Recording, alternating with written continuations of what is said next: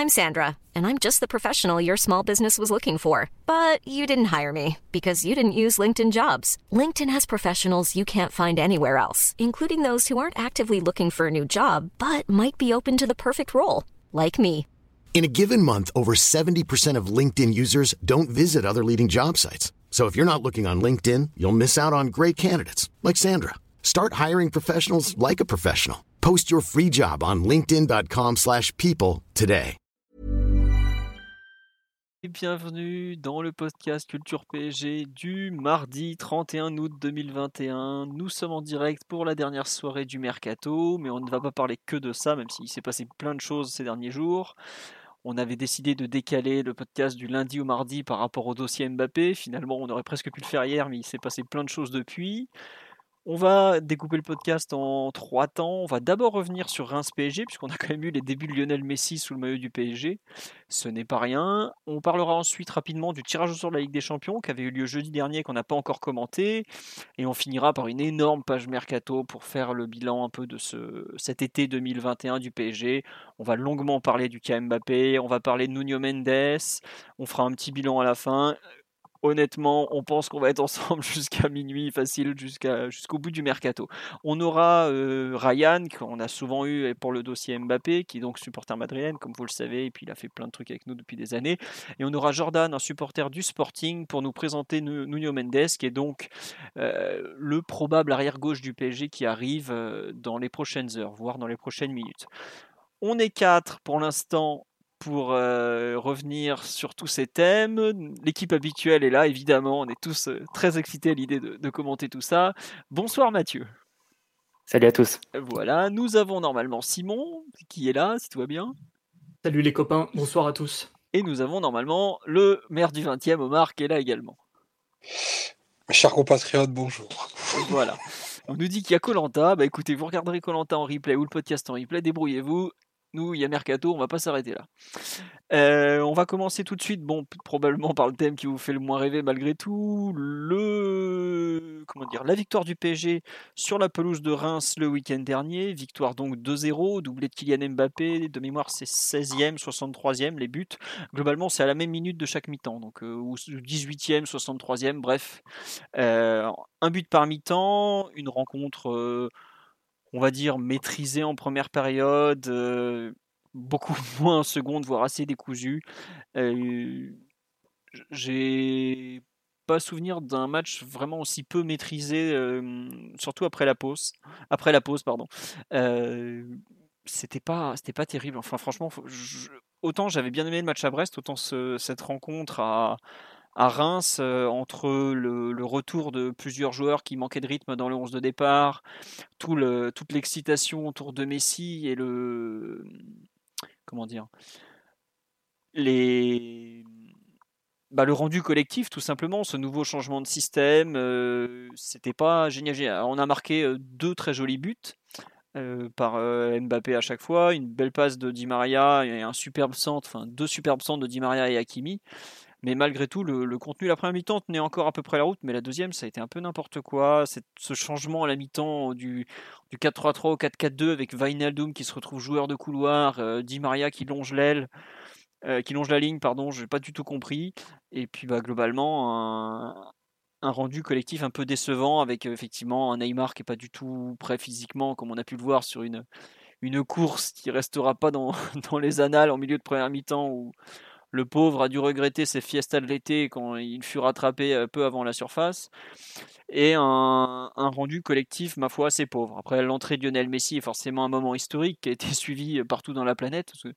J'ai eu un peu pitié du reste de la planète découvrant la Ligue 1 par ce Reims PSG, mais bon, c'est comme ça. on parle de naufrage tactique en seconde mi-temps. Je, suis un peu d'accord. C'est ça faisait vraiment match de début de saison avec une équipe du, du PSG qui n'est pas prête. Et malheureusement, c'est quand même le quatrième match, donc ça devient un, peu, un petit peu gênant. Pas de quoi en tirer des conclusions définitives dramatiques, puisque comme j'ai dit, il y a quand même beaucoup de joueurs qui n'étaient pas, pas prêts physiquement. On a vu par exemple un Di Maria qui est un peu plongé après une demi-heure, on l'a presque pas vu de la seconde mi-temps. Je viens de parler de Neymar, il y a quand même euh, des joueurs qui sont pas encore tout à fait prêts, mais euh, pas de, je trouve pas de quoi s'enthousiasmer ce, dimanche soir. Je sais pas Mathieu, Simon, Omar, ce que vous en avez pensé. Peut-être que vous êtes moins dur que moi euh, sur cette rencontre. Mathieu Je peux te rejoindre dans le sens où c'était moins bon que face à Brest la semaine précédente. Après, c'est vrai que le match a eu des périodes un peu, un peu différentes en fonction de, de l'avancée des minutes et, et euh, des séquences de, de ce match-là. Pas comme ça est un peu habituel maintenant avec le, le, PSG, une deuxième période qui est moins bonne que la première. Même en première, une entame de match qui a été un peu difficile, où on a eu du mal les cinq premières minutes à, à contrôler un peu le jeu direct euh, en face et à mettre le pied sur le ballon, pas mal d'erreurs techniques, quelques passes faciles qui sont ratées euh, dans les, dans les premières minutes de jeu par Neymar, par Marquinhos aussi qui rate une, une relance facile, ça n'a pas donné beaucoup de continuité. Après, au bout de la dixième, quinzième, commence à mettre un peu plus le pied sur le ballon, à trouver les, les marques d'un jeu qu'on retrouve en réalité, c'est-à-dire euh, des Di Maria, Neymar, Mbappé qui ont une liberté un peu totale de, de se déplacer sur, sur toute la largeur du terrain, euh, qui demandent le ballon, qui se rapprochent les uns des autres et qui essaient de combiner à partir de ce moment-là dans des densités euh, axiales qui sont très renforcées et avec très peu d'espace pour opérer, mais qui donnent, le, quand ces joueurs-là sont pas tout à fait prêts techniquement, quelques, quelques imprécisions, et ça s'est notamment vu côté, côté Neymar, mais il y a eu quelques séquences pas si mal non plus, donc je ne sais pas si il faut tirer quand même des, des enseignements ou, tirer des plans sur la comète. C'est vrai que beaucoup de joueurs sont reprises et sont en retour de conditions, c'est vu pour les, Sud-Américains. Mais cette première mi-temps, je pense qu'à partir de la 15e, il y a une bonne demi-heure malgré tout, où euh, le PSG met le pied sur le ballon, fait quelques enchaînements, trouve des solutions au cœur du jeu, avec le déplacement de ses milieux offensifs, les, dé dézonages. On voyait souvent Di Maria se mettre un peu côté gauche, combiné avec, avec Neymar, Mbappé qui attaquait plus au côté opposé, et inversement. Ça, c'était la partie un peu intéressante. C'est vrai que le, début de la deuxième période, par contre, est très très difficile. On repart sur les, euh, sur les bases un peu compliqué sur le plan technique de, du début de, de première mi-temps. Euh, Reims qui met aussi bah, les mêmes armes que les, adversaires qui nous ont mis en difficulté sur le début de saison également, c'est-à-dire du jeu direct, euh, pas mal d'intensité, de l'agressivité, la récupération. Globalement, quand tu es mené, tu, euh, tu décides de monter un peu ta ligne et d'aller chercher plus haut et à partir de là de mettre un peu plus sous pression l'équipe adverse. Souvent, c'est à ce moment-là que le PSG, euh, je ne sais pas si c'est sur un problème physique, je dirais plus que c'est sur un problème de jeu. C'est euh, on a la tentation, comme on repart d'assez bas, on a la tentation de repartir très vite vers le camp adverse. Et c'est à partir de ce moment-là que les distances euh, s'étirent et on n'arrive plus trop à mettre le pied sur le ballon. C'est, ça reste malgré tout dommage et c'est un aspect du, du jeu qu'on n'arrive pas à, maîtriser et à contrôler.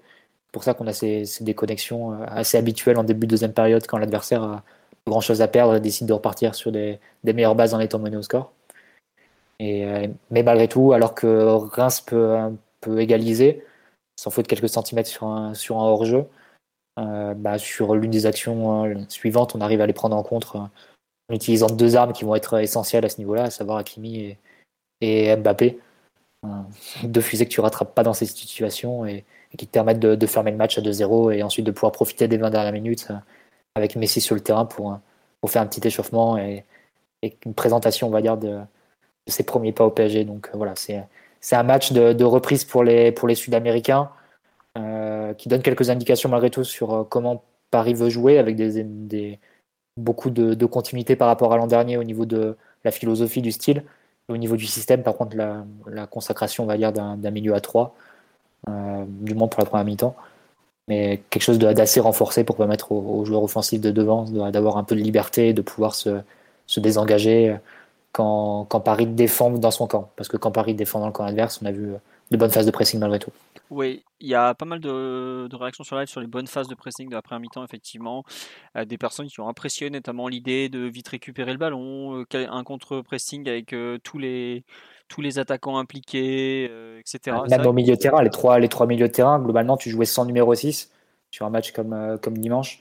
Parce que Gay sortait de sa zone de façon euh, très agressive et libérait complètement la zone du 6. Hein. Les trois, Wijnaldum, euh, Gay et, et, Verratti, avaient euh, presque, je sais pas comme consigne, mais en tout cas comme attitude de, se préoccuper vraiment que de défendre en, avançant et de pas trop se, préoccuper de ce qui pouvait se passer dans le dos ou, ce genre de choses. Donc euh, c'est vrai que c'était une, attitude assez claire à la fois des attaquants, mais aussi du profil des, des milieux de terrain alignés. Oui, oui, il y a, effectivement ce, cette animation défensive qui est à noter. Euh, il y a des gens qui nous parlent effectivement notamment de, de Wijnaldum qui s'est plutôt montré à son aise sur cet, cet aspect du, contre-pressing, de l'activité défensive.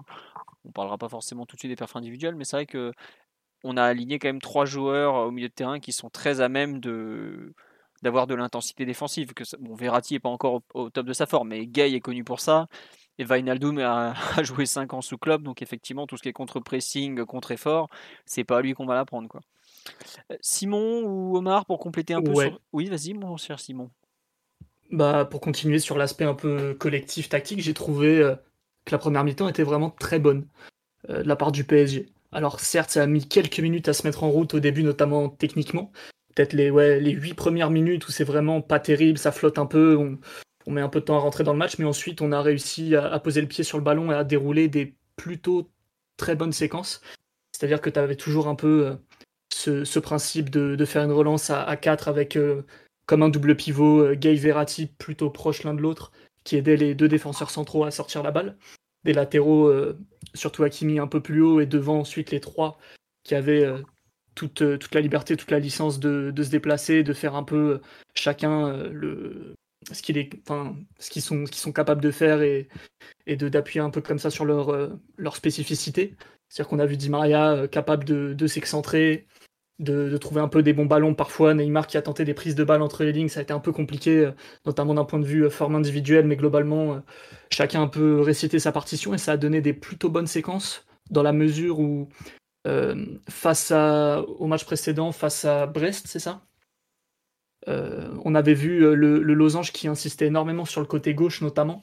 Là, on a eu la capacité de, de passer plus facilement d'un côté à l'autre notamment avec le, retour de Di Maria qui a fait beaucoup de bien pour connecter euh, un peu le, jeu côté droit avec euh, ce triangle un peu euh, Wijnaldum, Di Maria et, et, Hakimi.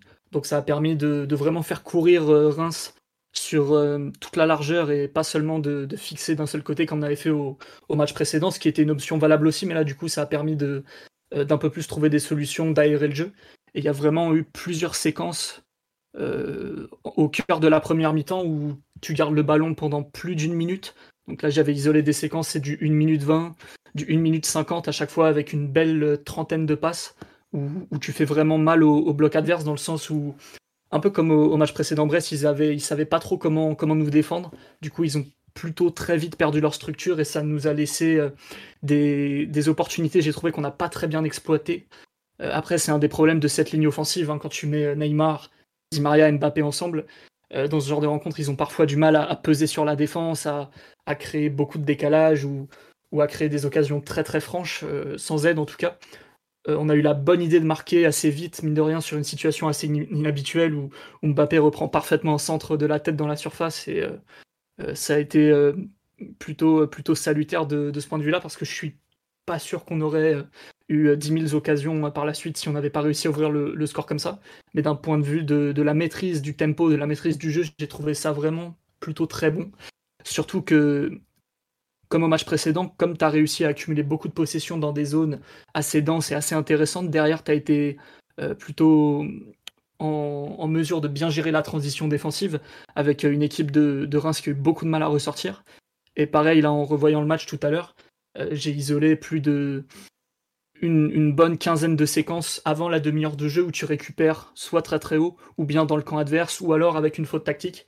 Ce qui fait que tu as eu presque jamais eu à courir vers ton but sur la transition et c'était un problème euh, ah, sur les sorties précédentes. Euh, ah. et, même les séquences où on a dû se replier un peu plus bas en transition, j'ai trouvé que vraiment l'équipe était très sérieuse. Ça reconstituait la ligne et le bloc en, quelques secondes à peine. Et ensuite, tu pouvais euh, redéfendre normalement, entre guillemets. Alors certes, tu concèdes la seule occasion du match, enfin de la première mi-temps plutôt sur une situation un peu comme ça, où tu défends devant ta surface et Gay rate son dégagement, du coup ça fait euh, euh, deuxième ballon Reims tire sur le poteau, mais en soi c'est pas une situation fondamentalement très dangereuse si, euh, si le joueur en face n'est pas capable de l'enrouler dans la lucarne quoi. Donc non j'ai trouvé vraiment une première mi-temps très cohérente, très solide, très sérieuse, alors ça a manqué un peu de, de poids offensif, mais j'ai peur que ce soit un peu les limites du trio que, que tu alignes à la base. Donc euh, globalement, vu les forces en présence, première mi-temps très satisfaisante avant de, de s'endormir un peu en, deuxième mi-temps, surtout que Reims défend beaucoup beaucoup mieux. En deuxième, ils, cadrent beaucoup mieux sur les temps de passe. Ils sont un peu réorganisés au niveau de, de qui sort. C'était plus, plus individuel quand même, notamment euh, Wijnaldum qui était tout le temps trouvé face au jeu en première mi-temps. Alors il en faisait rien, mais au moins il était trouvé face au jeu et ça donnait de la continuité. Là, il était toujours trouvé... Euh, avec un adversaire sur le dos et, ça nous a causé tout de suite beaucoup plus de, problèmes pour, pour enchaîner. Ouais, et d'ailleurs, tiens, une question, puisque tu parles de. Enfin, tu trouves que la première mi-temps était très bonne, la seconde beaucoup plus compliquée. Comment t'expliques le changement tactique de Pochettino à la pause? Pourquoi il a tout changé? J'avoue que j'ai pas compris en fait. Est-ce que c'est pour, pour donner moins. J'ai pas eu l'impression de voir un, changement si marqué que, que vous en fait. Bah, t'as quand même Di Maria, passe de l'autre côté, en fait. Ouais, Di Maria passe de l'autre côté, en fait. Ouais, Di Maria passe de l'autre côté, mais je suis pas. Je pense que c'est pour libérer un peu Neymar et le... avoir à... à, se replier un peu sur le côté gauche, parce que Neymar a plutôt fait les efforts et a été sérieux quand les fois où il y en a eu besoin. J'imagine que c'est quand Pochettino fait ça en général, c'est pour libérer un peu défensivement les, les, joueurs qu'on a devant. C'est vrai qu'il y a eu euh, cet ajustement du, déjà fait de Di Maria, mais globalement, ça ne change pas trop la phase de l'équipe. Le vrai changement, j'ai trouvé, au-delà du, côté un peu baisse d'influx nerveux et baisse de, de, capacité physique, c'est surtout que Reims défendait et jouait beaucoup mieux. Et, vu qu'on menait au score, j'ai pas eu l'impression que l'équipe derrière euh, voulait vraiment euh, tout laisser sur la pelouse pour, pour écraser l'adversaire plus que ça. Reims a vraiment, vraiment changé les choses et c'est bien ressaisi à la mi-temps. Et à partir de 2-0 et de l'entrée de Messi, c'était un peu. Euh, il y avait une espèce de, tension euh, différente sur le terrain où c'était un peu. Euh, bah, tout le monde regardait Messi jouer et c'était plus vraiment un match très très sérieux. J'ai l'impression que c'est tourné un peu, ça a un peu tourné à la farce à la fin. Disons qu'à 2-0 avec un Reims qui savait pas trop comment s'y prendre, c'était c'était compliqué d'imaginer un peu autre chose. Le, le deuxième but, le, entre guillemets, clôt le match parce que bah, juste avant, ils ont ce but refusé pour un centimètre qui leur fait vraiment mal, surtout qu'il est accepté. Ça dure, euh, ça dure un bail. Euh. Ça dure une plombe. Oh, ça a vraiment été très très long alors que ça paraissait assez évident au ralenti. Et je pense que le deuxième but leur coupe les jambes et tout. Mathieu, tu me disais là sur euh, le, live, le, le PPDA du PSG était très bon à 5 et quelques. Est-ce que tu veux réexpliquer, pour, parce qu'on en parle de temps en temps du PPDA, ce que c'est et pourquoi c'est un bon chiffre? Ouais, c'est le ratio euh, des, passes que peut faire l'adversaire divisé par le, nombre d'actions défensives du PSG dans le camp adverse. C'est-à-dire que Reims pouvait enchaîner que 5 passes avant de perdre le ballon. Voilà. Donc, euh, ça, c'est donné sur, euh, sur Understat, il me semble, le site, pour ceux qui veulent faire un tour. Et à chaque match, il y a, il y a ce genre de stats un peu détaillés. Et, pour donner un peu de, contexte, 5, c'est vraiment très très bon parce que souvent, les matchs avec les meilleures intensités de pressing, tu es au-dessus de 7. Tu es entre 7 et 8. Et là, 5, c'est vraiment assez extraordinaire, même si Reims, euh, techniquement, c'était pas euh, la meilleure équipe de Ligue 1 non plus. Et ça. Puis après, il y, a toujours, y a toujours deux façons de le voir. C'est-à-dire, est-ce que c'est l'équipe en face qui, presse beaucoup, ou bien si c'est l'adversaire qui a un jeu peut-être très direct, euh, qui va pas s'embêter de, relancer devant sa surface et, de ressortir plus long. Bon, là, pour le coup, je pense que sur la première mi-temps, c'était vraiment le PSG qui, qui mettait ce qu'il fallait en termes de, pressing et ça s'est matérialisé par, des, pour le coup, des récupérations de balles dans les 30 mètres adverses ont pu être intéressantes. Donc, Là, on va dire que la stat confirme un peu l'impression visuelle du moins de la première mi-temps. Oui, voilà un peu pour euh, ce point euh, stat et pressing. Euh, Omar, on t'a pas entendu sur ce match, ce que tu en as pensé d'un point de vue global ou, pas d'ailleurs. Le... Est-ce que tu fais partie comme moi des, un peu des déçus ou des convaincus par la partie? C'est une partie pour le coup assez, assez segmentée. je trouve que les 35 premières minutes sont en effet d'assez, d'assez bonne facture sur plusieurs aspects. Euh, sur la tenue de balle, déjà, dans un premier temps, il y a des temps de jeu qui sont assez longs dans le, dans le camp rémois. Euh, il y a aussi euh, l'activité, l'activité à la perte qui a vraiment été très très bonne. la façon dont, dont Verratti, Wijnaldum et, Gay ont, réduit les espaces autour des, des porteurs rémois, leur ont vraiment coupé un, nombre de solutions pour pouvoir se projeter assez, assez important même si derrière, pour parler de la ligne défensive, j'ai retrouvé les petits moments de flottement dont on, a, dont on a parlé la semaine dernière et assez tôt dans le match. je pense notamment à la première action avec une, une, passe, une passe de Diallo pour, pour Navas qui manque un peu de tension et qui, qui amène un peu de frayeur.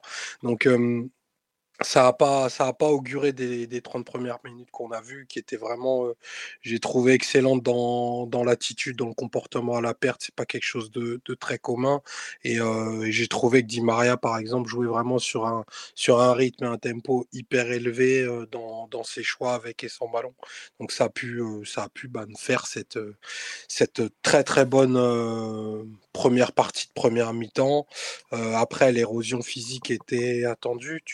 Tu me diras même que certains ont commencé en, étant dans un état physique de, probablement déplorable et qui n'aurait pas dû amener une titularisation. Je pense à, Neymar qui était apparemment vraiment pas en état de, de, commencer.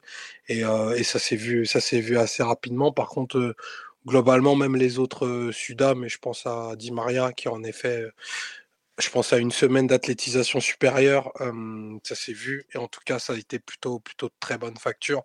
Après, la, la mi-temps a, a, totalement inversé le, rapport de force parce que dès la sortie du, du, vestiaire, Reims s'est mis à, à, tenir le ballon et vraiment à déséquilibrer de façon beaucoup trop simple et beaucoup trop naïve l'équipe, parce que la séquence qui amène au but, en fait, refusée, Rémois, c'est quasiment trois minutes où bah, ils, renouvellent les appuis à l'intérieur, ils vont à gauche puis à droite, à gauche puis à droite, puis, puis ils arrivent à, à, trouver cette situation qui est un, qui est un but du moins dans, dans l'esprit, mais refusé, euh, refusé au tableau d'affichage et euh, qui au final nous fait du bien parce que ça aurait pu, ça aurait pu ramener la partie dans, dans quelque chose d'un peu plus, d'un peu plus déliré parce que déluré pardon, parce que de, du côté Reims il y, il y, avait de la qualité offensive, il y avait le, le, le, 9 euh, Bilal qui, enfin quand même pesait offensivement, qui a ouvert pas, mal de brèches et,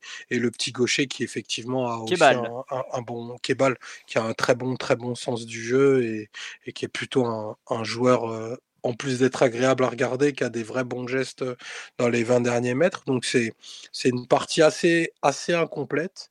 mais vraiment le, comportement à la perte est à saluer, est à noter. mine de rien, je trouve qu'il y a des joueurs qui, qui ont marqué des points dans une rencontre comme celle-ci, parce que ben, c'est la première où on prend pas de but voilà, c'est. Ça a été pas, souligné. Hein. Ça a été très souligné par les joueurs et l'entraîneur. Hein. C'était, c'était ultra nécessaire, comme dirait l'autre il n'y a pas eu moins de situations, j'ai envie de dire, parce que tu es quand même en danger. Et je mettrai un petit bémol sur ce qu'a dit Simon. Il y a quand même un nombre de situations où on court notre vers, notre but qui est, qui est quand même trop important pour les si tu mets ça en perspective par rapport au temps où tu as le ballon. Mais euh, on avait besoin de cette partie où on ne prend pas de but. C'est désormais chose faite. Euh, il y a eu certains qui ont mis des ingrédients qui qui peuvent leur permettre d'exister dans, cette équipe parce qu'on a vu que notamment le travail des trois offensifs en première période a fait que bah, Pochettino a opéré un changement en deuxième période rapidement parce que il les a, il les a rapidement réaxés et ils n'étaient plus du tout au large comparativement à la première période.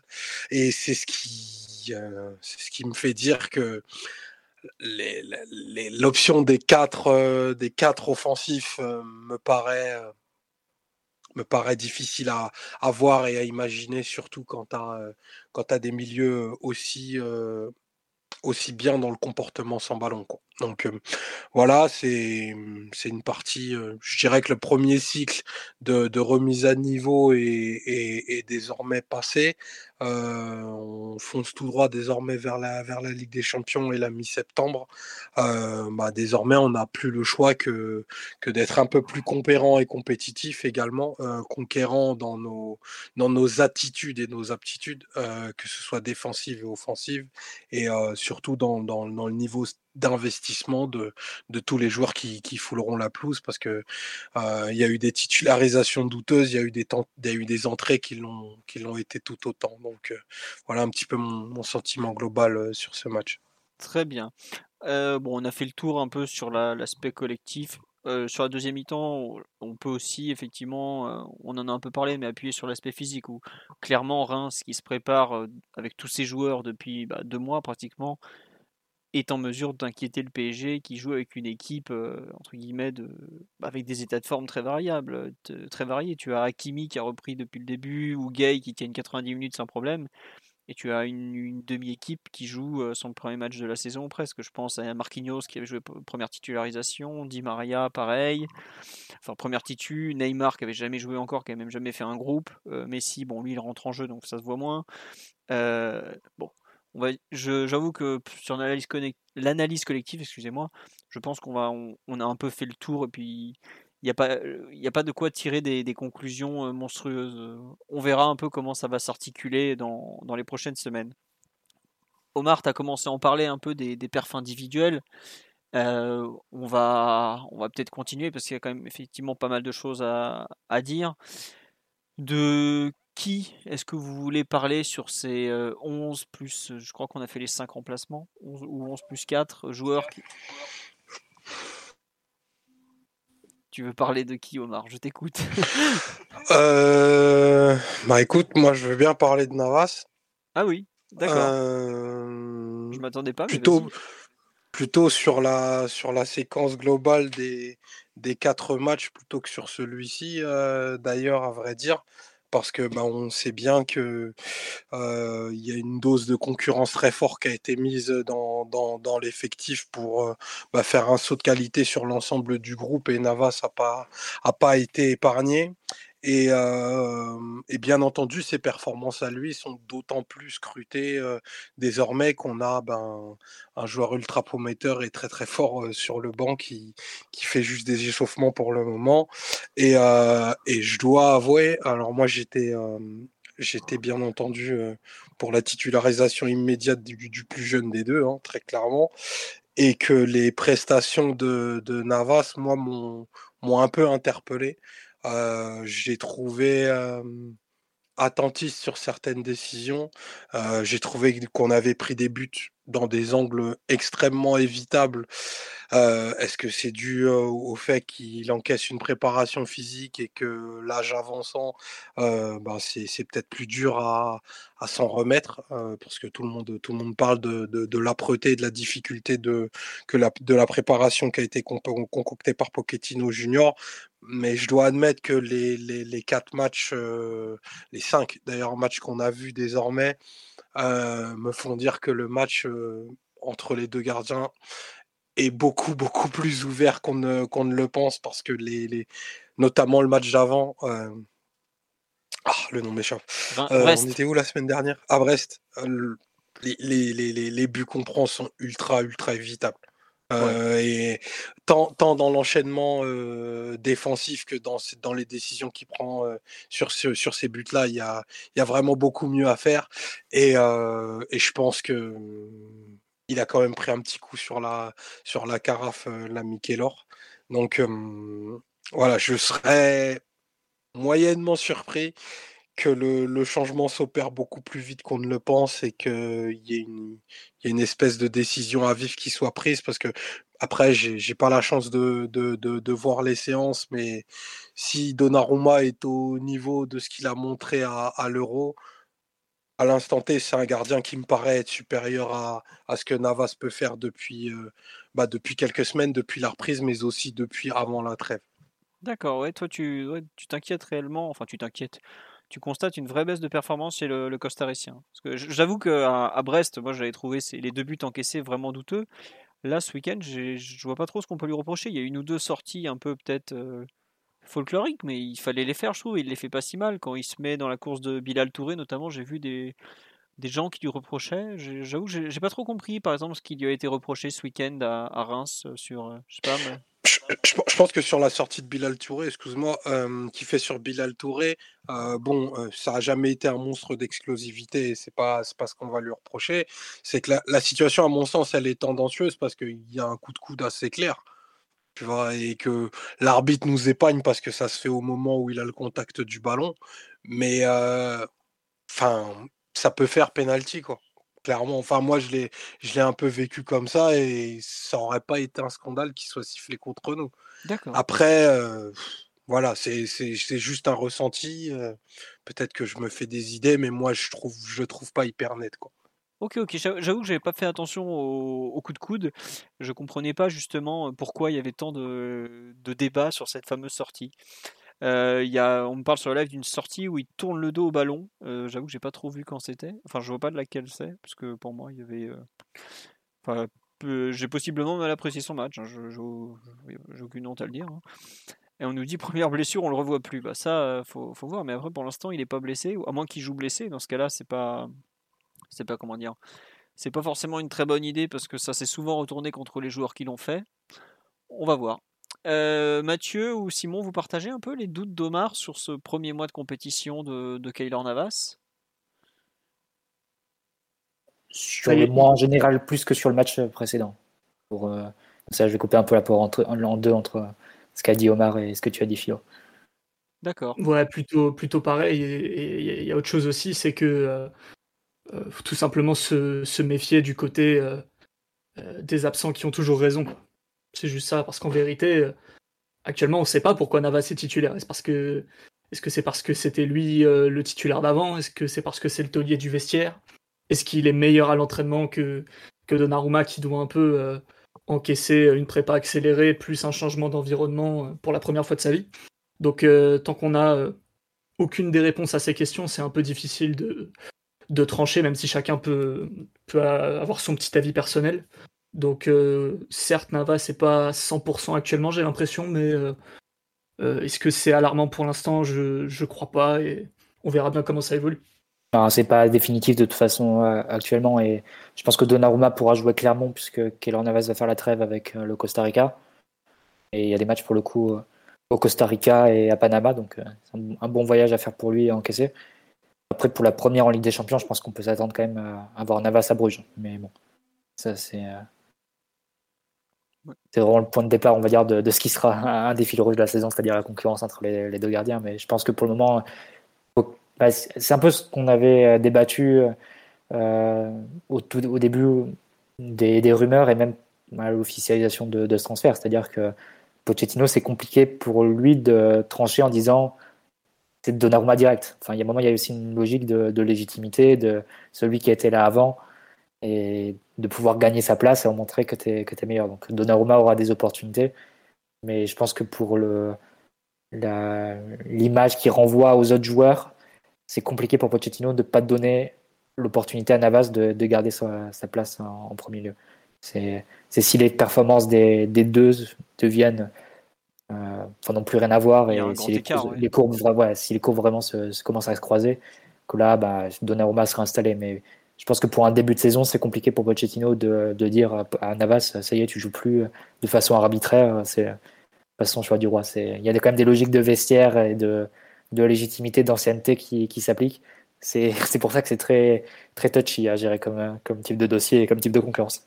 Ah, c'est l'enfer une concurrence de gardiens. Il n'y a jamais aucun club qui a trouvé une solution viable euh, pour faire performer deux, deux gardiens. De, ouais, surtout que nous, a priori, on ne va, on va pas faire de, de, séparation en fonction des compétitions.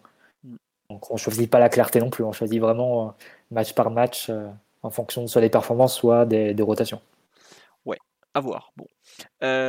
autre performance dont, dont, on va parler peut-être Bon, est-ce qu'on va, on parlera de Mbappé longuement après. Euh, vous voulez dire un mot sur les, quatre défenseurs, oui, Simon, ou tu veux parler des milieux ou des attaquants euh? ah, J'aurais bien parlé de Di Maria euh, perso. Mais vas-y, vas-y, je t'en prie. Attends, il faut juste que je vous trouve une photo pour le live, mais je t'en prie, parle de ce bon André. J'ai bien bien aimé sa rencontre, évidemment, surtout la, première mi-temps, un peu à l'image de, de la prestation de l'équipe, mais comme je le, détaillais un petit peu avec euh, l'explication collective, c'est vrai que ça fait du bien de retrouver un, joueur capable de, bien connecter, de bien euh, animer et proposer des choses plus côté droit que, côté gauche. Euh, on a déjà un peu les embryons d'une entente avec Hakimi qui pourrait être ah, fructueuse parce que pour le coup, Di Maria, lui, il est vraiment pas avare de, combinaisons et de ballons échangés avec, avec son latéral par rapport à, à d'autres un peu zéliers, animateurs qui pourraient être un peu plus un peu plus perso dans, leurs actions. Donc euh, globalement, euh, du très bon Di Maria, une bonne intensité. Euh, c'est pas tout le temps, tout le temps, en tout cas pas toutes les saisons. Ça commence à, faire un petit bout de temps qu'il est là. Il avait vraiment bien commencé il y a deux ans. mais parfois il a un peu plus de, match, de mal pardon, au, démarrage sur les rencontres. Et, là, pour le coup, très belle prestation avant de partir directement en sélection, malheureusement. Et, et une passe décisive magique, une de plus. Donc vraiment un match à saluer pour euh, un joueur qui est peut-être en, en balotage défavorable au niveau du 11 titulaire en plus. Oui, oui, oui. effectivement, tu as raison d'en parler parce que même si. il, y avait des, il y avait des points à marquer. Ouais, même si Messi est son grand ami, euh, Messi est peut-être celui aussi qui va l'envoyer sur le banc de touche. Donc euh, tu as raison de parler d'un joueur qui est pas forcément assuré de, débuter. Après, Di Maria a souvent été un peu dans cette situation. On se rappelle qu'à la signature de Neymar et Mbappé, c'était le grand sacrifié. Et au final, c'est lui qui est reparti un peu de temps après, certes, mais en tant que titulaire. Donc, c'est toujours un joueur dont, tu peux, sur lequel tu peux compter et, qui, comme tu dis, a vraiment montré, je trouve, un bon début de complémentarité avec Hakimi. autant la seconde mi-temps, Hakimi Vainaldum, je trouve que ça n'a pas du tout fonctionné, ça ne comprenait pas du tout vraiment. Autant la première période, les montées de, Hakimi, la capacité de, de, Di Maria de légèrement se recentrer pour devenir un souci et, en fait, pour poser un problème à l'arrière gauche qui doit choisir entre est-ce que je suis Di Maria ou est-ce que je verrouille mon couloir parce que Hakimi monte, c'est un truc qui est vraiment dur à résoudre. Et euh, Di Maria, bon, en plus, il a ce pied gauche qui est, comment dire, bah, sublime. Euh, la passe, euh, le centre pour faire marquer Mbappé de la tête, il n'y en a pas beaucoup qui arrivent. Rien que ça, ça vaut, ça vaut beaucoup. Donc, à voir, même si effectivement, il a, comment dire, il va peut-être être le sacrifié de, de, de l'été du PSG et de la venue de Messi ce qui est assez fou, comme j'ai dit, par rapport à sa, situation personnelle. Je sais pas, euh, Omar ou Mathieu, si vous voulez compléter sur, euh, sur ce bon Unreal. juste deux points, parce qu'évidemment, quand on parle de complémentarité, on parle de Hakimi et de Neymar. Sur Neymar, on peut remarquer quand même l'équilibre hein, de, des, euh, des ballons du moins touchés par les deux joueurs. Sur la première mi-temps, c'est 50 chacun. Je crois que c'est 49 pour, pour Di Maria et 51 ou 52 pour, pour Neymar. c'est quelque chose d'assez d'assez équilibré. Ça n'a pas toujours été le cas quand Neymar joue. On sait que ça penche souvent côté gauche et, très fortement euh, côté, côté Neymar. Je pense que le fait que Di Maria se recentre énormément, qu'ils aient beaucoup de liberté et de latitude pour, euh, se rapprocher les uns et des autres. Et on a vu souvent Di Maria partir, venir, enfin, partir toucher des ballons, même un peu excentré côté gauche, même encore un mi-temps avant d'être placé sur ce côté en, deuxième. Ça lui permet d'un peu d'équilibrer la, balance et de pas faire en sorte que le, côté gauche soit le seul côté utilisé par le PSG. Et avec Hakimi, ben, le fait d'avoir un joueur qui peut dédoubler, euh, même pas forcément pour être servi, mais du moins pour créer une fausse piste, bah, c'est l'or pour un joueur comme Di Maria parce que ça lui permet de rentrer sur son pied gauche et d'avoir un peu d'angle et de temps surtout pour amener un centre euh, vers, vers l'intérieur. Et, et, si Mbappé fait maintenant des appels d'attaquants et, et, des têtes d'attaquants, bah, il pourra Attention. agrémenter et augmenter encore le nombre de passes décisives que lui, que lui fournira Di Maria. Et je sais qu'elles sont déjà assez nombreuses hein, depuis qu'ils jouent ensemble. De, si je me trompe pas, Di Maria est le joueur qui a le plus fait marquer Mbappé au PSG. Hein. Mmh bien sûr. Oui, mais bon, t'as quand même des, des Neymar, enfin Neymar dans l'équipe, mais c'est vrai que bon, vu, le temps de jeu de Neymar. Ouais, bah après, quand, ça, quand tu compares au temps de jeu, mais, mais en fait, ça s'explique assez bien. Hein. Mbappé, il fait souvent des appels de, de l'extérieur vers l'intérieur en partant du côté gauche. Bah, Di Maria, c'est un peu l'inverse. Donc, euh, il est capable de mettre la, la, la balle un peu en, en, transversale, comme ça, en diagonale, euh, entre le central et le latéral côté opposé. Et, pour les, pour les courses de, Mbappé. Donc ça, ça s'explique assez naturellement. C'est des jeux qui se complètent très bien. Cher Brugeois, le duo va bientôt revenir chez vous. Méfiez-vous. Ah bah, eux, ils savent, ils savent très bien de quoi on parle, c'est sûr. Eux, ils ont pris un tarif monumental. pendant une heure, on va prendre le feu normalement. peut-être pas cette saison, euh, Simon. Mbappé pourra peut-être retrouver sa place de super sub. Hein. La place de Messi à la 60e. Ah, Mathieu, c'est fini ces thèses euh, que tu nous as défendues là. On peut plus C'est pour les historiques du, podcast, pour les, auditeurs qui sont là depuis longtemps. C'était un grand thème il y a quelques temps, mais depuis Mbappé est devenu un joueur qu'on ne met plus sur le banc. D'ailleurs, on se rappelle d'une extraordinaire déclaration à Bruges à la sortie du terrain au micro d'RMC.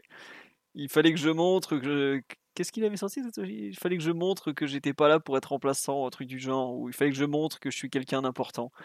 Bon, déjà à l'époque, euh, c'était de, grandes déclarations, mais c'est vrai qu'il avait un petit peu assuré sur la pelouse du stade euh, Jan Breidel. Euh, bon, on a fait le tour sur Di Maria.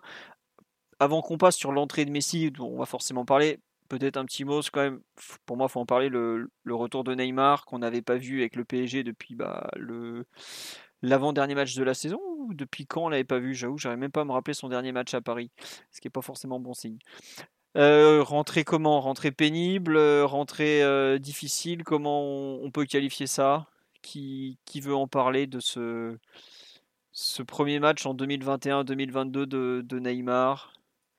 Je, que ça va pas se battre. Non. Je pense que par respect par Neymar, il, faut, il faudrait surtout ne pas en parler. Enfin, c'est, quand on est Neymar, on rend pas une copie pareille. Je pense qu'il est, il a été mis sur le terrain parce que c'était un match en, en, en, monde, en, mode, pardon, en mondiovision. Ouais, et, et, c'est tout. Parce que son, son état de, de, forme, il avait ni coup de rein, ni capacité à, à, déséquilibrer. Quand on parle de Neymar et qui passe quasiment pas un dribble, qu'il arrive à rater des passes. Bon, il, a, passé aucun dribble. Hein. Zéro dribble réussi sur trois tentés. Ouais, il a, il a passé aucun dribble, c'était, c'était pas une vue de l'esprit du coup. Euh, voilà, quand on, quand on le connaît, quand on, quand on l'apprécie, quand on l'aime à sa juste valeur, c'est, on peut pas commenter une, une prestation pareille.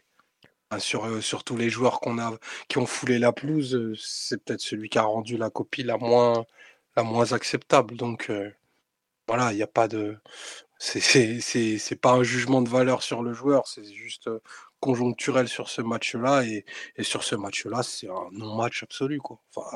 Clairement, Neymar, il devait. Je sais pas ce que raconte le GPS, mais il était vraiment pas prêt. Bah, ou, il avait, où il était pas prêt, ou où il avait visité la ville de Reims d'un peu trop près. quoi. Ville euh, connue pour son champagne. Les, les, boissons de la ville de Reims. Voilà, c'est ça, les boissons de la ville de Reims. Mais, euh, Non. Bah après, c'est un joueur qui, est en deuxième, qui était en troisième semaine de préparation, deuxième semaine, troisième semaine de préparation. Euh, clairement, je pense que pour Neymar, il faut envisager une sorte de, de pré-saison assez, euh, assez large. Faire des prépas huit semaines maintenant.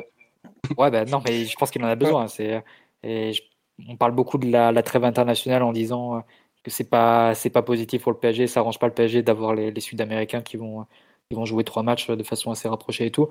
Euh, je pense au contraire que pour quasiment tous les Sud-Américains dont on a pris le parti de les faire euh, commencer et reprendre assez tard, euh, c'est trois matchs qui vont faire beaucoup, beaucoup de bien pour reprendre un peu de rythme. Parce que, effectivement, que ce soit lui, mais même Messi, même Paredes qui a joué que 10 minutes à la fin, euh, ils ont besoin de, de jouer, d'accumuler des minutes. Ah, et que Di Maria, qui a, eu un peu, qui, a, qui, était, qui a sauté un peu cette étape, ou du moins qui a fait cette étape là, une semaine avant, avant les trois autres. Marquinhos, c'était plutôt pas trop mal. Même si lui aussi, je trouve que sur la différent C'est différent d'un défenseur, je trouve. Mais par rapport. C'est pas les mêmes types d'efforts, même si, bon, côté PSG, quand tu es défenseur, c'est vrai que tu as des courses à, à faire et, pas mal de, de, concentration à garder. Mais euh, non, c'est clair que pour moi, les trois matchs de sélection euh, sud-américains euh, sont, sont, vraiment importants, que ce soit pour Neymar, que ce soit pour Messi, que ce soit pour Paredes. C'est vraiment des matchs qui doivent leur permettre de, d'engranger des minutes, de gagner du rythme et, et d'accélérer leur, leur pré-saison parce que clairement, ils sont pas au même niveau de physique et de, de, rythme de caisse que, les autres, ça c'est évident. Mm. Il faut se rappeler que les autres joueurs, je me souviens qu'on faisait un peu des, débriefs de matchs amicaux, on avait des sensations de matchs amicaux. Mais au bout de la deuxième ou troisième semaine, bah, les rendus en amicaux n'étaient pas bons non plus. Donc euh, euh, c'est pas non plus étonnant que, Neymar suive un peu le même chemin et qu'au bout de trois semaines, il fasse pas un bon match. Parce que si même des, les autres joueurs qui ont fait la préparation complète ont, calé sur les matchs de, pré-saison ou la, la troisième semaine, c'est euh, pas étonnant que la, la trajectoire soit à peu près similaire. Je, je, je voudrais pas. Euh, je suis positif, tu vois. Voilà, je, je, je, voudrais pas passer pour celui qui est, qui est très négatif. Bien sûr, j'entends et je souscris en grande partie à, à ce qu'a dit l'ami Mathieu. Mais par contre, quand tu es à trois semaines de, prépa avec le groupe, ça veut dire que potentiellement, tu as aussi dix jours de reprise de programme individuel. Donc là, Neymar, il en est à peu près à 31, 32 grand max 33 jours de reprise de phase qui comprennent de l'athlétisation, du renforcement, la construction de la caisse. Donc, à peu près, elle est passée par toutes les étapes. L'étape la plus dure, normalement, c'était la semaine dernière. Mais là, bah, c'est un joueur qui avait pas de coup de rein, rien. Et c'est Neymar, c'est un joueur qui est censé être un cerf-volant. Donc, où il y a eu une blessure euh, pendant cette préparation qui a stoppé net quelque chose, et je je, je, je, veux pas rentrer dans ce, ce thème-là, il y a, y, a, y a, un manque quelque part, il y a un trou dans la raquette parce qu'il a paru bien trop en retard euh, sur, euh, sur l'ensemble, l'ensemble des situations. Et c'est pas quelque chose qui ressemble à la nature du joueur. Donc forcément, ça interpelle quand c'est lui parce que ça se voit tout de suite. Après, voilà, Philo parle tout de suite. Non, mais c'est vrai. Enfin, attends, tu vois le sprint qui fait en milieu de première mi-temps, mais attends. Je me souviens quand on avait ce débat, il y a un moment, que je me rappelais, il y a Liverpool PSG en septembre 2018. où il y a un moment, il part du milieu de terrain, il dribble, il n'arrive pas à déposer Anderson en vitesse. Jordan Anderson ou James Milner, un des deux. Un des, un des c'était Milner. Voilà, un des deux roquets de Liverpool qui sont pas connus pour être spécialement rapides. Et là, on était là, ouais, bah, il avance pas, il a rien dans les jambes. Déjà à l'époque, on disait, ouais, bon, physiquement, il est pas du tout prêt. Mais euh, il, revenait de la Coupe du Monde, je crois. Il était pas en. Bon, bref. Là, je regrette. Enfin, on l'a vu, son entourage a beau nous dire, vous inquiétez pas, il sera en pleine forme, tout ça, tout ça, les conneries habituelles. Il est hors de forme, le type. Enfin, j'ai taillé Icardi, je regrette, Icardi s'est pris en main, il a maigri. Aujourd'hui, vous le voyez, il est à peu près fit. Quoi. là, la course au milieu de terrain, où c'est même pas Neymar. Tu l'impression de, voir un autre joueur en train d'avancer. Et les photos, enfin les photos, les, plans de caméra après le match où on le voit euh, temps et tout, euh, transpirant à l'agonie. Tu as raison de le souligner la durée de préparation, Omer, mais euh, au bout d'un moment, je crois qu'il y a la préparation, mais il y a aussi peut-être lui de son côté un travail à faire sur, euh, sur un travail diététique peut-être. Et j'aime pas dire ça, j'en ai marre de parler du poids des joueurs. Mais excusez-moi, il est gros le mec sur le terrain, quoi. Je sais plus que il a l'air d'avoir ouvert une très belle bouteille hier après, le... après la rencontre. Ouais, mais beau ballon de rouge pour le meneur de jeu. Ouais, voilà, mais bon, euh, certes, il est passé du ballon d'or au ballon de rouge, mais bon, euh, moi, ça me gêne un peu de voir que dès le mois d'août, on est en train de parler de la forme de Neymar, et même Sebastiano Pochettino et son, son diplôme de Saclay n'arrivent pas à le faire maigrir, quoi. Ça, je, comme on me dit, je crois qu'on l'a jamais vu comme ça au mois d'août. Non, en général, on le voit comme ça en janvier ou février quand il enchaîne les petits pépins physiques et qu'il n'arrive pas à revenir. Mais là, bon, bah, après, faut, comme l'a dit Mathieu, les trois matchs du Brésil vont lui faire du bien, mais c'est pas normal de. Moi, je comprends pas comment on peut accepter ça, tout simplement. Enfin, là et on me dit, il va encore mettre trois matchs à revenir, mais quand je vois dans quel état il est là, c'est pas trois matchs qu'il va lui falloir, c'est 4, 5, 6. Donc, euh, vraiment blasé par. Euh, content de revoir le joueur et il a l'air euh, heureux et tout, content de voir son pote Messi, mais franchement déçu de voir dans quel état on récupère des joueurs alors qu'on leur a filé un mois de vacances, etc., etc. Vraiment blasé. Je me souviens quand on avait fait le bilan de la saison, c'était le bilan, la saison 2018-2019 ou 2019-2020, je trouvais ça abusé de voir certains joueurs se présenter dans des états de forme bah, douteux au mieux. Et je trouve que là, bah lui, c'est toujours pareil, et c'est pas le seul, hein, parce que je pense qu'il y en a d'autres qui sont pas non plus physiquement, j'ai du mal à croire qu'ils respectent leur programme. Donc voilà, on me dit que c'est une insulte au professionnalisme. Je sais pas si c'est une insulte au professionnalisme, c'est sûrement pas une ode en tout cas. Voilà. Pour moi, et en espérant le voir revenir du Brésil après ces trois matchs en huit jours, bien plus affûté physiquement. Je sais pas si Simon, Omar ou Mathieu veut rajouter quelque chose, mais c'est un joueur formidable. je suis d'accord, mais surtout Neymar, il lui faut maintenant un peu de constance en fait, parce qu'il a pris l'habitude euh, avec les saisons et un peu euh, au gré euh, des blessures de, choisir les moments où, il serait en forme, où il serait fit. Du coup, le problème maintenant, c'est qu'il fait le yo-yo en fait. Et visuellement, ça se voit, c'est flagrant. C'est-à-dire que il est capable de passer en deux mois, d'avoir du bide et, des grosses joues, à être affûté comme une arbalète, par exemple à la Copa América, là où il était turbo fit et, d'ailleurs il avait fait quelques, quelques belles prestations. Sauf que du coup, c'est pas. Euh, c'est un peu trop artificiel et, ponctuel pour être euh, honnête, tout ça. Non pas que je l'accuse de, se doper ou quoi, c'est juste qu'à mon avis, euh, il se met des plages un peu de préparation, voire de, régime où il va fondre d'un seul coup. Et, du coup, il est à peu près en, état de marche, sauf que ça dure un très court moment et c'est pas le résultat d'une grande plénitude physique quoi et ça du coup ça se voit il n'y a pas de constance il n'y a pas euh, la même capacité à voler sur le terrain. Et pour lui, c'est un peu, euh, euh, avec l'âge et les saisons qui passent, il peut plus trop se permettre de jouer autant un peu au con sur sa forme physique, même si c'est très, toujours très romantique les grands joueurs qui, qui, se présentent en forme et à 100% uniquement pour, pour les grands matchs. Ouais, mais là, pour être en forme sur les grands matchs, aujourd'hui, tu es en 2021, tu as une densité physique. Bah, on l'a vu l'année dernière, c'est-à-dire qu'il sort deux matchs de malade contre le Bayern notamment. Et deux semaines après ou trois semaines après contre City, c'était beaucoup plus difficile déjà d'avancer, de faire les, mêmes diffs et tout. Et alors il y va toujours au courage, à la personnalité, et il se cache jamais sur le terrain. Même ce dimanche, il s'est pas euh, caché. Hein. Franchement, faut le dire. Il, a, toujours demandé le ballon. Hein. Ouais. Tentait des choses dans la densité. il mettait toujours 10 piges à, se retourner, j'ai trouvé, mais euh, mais il s'est pas caché du tout exactement. Mais euh, mais si ça passe pas, ça passe pas quoi. Surtout que il compte sur son coup de rein, il compte sur son accélération, son physique, sa capacité à, à, résister au contact, à tenir sur ses jambes. Et là, euh, compliqué. Donc ouais, forcément, on va devoir prendre notre mal en patience et attendre quelques, quelques semaines, peut-être quelques matchs pour, pour le voir un peu mieux, mais je compte vraiment sur, personnellement sur la présence de Messi pour qu'il se reprenne un peu, parce que lui, pour le coup, ok, il marche 80% du temps, mais il n'a pas des gros problèmes physiques, et, même il a, il a plutôt bien perdu du poids depuis que, depuis qu'il a 25-26 ans, c'est vrai qu'il était un peu joufflu avant, il a un peu du, du beat parfois, mais maintenant plus du tout. Euh, bon, il a un exemple à suivre au Bah, L'exemple ultime, plus que Messi, c'est Benzema. Quoi. Quand tu vois à 34 ans comment il est affûté comme une arbalète et tout, euh, c'est incroyable. mais il joue pas avec lui. Mais il joue pas avec lui, ça je suis d'accord. Mais tu cites Messi. Benzema, quand il était gros, c'était quand il était vraiment jeune. Enfin, quand il a eu des problèmes de poids, c'était quand il avait 23, 24 ans, c'était pas quand il avait 29. non, mais je suis d'accord. mais pour moi, la référence dans les joueurs de un peu vieux et de très haut niveau qui sont euh, fit de façon incroyable, c'est Benzema. Je, le revois à, l'Euro, là, il est.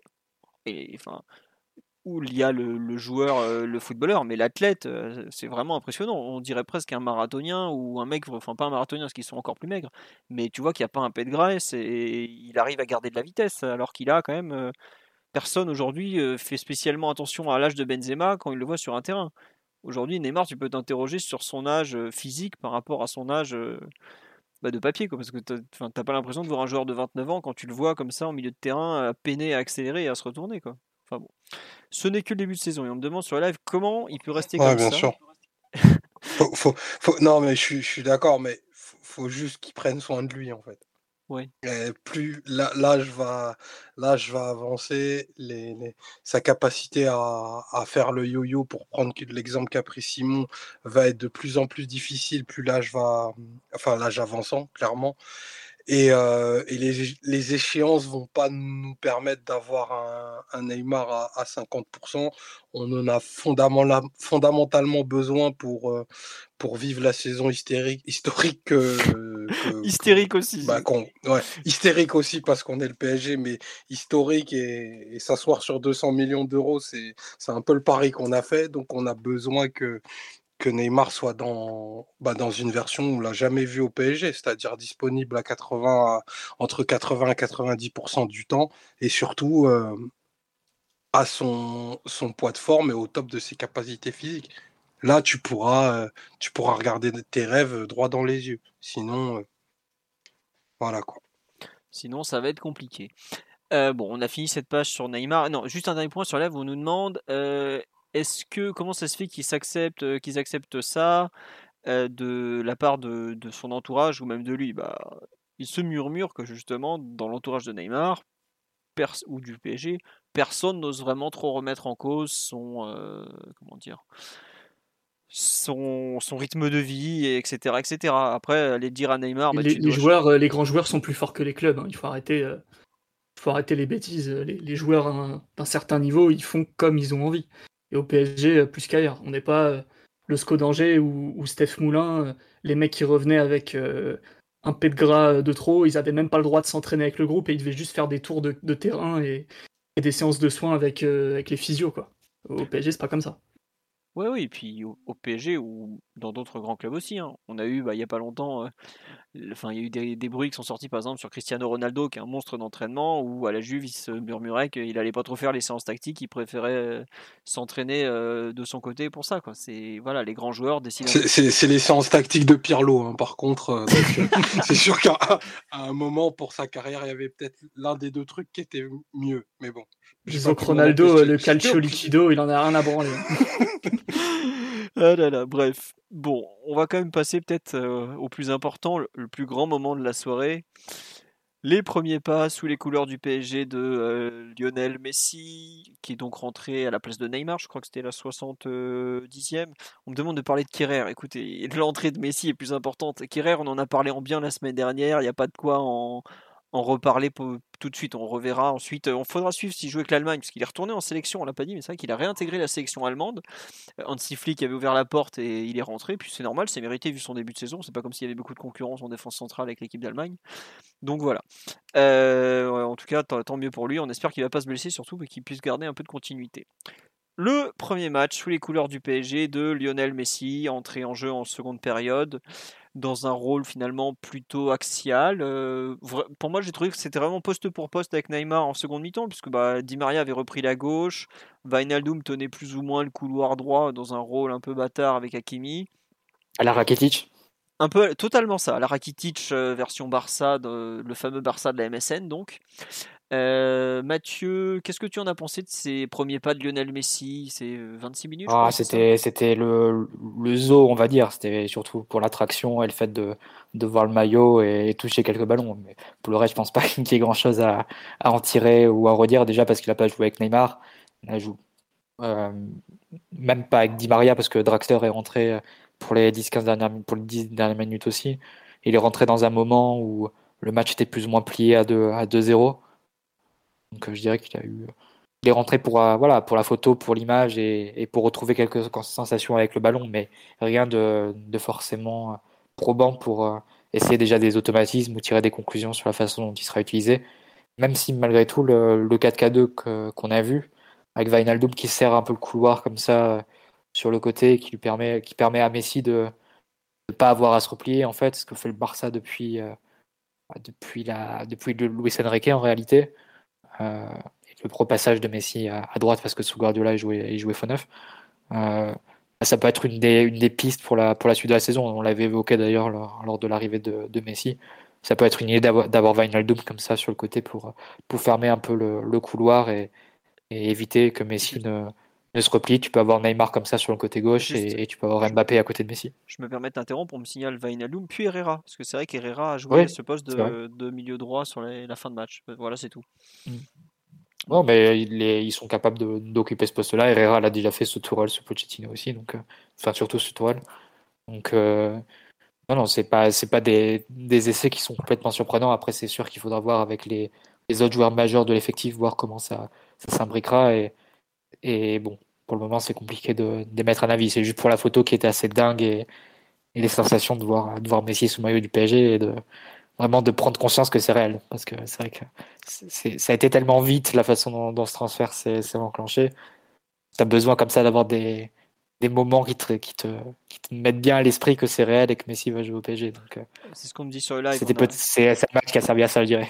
Ouais, c'est ça. C'était, c'est complètement fou encore d'imaginer Messi avec le maillot du PSG. D'ailleurs, le match a, cartonné en Espagne où il était diffusé en clair. Il a fait. Euh, et puis, il pensait aussi pour, euh, pour tous les gamins et, et, ceux qui étaient au stade. Ça, ça doit être quelque chose d'assez, euh, d'assez bien de voir, de voir Messi.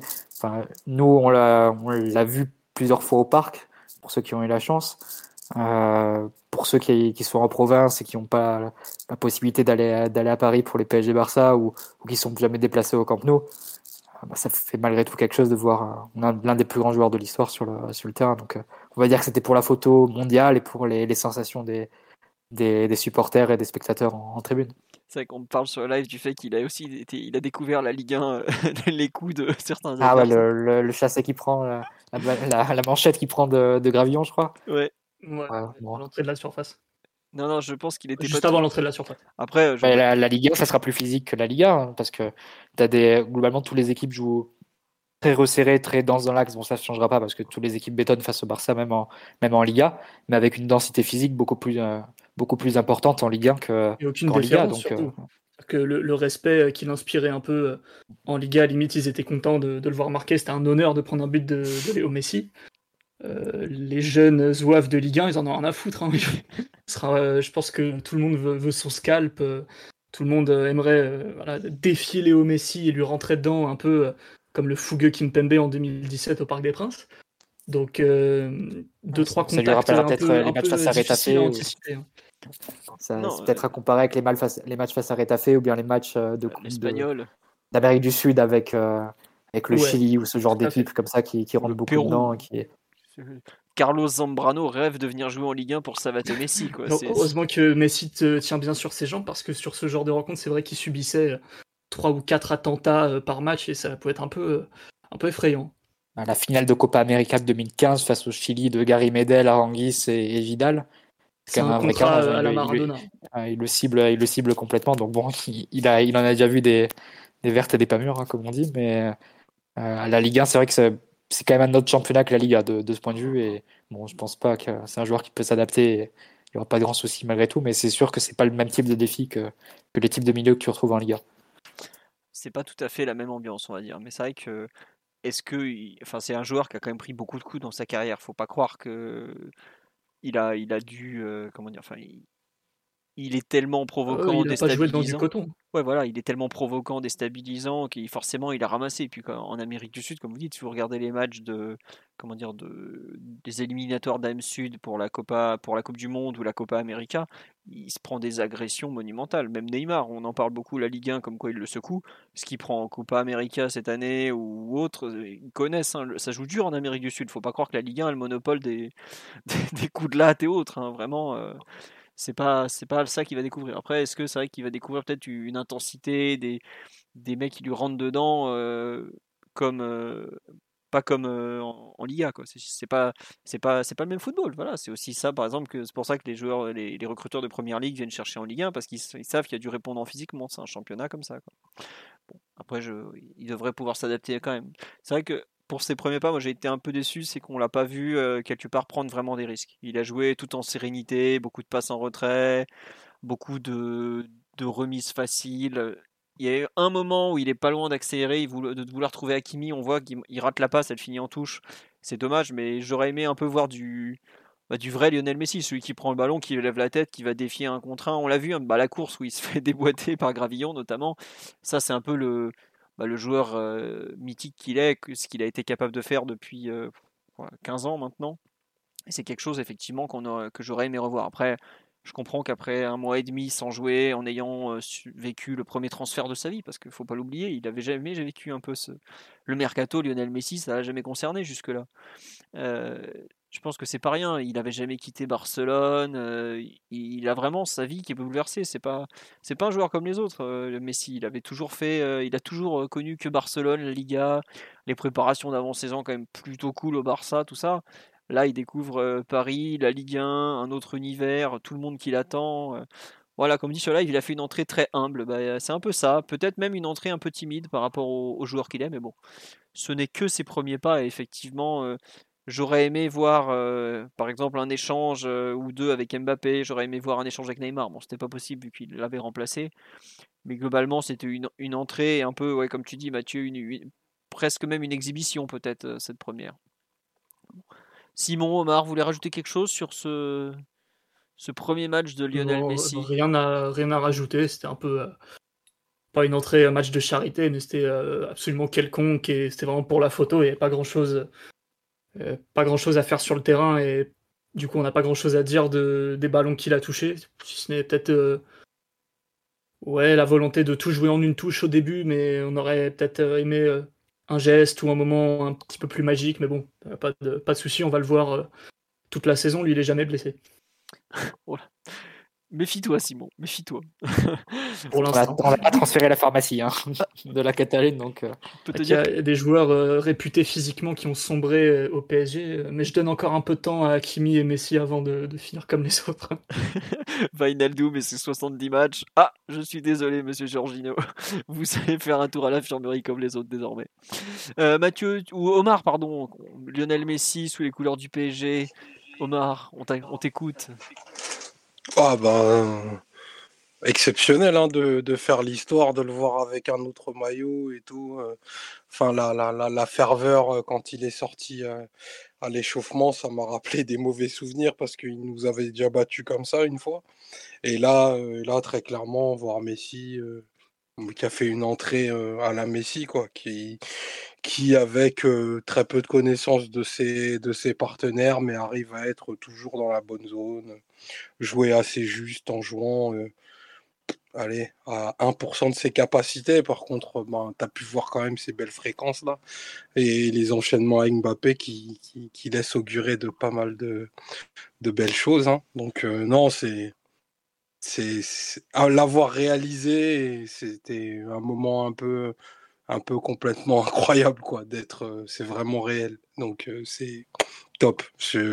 J'ai hâte de du PSG Clermont du, du 12 du 12 11 ou 12 septembre je sais plus on le verra pas je pense. Je pense que ah bah tu risques d'être déçu il sera, il, sera, il sera à 48 heures de retour. tu verras peut-être Rafinha et non non ça non non, tu verras je Rafinha compte, je, je compte sur le fameux tic tac non non non. Moi je veux plus voir Rafinha. J'ai jamais voulu le voir de toute façon. Donc je pense que ce jeune est très loin du groupe. Euh, non, je, pense qu'effectivement, il n'y aura pas de Lionel Messi contre Clermont, puisque la FIFA a validé les trois matchs internationaux. Enfin, la FIFA a validé l'extension en fait de la période de matchs internationaux de la zone Amérique du Sud à cause de, des matchs reportés de je sais plus quand, de mars dernier justement, où ils n'avaient pas pu les faire. Ça rejeté aussi la, la, demande de, enfin, la volonté de la Liga et de, de la Serie A de, d'empêcher les, les, joueurs de faire le voyage, il me semble. Ouais, ouais. Après, la, LFP a laissé la. oui, c'est vrai que la LFP s'est pas mis dans, dans, ce même cas. Voilà, la LFP a laissé les, les joueurs rejoindre. Euh, enfin, ils n'ont pas voulu euh, fermer la porte, donc les Sud-Américains du PSG vont y aller. Et comme tu l'as dit, peut-être les Sud-Américains du PSG ont plus besoin de jouer que de rester à Paris pour une fois. Mais euh, attendez là, parce que vous venez de me, me scier complètement en deux là. ils vont revenir quand du coup? La veille ou l'avant-veille, je crois, de, de La veille ou l'avant-veille? Oh, c'est bon, il va jouer, Messi. c'est bon, il va jouer. Surtout qu'il y a la Ligue des Champions euh, après. La semaine d'après. Oui, oui, jours après. Non, non, il va, il va jouer. Clermont, c'est une parfaite équipe pour débuter. Bon, écoute, on verra. Mais en tout cas, euh, on ne sait pas trop si on le reverra tout de suite. Mais là, pour l'instant, pour le voir jouer, il va falloir regarder l'Argentine. Il y a trois, il y a notamment un formidable Brésil-Argentine pendant la trêve. Pas mal. Espérons qu'on n'ait pas de la casse. J'allais dire, ça va savater entre Parisiens, ça va être superbe. Plus, qu'une heure 55 avant la fin du mercato. Tic-tac. Tic-tac. 1h53. On vous annonce pour ceux qui ne savent pas euh, Griezmann à l'Atlético Madrid. Ouais, qui est le retour de l'espoir pour l'équipe de France. Prêt avec option d'achat de 40 millions d'euros, euh, visiblement, d'après les dernières. Bravo euh, Cholo. Et on n'a pas encore parlé de mercato, mais Nuno Mendes, Nuno, je sais pas si on dit Nuno ou Nuno, on, demandera. Nuno, on demandera tout à l'heure à notre Jordan, notre fan du Sporting, qui est en train de. Et on dit Mensch. Nuno Mensch. Nuno Mensch. pour notre.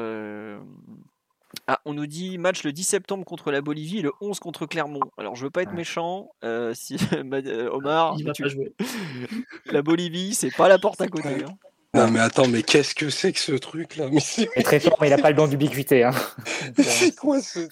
la, très la très glorieuse Ligue 1, on a rien à foutre du calendrier AM Sud. Voilà le truc. C'est la même pour tous les championnats. C'est pour ça qu'ils ont voulu faire la, la, demande, que ce soit la Liga, la, Première Ligue et la Serie A, mais apparemment ça a été rejeté et tout le monde va devoir être. Euh, bah, tout le monde a été convoqué et, d'ailleurs en convocation avec les, leurs euh, équipes nationales respectives. On défie Philippe Clément le 14. Moi, je, voilà, je, dis ça comme ça. Ah, c'est pour ça que tu auras Sarabia face à Clermont. Euh, face à Clermont. Non, arrête un peu. Là. On a des titis à faire jouer, Mathieu. Arrête, arrête. Monsieur Sarabia va rejoindre le Portugal, Omar. Tu... Je voulais dire Rafinha, pardon. Ah, Rafinha, par contre, lui, il risque de pas rejoindre grand monde, ça c'est sûr. Hein. Éventuellement, il doit rejoindre Neymar sur Twitch, mais pas plus. Hein. Là, le pauvre, ça part mal pour lui. Bon, on, on nous dit Bolivie de merde, mais c'est pas leur faute, ils sont pour rien. C'est la Conmebol et la FIFA, les pauvres. Les Boliviens, ils ont rien demandé, tout le monde les tabasse dans, les, dans les éliminatoires M Sud, ils sont là par. C'est pas leur faute, c'est un peu une équipe de merde quand même.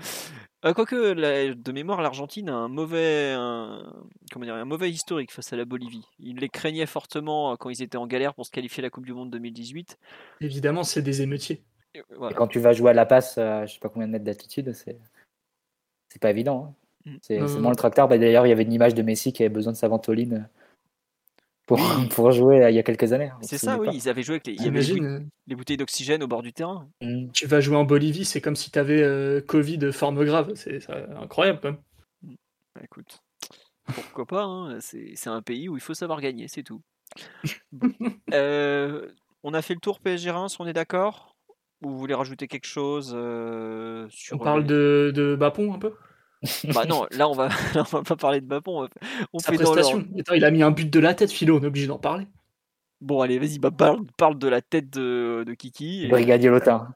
Le Brigadier Lotin. absolument euh, extraordinaire dans la mesure où euh, le nombre de buts qu'il a mis euh, en carrière de la tête, ça se compte sur, une, sur les deux mains, je pense. Et, je crois que c'est son cinquième globalement, PSG, hein. Ouais, ça doit être ça. Il a dû en avoir un à Monaco, peut-être un, euh, euh, peut-être même pas un avec l'équipe de France, je sais pas, et quelques-uns avec le PSG. Mais là, pour le coup, c'est pas euh, juste je mets une petite tête de raccro, c'est un vrai mouvement d'attaquant dans la surface. Et plusieurs choses sur Mbappé de la tête, c'est déjà que paraît-il qu'il aurait grandi depuis qu'il est au PSG, mais il est pas immense non plus. pas un joueur très très grand ou que tu peux faire naturellement jouer de la tête depuis qu'il est, qu'il est ado. Quoi. En plus, il a l'air d'avoir à peu près aucune appétence pour, pour le sujet, voire même peut-être pas un manque de courage, mais en tout cas, dès que ça frotte un peu au contact avec les défenseurs dans la surface, il aime pas du tout. encore quand il est en mouvement, ça va, il résiste à l'épaule, mais à l'arrêt, il déteste qu'on le touche et, des problèmes de timing aussi. Je sais pas si vous vous rappelez le France-Uruguay, je crois, la Coupe du Monde, où il a euh, juste à mettre la tête devant le but et il saute euh, une demi-seconde ou une seconde trop tôt, ce qui fait qu'il prend la tête euh, pratiquement au moment où ses pieds touchent le sol. Et c'est la catastrophe, quoi. Il y a eu plusieurs moments comme ça où, au niveau du, timing, il n'y a rien qui allait. Et hier, petit miracle qui se produit sous nos yeux, vraie course d'attaquant, il arrive dans le mouvement, timing parfait. Euh, tête euh, assurée, pleine, pleine de maîtrise. Donc bravo Kylian. Celle du match d'avant était déjà pas mal, même si c'était un peu différent vu que c'était un ballon qui lui revenait un peu de, face à la, à la retombée. Là, c'est un vrai centre enroulé où il faut quand même bien le lire, bien, bien se positionner et avoir le, bon timing. Donc, si en plus il enrichit sa palette de ce point de vue-là, ça t'ouvre des nouvelles possibilités et surtout, on peut se dire que les 200 millions refusés euh, du côté du Real euh, sont, sont, une bonne chose, euh, si, on veut, si on veut assurer une petite transition. Non, parce qu'on a faire parler du tirage au sort de la Champions League et que tu lis pas le programme de, eh, du podcast. Mais on, y croit, la transition était superbe. Et bah, bah justement, parce que la, la Champions League sans Mbappé, on sortait pas des poules, messieurs. C'est vrai c'est beau. Euh, enfin non, l'année dernière, il a, il a pas marqué avant le dernier match contre les, les Turcs, donc euh, On a un nouveau coach depuis, c'est bon, la malédiction est. ouais, non, mais il y a des gens qui voient en fait en allusion au France-Uruguay, effectivement. Euh, on nous dit il est pas mal ce jeune, les grosses écuries vont pas tarder à s'intéresser à lui. Oh bah il y a, y a, une écurie et qui a un gros, un gros poulain là en Espagne qui est bien chaud visiblement. C'est bien de l'entraîner un peu à faire des coups de tête parce que tu peux pas aller au Real Madrid sans, sans avoir le jeu de tête un peu. Et succéder à Cristiano Ronaldo sans avoir de jeu de tête. Donc il faut qu'il progresse un petit peu à ce niveau-là. Il faut bien qu'on prépare un peu à ne pas avoir une réception trop, trop négative au Bernabeu quand il, quand il fera des coups de tête face à des défenseurs centraux de 1m80. Mais ce serait vraiment intéressant de savoir si lui il cherche à progresser de, de ce point de vue-là ou pas. on sait qu'il a, pas, il a une palette qui est encore un peu réduite. Hein. Quand on compare au Cristiano Ronaldo qui arrive au Real, il n'a pas de, de frappe de loin, très peu. Il n'a pas de jeu de tête. Il n'a pas de ah, il commence quand même. arrêté. Euh, il, il marque beaucoup de la tête euh, les deux dernières années à United. Bah, je peux pas, je peux pas, je peux pas te laisser te dire qu'il a une palette réduite. non, mais je, te, je, te, dis qu'il y a quand même un delta de, je sais pas, peut-être de 10-12 buts encore qu'il peut gagner en améliorant le jeu de bah. tête, les frappes de loin et les, frappes sur coup de pied arrêté, les coups francs. Euh, c'est tout ce qu'il n'a pas par rapport à Cristiano Ronaldo en 2008-2009. Hein. Ça, certes, par, contre, il y a un truc qui est fondamentalement différent entre les deux, c'est euh, le taux d'efficacité de ce que fait Mbappé. C'est-à-dire, Mbappé, c'est quand même un joueur qui, à ce jeune âge, n'a que des gestes pour, euh, pour tuer et gagner des matchs. Mm. Le Cristiano, bon, moins celui de 2008, mais le Cristiano antérieur, avant qu'il bah, décide de devenir un joueur de surface, de marquer, d'être décisif, la phase de nettoyage entre le sporting et ce qu'il est devenu, elle est beaucoup plus longue. Donc tu peux te dire que un Mbappé qui va sortir de, de, de, ce contexte-là, et on entame l'autre débat, mais désolé Philo pour le programme, mais va, ça, ça peut l'emmener à être un joueur qui va mettre 75 buts par an, tu vois, et, et, je suis d'accord avec toi, mais par contre, il y a des qualités qu'il aura probablement jamais. Alors, euh, il met un but comme Oliver Biroff euh, dimanche, mais il a une tête en mousse, tu vois, Mbappé, il faut même pas qu'il y aille. C'est, ah, ça se travaille un peu, ça se travaille, tu veux pas dire que c'est des rédhibitoires non plus. Ronaldo, il jouait milieu droit, milieu droit 24-4-2 euh, quand il arrive à United. C'est après qu'il a commencé à mettre des têtes et des, assez de mettre du sol. Je dis pas que c'est rédhibitoire et qu'il puisse pas progresser, mais pour mettre la tête, pour marquer des buts de la tête, la première des choses avant la qualité technique, c'est faut avoir envie d'en mettre. Mbappé, il n'a pas envie de marquer de la tête. Ça, ça, se voit, ça ça l'intéresse pas. Il en est. C'est comme Thierry Henry, il était super grand, il lisait bien les ballons, mais il n'avait pas envie. Hein. Voilà, euh, euh, Henri, euh, qui, il a souvent la même anecdote il, il parle d'un entraînement. Euh, il parle de lui. L'un des, ouais, déjà, il parle, d'un match gagné 7-0 et marqué 7 buts. Magnifiquement. et je ne vais pas parler d'un match contre Deuil Labar. C'est une séance d'entraînement qui se passe à Arsenal peu de temps après l'arrivée de, de, Fabregas, où justement, ben, ils font un, un atelier euh, où ils mettent des têtes et Fabregas est contrairement euh, catastrophique. il, rate, il rate tout ce qu'il fait. Et là, Wenger dit à ce jeune bah, c'est pas normal que tu sois aussi mauvais quoi. Et, euh, et, là il lui sort une phrase un peu comme Mathieu, il dit bah, en fait moi je suis footballeur, je joue avec les pieds. Et donc Henri entend ça à l'opposé de la séance et il vient lui serrer la main et il lui dit voilà toi tires à loin. Voilà, ça c'est Thierry Henry, consultant Amazon Prime messieurs dames. Abonnez-vous. C'est intéressant parce que pour dire que tout ce qu'il fait c'est pour faire mal et en direction du but.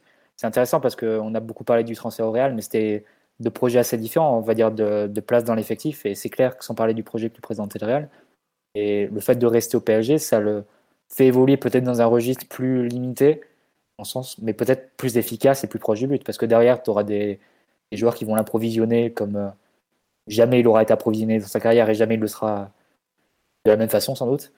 Euh, parce que quand tu as des passeurs du niveau de Di Maria, Neymar et Messi, et je l'ai fait en, grand, de façon graduelle en crescendo. Oh, tu euh, Verratti, mais tranquille, tu vois. Et Verratti aussi, et Hakimi pour le servir aussi sur des, sur des centres comme ça, comme on a vu.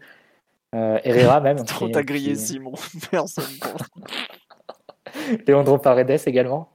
Euh, non, mais ça lui, donne, ça lui donne la possibilité de se concentrer sur les 30 derniers mètres et d'éliminer tout le superflu et de penser qu'à marquer les buts et qu'à qu tuer l'adversaire. Et paradoxalement, peut-être qu'il partagera pas la, enfin, il doit partager l'affiche médiatiquement. Euh, on parle de trio, etc. Mais ça peut être le grand gagnant du trio dans le sens où c'est lui qui va marquer les buts, en théorie. Et, euh, en ça, ça sera peut-être pas un trio, ce sera une équipe qui sera autour de lui pour lui permettre de marquer, euh, de battre des records de buts et, faire sa meilleure saison au niveau, niveau réalisation. Donc, c'est peut-être le projet du PSG lui propose peut-être médiatiquement de partager l'affiche, du moins sur le papier et, et a priori. Mais par le rendu sur le terrain et par la qualité des passeurs qu'il y aura derrière lui, c'est peut-être lui qui va emporter l'affiche et devenir vraiment la, la star de l'équipe parce qu'il ne sera jamais mieux servi qu'avec les joueurs qu'il a derrière. Donc euh, c'est un peu peut-être un, avant-goût qu'on a eu de, la saison qui s'annonce sur le match d'avant-hier. Eh ben, ça fait ça fait rêver. C'est bien, tu t'es pas trompé sur les jours, Mathieu. Cette fois-ci, je te félicite. c'est vrai, tu fais attention. Euh, bon, euh, on va donc conclure cette première partie sur Reims PSG, les joueurs, le retour de Neymar, la première de Messi, Mbappé avant-centre et tout ça. On fait un petit point sur le tirage au sort de la Ligue des Champions qui avait lieu, parce que bon, on va quand même la jouer dans, dans 15 jours, même si nos, Sud-Américains sont encore occupés à l'autre bout de la planète, aux au grand dames de notre ami Omar. Premier, on ne faisait pas partie du premier chapeau. Nous avons hérité dans le premier chapeau de Manchester City. Nous avons hérité dans le deuxième chapeau, c'était nous, donc deux personnes. Dans le troisième chapeau, de nos amis du RB Leipzig. Et enfin, quatrième chapeau, du Club Bruges. Donc ce sont que des adversaires que nous avons croisés au cours des dernières années, puisqu'on a joué Manchester City en demi-finale l'année dernière. On avait joué le RB Leipzig euh, l'an passé également en phase de poule et quelques mois précédemment en demi-finale de Ligue des Champions. On avait gagné, enfin, on avait perdu contre Manchester City, on fait 2-2 à l'aller si je me trompe pas, on perd 2-0 le retour. Leipzig, on avait, fait, on avait perdu 2-1 chez eux, on gagne 1-0 chez nous au Parc des Princes et on avait gagné 3-0 en demi-finale. Et enfin, on a tiré dans le chapeau 4 le Club Bruges. On les avait joués en phase de poule Ligue des Champions il y a deux ans, si je ne me trompe pas. À savoir, on avait gagné 5-0 chez eux avec un, Mbappé qui a mis un triplé en entrant en jeu à l'heure de jeu. Et on avait ensuite gagné 1-0 Parc des Princes, un match où on avait énormément souffert et où Kaylan Navas avait notamment euh, stoppé, même arrêté carrément un penalty euh, sur une, une, frappe un peu euh, complètement ratée de je sais plus qui était l'avant-centre. Il ne devait même pas tirer. Enfin bref, ils s'étaient engueulés entre eux. Messieurs, un mot sur cette poule de Ligue des Champions. qui veut commencer? Ne vous battez pas surtout. Mathieu, Simon. Allez, Simon, ça sera pour toi. Commencer en n'étant pas très positif, mais un peu de, de lassitude peut-être. Le, format de la compétition et surtout du tirage au sort en l'occurrence fait qu'on croise euh, très régulièrement les mêmes équipes au même stade de la compétition. Et bon, toujours euh, forcément euh, la reine des compétitions quand même, évidemment. mais peut-être qu'on aurait aimé croiser d'autres équipes et se frotter à, des, à des, écuries qu'on croise pas beaucoup. Peut-être l'Atlético, la Juve, ce genre de club qu'on n'a jamais joué sous, en compétition officielle sous QSI. Ouais, tu fais partie de ceux qui regrettent. Le premier sentiment. Euh, ouais. Au-delà de, de, la difficulté de la poule, de la compétitivité, de si on finira premier de ça, moi c'est d'abord le euh, premier sentiment qui m'a habité. Ouais. Euh, une, certaine, ouais, une certaine lassitude de voir les choses se répéter d'année en année. Ouais, d'ailleurs, j'ai fait, une, j'ai fait une énorme erreur. Je vous ai dit qu'on avait fait 2-2 contre City. On avait perdu 2-1 là. Excusez-moi, 2-2, c'était lors de l'affrontement précédent. J'avais complètement zappé qu'on avait paumé dès le match aller. Ouais, donc la lassitude de ton côté, euh, lassitude partagée, Mathieu, notamment? Ce, déjà bah vu? Ouais, mais après, c'est lassitude, mais pas de surprise non plus, parce que c'est le, format de la, compétition qui veut. Hein. Sur la, la, pression de certains clubs, on a 4 clubs italiens, 4 clubs euh, allemands, 5 clubs espagnols et 4 clubs anglais. Donc à partir de là, avec le la décision et les règles de ne pas mettre les clubs d'un même pays dans, dans, la même, dans le même groupe, mais aussi de, répartition en fonction des droits TV, bah, tu te retrouves un peu avec les, les, mêmes poules et des adversaires qui, qui reviennent. Et bon, c'est vrai que c'est un peu, un peu lassant. Bon, par rapport à l'an dernier, je dirais quand même que c'est un groupe qui, qui est plus dur sur le papier parce qu'on prend Manchester City par rapport à United qui était qui, était, qui partait d'un point plus bas l'an dernier. Il y en a un qui est champion et l'autre qui l'est pas. Quoi. C'est sûr, c'est sûr. Évidemment, City est une bien, une bien, meilleure, bien meilleure équipe au, niveau collectif. Leipzig, il faudra voir un peu comment, comment ils ont encaissé les, euh, les différents mouvements qu'il y a eu cet été. Un changement d'entraîneur, c'est important. Un changement de défense centrale entre Konaté et, et Upamecano. Euh, la, perte du capitaine, la perte du capitaine, capitaine Sabitzer, qui était un peu l'âme de l'équipe, faut quand même le dire. Mais attention, parce qu'ils ont quand même comblé ce qui était peut-être leur plus gros défaut quand on les a joués, c'est-à-dire qu'ils ont pris un numéro 9 Adrien Silva. Ils ont pris André Silva qui a, qui, ah, très bien fonctionné. Adrien. Excusez-moi. André Silva, qui a très bien fonctionné à Francfort, il me semble. Oui. Euh, et euh, alors que bon, quand on les a joués, il y avait Poulsen, il y avait euh, c'était Olmo, Olmo Neuf, ce genre de, de choix et qui n'était pas forcément très probant. Et on se souvient de, de matchs l'an dernier où ils nous avaient assez copieusement dominés, mais ils avaient quand même du mal à, à conclure et à nous mettre en, en vraie difficulté, notamment au retour au parc. Et, euh, et, puis enfin, nos amis de Bruges. Euh, pareil, je ne sais pas comment ils ont, ils ont vécu ces deux dernières années au niveau des, changements dans, l'effectif. Il y a toujours un très bon entraîneur, visiblement, puisque Philippe Clément est resté. Je ne sais pas si c'est tout à fait la, même équipe qui nous a mis quand même en belle difficulté les, les deux matchs qu'on a joués il y a deux ans. Ils ont perdu pas mal euh. de joueurs depuis et ils sont en grande difficulté sur le début de saison. Je vais faire juste un petit point pour compléter un peu. Euh, donc euh, Bruges qui a été champion quand, quand ils nous avaient joué, ils, ils, ont fini champion l'année d'après. Enfin, c'était en gros une équipe qui était champion. Là, ils ont pris 6-1 le week-end dernier. Ils ont recruté des joueurs bah, comme Fetou Mawassa, l'ancien Rennais, qui a, signé pour être arrière gauche. Ensoki qui était en échec à Nice. devant, ils avaient pas mal de bons joueurs à l'époque, euh, Percy Tao, Emmanuel Denis, tout ça, de mémoire, ils sont, sont plus. Euh, ils ont pris un joueur au milieu de terrain, on me l'a cité tout à l'heure, attendez, je vais vous retrouver le nom. Oh là là là là, excusez-moi pour les recherches en direct. Euh, Noah Lang aussi, visiblement, qui a signé chez eux. Mais euh, globalement, c'est une bien moins bonne équipe que ce n'était il y a deux ans. Alors, est-ce qu'il y a toujours De Ketteler, le formidable milieu de terrain qu'on avait adoré? Oui, il y est toujours. Il a l'air un peu de, stagner d'ailleurs, le, pauvre. Ils ont pris 6-1 le, week-end euh, dernier, jouer. Voilà. c'est pas forcément l'équipe. Euh, c'est une équipe qui me fait moins peur que quand on les avait joués à l'époque où je les trouvais vraiment euh, remarquablement bien organisés collectivement. Je pense qu'ils ont perdu en termes de talent, ils ont pas mal de recrues à intégrer.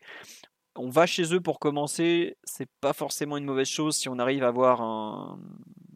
Comment dire un, une équipe vaguement compétitive et prête, bah, il y a certains joueurs comme Mbappé chez nous qui sera normalement prêt, à part s'il a des soucis en sélection. Oui, ils ont repris, voilà, j'ai retrouvé la recrue, merci le live. C'était euh, Wesley, un avant-centre qui, avait fait du, un, colosse brésilien qui avait été très bon chez eux, qui avait été vendu à Aston Villa, si je ne me trompe pas, qui s'était blessé au genou dès qu'il est arrivé là-bas. Au bout de deux ans, ils l'ont rapatrié, enfin, ils se sont fait prêter. Attention à lui, je ne sais pas à quel point il sera en forme et prêt physiquement, mais lui. Euh, était à l'époque un joueur que le PSG suivait d'ailleurs à une époque. Euh, bon, c'était avant qu'il se blesse et qu'il explose en vol en, Angleterre après son transfert, mais c'était un bon joueur. On me signale que Noah Lang est un très bon joueur. Possiblement, je ne le connais pas, je ne vais pas mentir. Donc euh, Bruges, moins bon, mais toujours compliqué d'aller jouer chez eux. Ils ont une vraie structure, une vraie patte collective et puis un, entraîneur, Philippe Clément, dont bah, qu'on salue régulièrement pour ses qualités tactiques. Donc à surveiller. Petit point sur Leipzig, donc si vous voulez savoir, il y a un joueur qu'on a, que Mathieu n'a pas cité, qui est en fait, donc Leipzig a perdu son entraîneur Nagelsmann, ils l'ont remplacé par un autre membre de la galaxie Red Bull, dont le nom m'a échappé depuis quelques minutes et que j'essaye de vous retrouver, qui donc doit reprendre euh, Jesse March, voilà, l'américain, si je me trompe pas, Jesse March, pardon, qui est né dans le Wisconsin, qui, avait, qui était passé justement par les New York Red Bulls. Après, il a fait adjoint au à Leipzig en 2018-2019, donc il devait être adjoint de Nagelsmann, si je me trompe pas. Ensuite, il a fait deux ans à Salzbourg, et là, cette année, bah, il, a, récupéré le, vaisseau, euh, comment dire, la maison mère, l'équipe numéro un du groupe Red Bull qui est l'équipe première du RB Leipzig. On a vu qu'ils s'étaient bien renforcés. Ils ont pris Simacan notamment de comment il s'appelle de, Strasbourg. Euh, ils ont pris un autre joueur en défense centrale qui m'avait été qu'on avait dont on avait parlé dans le live à une époque dont le nom m'échappe. Ils ont pris aussi au milieu de terrain, ils ont remplacé, donc ils ont perdu Sabitzer, qui est un peu l'âme de l'équipe, qui était là depuis des années. Ils l'ont remplacé par euh, Ilaix Moriba du, Barça, qui a signé là pour 16 millions il y a quelques heures surtout l'énorme recrue de l'intersaison à Salzbourg, à Leipzig, pardon, c'est le fameux Sobolai qui justement a été transféré de, de, Salzbourg à Leipzig, excusez-moi, je m'y perds avec tous leurs mouvements de magouille, c'est très très très très compliqué. Euh, qui a fait des, Gvardol en défense centrale, merci le live. Il y a des très très bons connaisseurs de Bundesliga, je suis impressionné messieurs. Et donc euh, Sobolai qui a fait des débuts assez fracassants en Bundesliga, notamment avec des un triplé de passe décisive ou un doublé, mais en tout cas, il, a marqué des points. Et Salzbourg, c'est Leipzig, décidément, j'ai beaucoup de mal, fait un début de saison qui est pas si mauvais que ça, alors qu'ils étaient un peu considérés comme une équipe sur laquelle on savait pas trop. Euh, si on, savait pas trop euh, si on allait pouvoir compter dessus. Alors c'est vrai que le week-end dernier ils ont perdu à Wolfsburg, mais c'est pas infamant de perdre à Wolfsburg. Bon, je vous dis ça. Et en fait ils ont fait gagner qu'un match, ils ont perdu deux. Je pensais qu'ils en avaient fait, ils avaient gagné deux et perdu un. Voilà. À voir, effectivement, avec André Silva, qui était l'année dernière le deuxième meilleur buteur de, Bundesliga. Euh, il faudra surveiller un peu peut-être les, mouvements des dernières heures. C'est une équipe très jeune, encore une fois, et qui est en train d'évoluer. C'est pas forcément euh, la meilleure euh, version de Leipzig. Je pense que l'équipe de l'année dernière était beaucoup plus dangereuse, par exemple. Mais à surveiller malgré tout. Et heureusement qu'on les joue pas, je pense, en premier match. On les joue en journée 3 et journée 4 c'est probablement ce qui peut nous arriver de mieux parce qu'ils seront, encore une équipe en, jeune et nous on aura peut-être trouvé quelques repères. Je sais pas Omar, Simon ou Mathieu si vous voulez compléter ce point RB Leipzig avant de, vous redonner la parole. Mais je pense que vous n'avez pas trop suivi. Oui, ils ont aussi gagné un match en Coupe d'Allemagne. Voilà, c'est pour ça. Je savais qu'ils avaient gagné deux matchs, mais celui que j'avais oublié, c'était la Coupe d'Allemagne. C'était pas. Et on me signale qu'ils ont fait signer Brian Brobé aussi, que je ne connais pas, donc je ne vais pas en entendre, je vais pas en parler plus que ça. Euh, oui, Simon? Non, rien. ah d'accord. Euh, non, euh, sur euh, City, sur United, non, c'est City qu'on joue. Un avis sur City, le fait la grosse équipe du groupe, probablement celle avec laquelle on va, on va devoir se battre pour la première place, non? Ouais, avec eux qu'on va sûrement se disputer la, première place sauf accident de, de, parcours entre guillemets, et surtout une équipe sensiblement similaire à ce qu'on voyait l'année dernière avec euh, la même manière de défendre plutôt très haut en zone, euh, la même profusion de milieux de terrain, euh, même à des postes où on ne voit pas forcément habituellement des, milieux de terrain, pardon. En plus renforcé par l'arrivée de Jack Grealish, qui est aussi lui dans ce style de milieu offensif, capable de, mener le jeu avec une belle patte, et une équipe qui, use et abuse de centres dans la surface pour pour à la fois attaquer euh, le deuxième poteau et aussi un peu comme ça gérer, euh, mieux gérer ses transitions euh, défensives. Donc pour l'instant, on n'a pas vu d'évolution par rapport à l'équipe qui fait champion d'Angleterre et finaliste de Champions League en 2020-2021. Donc à surveiller forcément parce que Guardiola, avec lui, on n'est jamais, à l'abri d'une évolution ou, de, de, nouvelles expérimentations. Mais je pense qu'avec eux, on sait à quoi s'attendre et et, toujours euh, comment dire le, fait qu'il euh, faudra être euh, bien bien bien équipé en individualité pour les affronter parce que pour le coup Guardiola a un peu changé ces quelques dernières années et on est un peu plus loin du football pétillant et offensif qui prend beaucoup de risques qu'il a pu pratiquer beaucoup d'années. C'est une équipe beaucoup plus froide, moins agréable à voir jouer, je trouve, mais qui concèdent vraiment rien défensivement. C'est très très compliqué de les déséquilibrer. Du coup, pour nous, ce sera un peu le même enjeu que lorsqu'on les avait croisés en demi-finale, c'est-à-dire avoir tous les joueurs, les meilleurs joueurs fit, et, ne, pas ne pas, s'écrouler face à un peu cette équipe bien en place collectivement, mais un peu, un peu froide. Ouais, effectivement. Et puis comme on dit sur live, il serait peut-être temps de gagner un match contre City parce que 2015-2016, on n'en gagne pas un. 2021, 2020-2021, on, perd euh, les deux. Le moyen on, est, on est généralement un peu meilleur en poule. Mais... Ouais, après, euh, bon, est-ce que, les, est-ce que ça serait une équipe de Guardiola version on marche sur tout le monde de septembre à, mars avant de s'écrouler Ou est-ce que ça sera l'équipe de l'an dernier On se fait un peu marcher dessus par tout le monde entre septembre et décembre, et puis à partir de janvier, on envoie euh, de la victoire à tout va. C'est un peu la question qui se pose, je pense, non? On verra, mais le Covid, enfin, le Covid pour le foot s'éloigne un peu. Et ils auront peut-être euh, moins de flottement qu'en début de saison dernière. Moi, je les vois bien plutôt, plutôt bien rodés du début à la fin. À voir. Omar, qu'on n'a pas entendu sur ce tirage au sort, ton avis? Omar ne veut pas en parler du tirage au sort. Non, non, excuse-moi, je parlais dans, dans le vide depuis tout à l'heure. Ben, déjà, ça n'a plus rien d'un tirage au sort. Hein. C'est ce, qui fait que la probabilité de, retomber sur les mêmes équipes est ultra importante. Après, City fait figure euh, d'épouvantail, pardon moi, j'ai encore des souvenirs assez douloureux de, la démonstration qu'on a vécue chez eux il y, a, encore quelques mois. Donc, City est bien reparti hein, en, première ligue. Enfin, ils ont, ils ont totalement roulé sur les adversaires, tant collectivement qu'athlétiquement. Donc, c'est le match 2. Ça va être un, un vrai bon test pour Pochettino, du coup, parce que bah, normalement, les, niveaux de forme seront, bien égalisés. Euh, pour le coup, on va vite savoir où on en est. Donc, pour moi, City est favori parce qu'on avance euh, tant sur l'identité que, sur le, que sur le projet de jeu. Mais vu qu'on est dans un groupe un peu piégeux, va pas falloir laisser traîner trop de points en route. Et, vraiment, ce match contre City sera un vrai carrefour de, notre progression et un vrai bilan pour moi de, bah la première période de Pochettino au, PSG, quoi, parce que ça va arriver après, après neuf mois à peu près de, présence. On a pu voir l'écart très important en termes d'identité collective et de Enfin, ils ont été plus forts que nous, quoi, sur la double confrontation. Il n'y a pas eu de, il a pas eu de sujet, il n'y a pas eu de débat. Euh, j'espère et, tout porte à croire qu'avec Mbappé, les, les résultats, l'écart va être un petit peu réduit parce que tu vas enfin pouvoir les menacer dans, les dans la profondeur.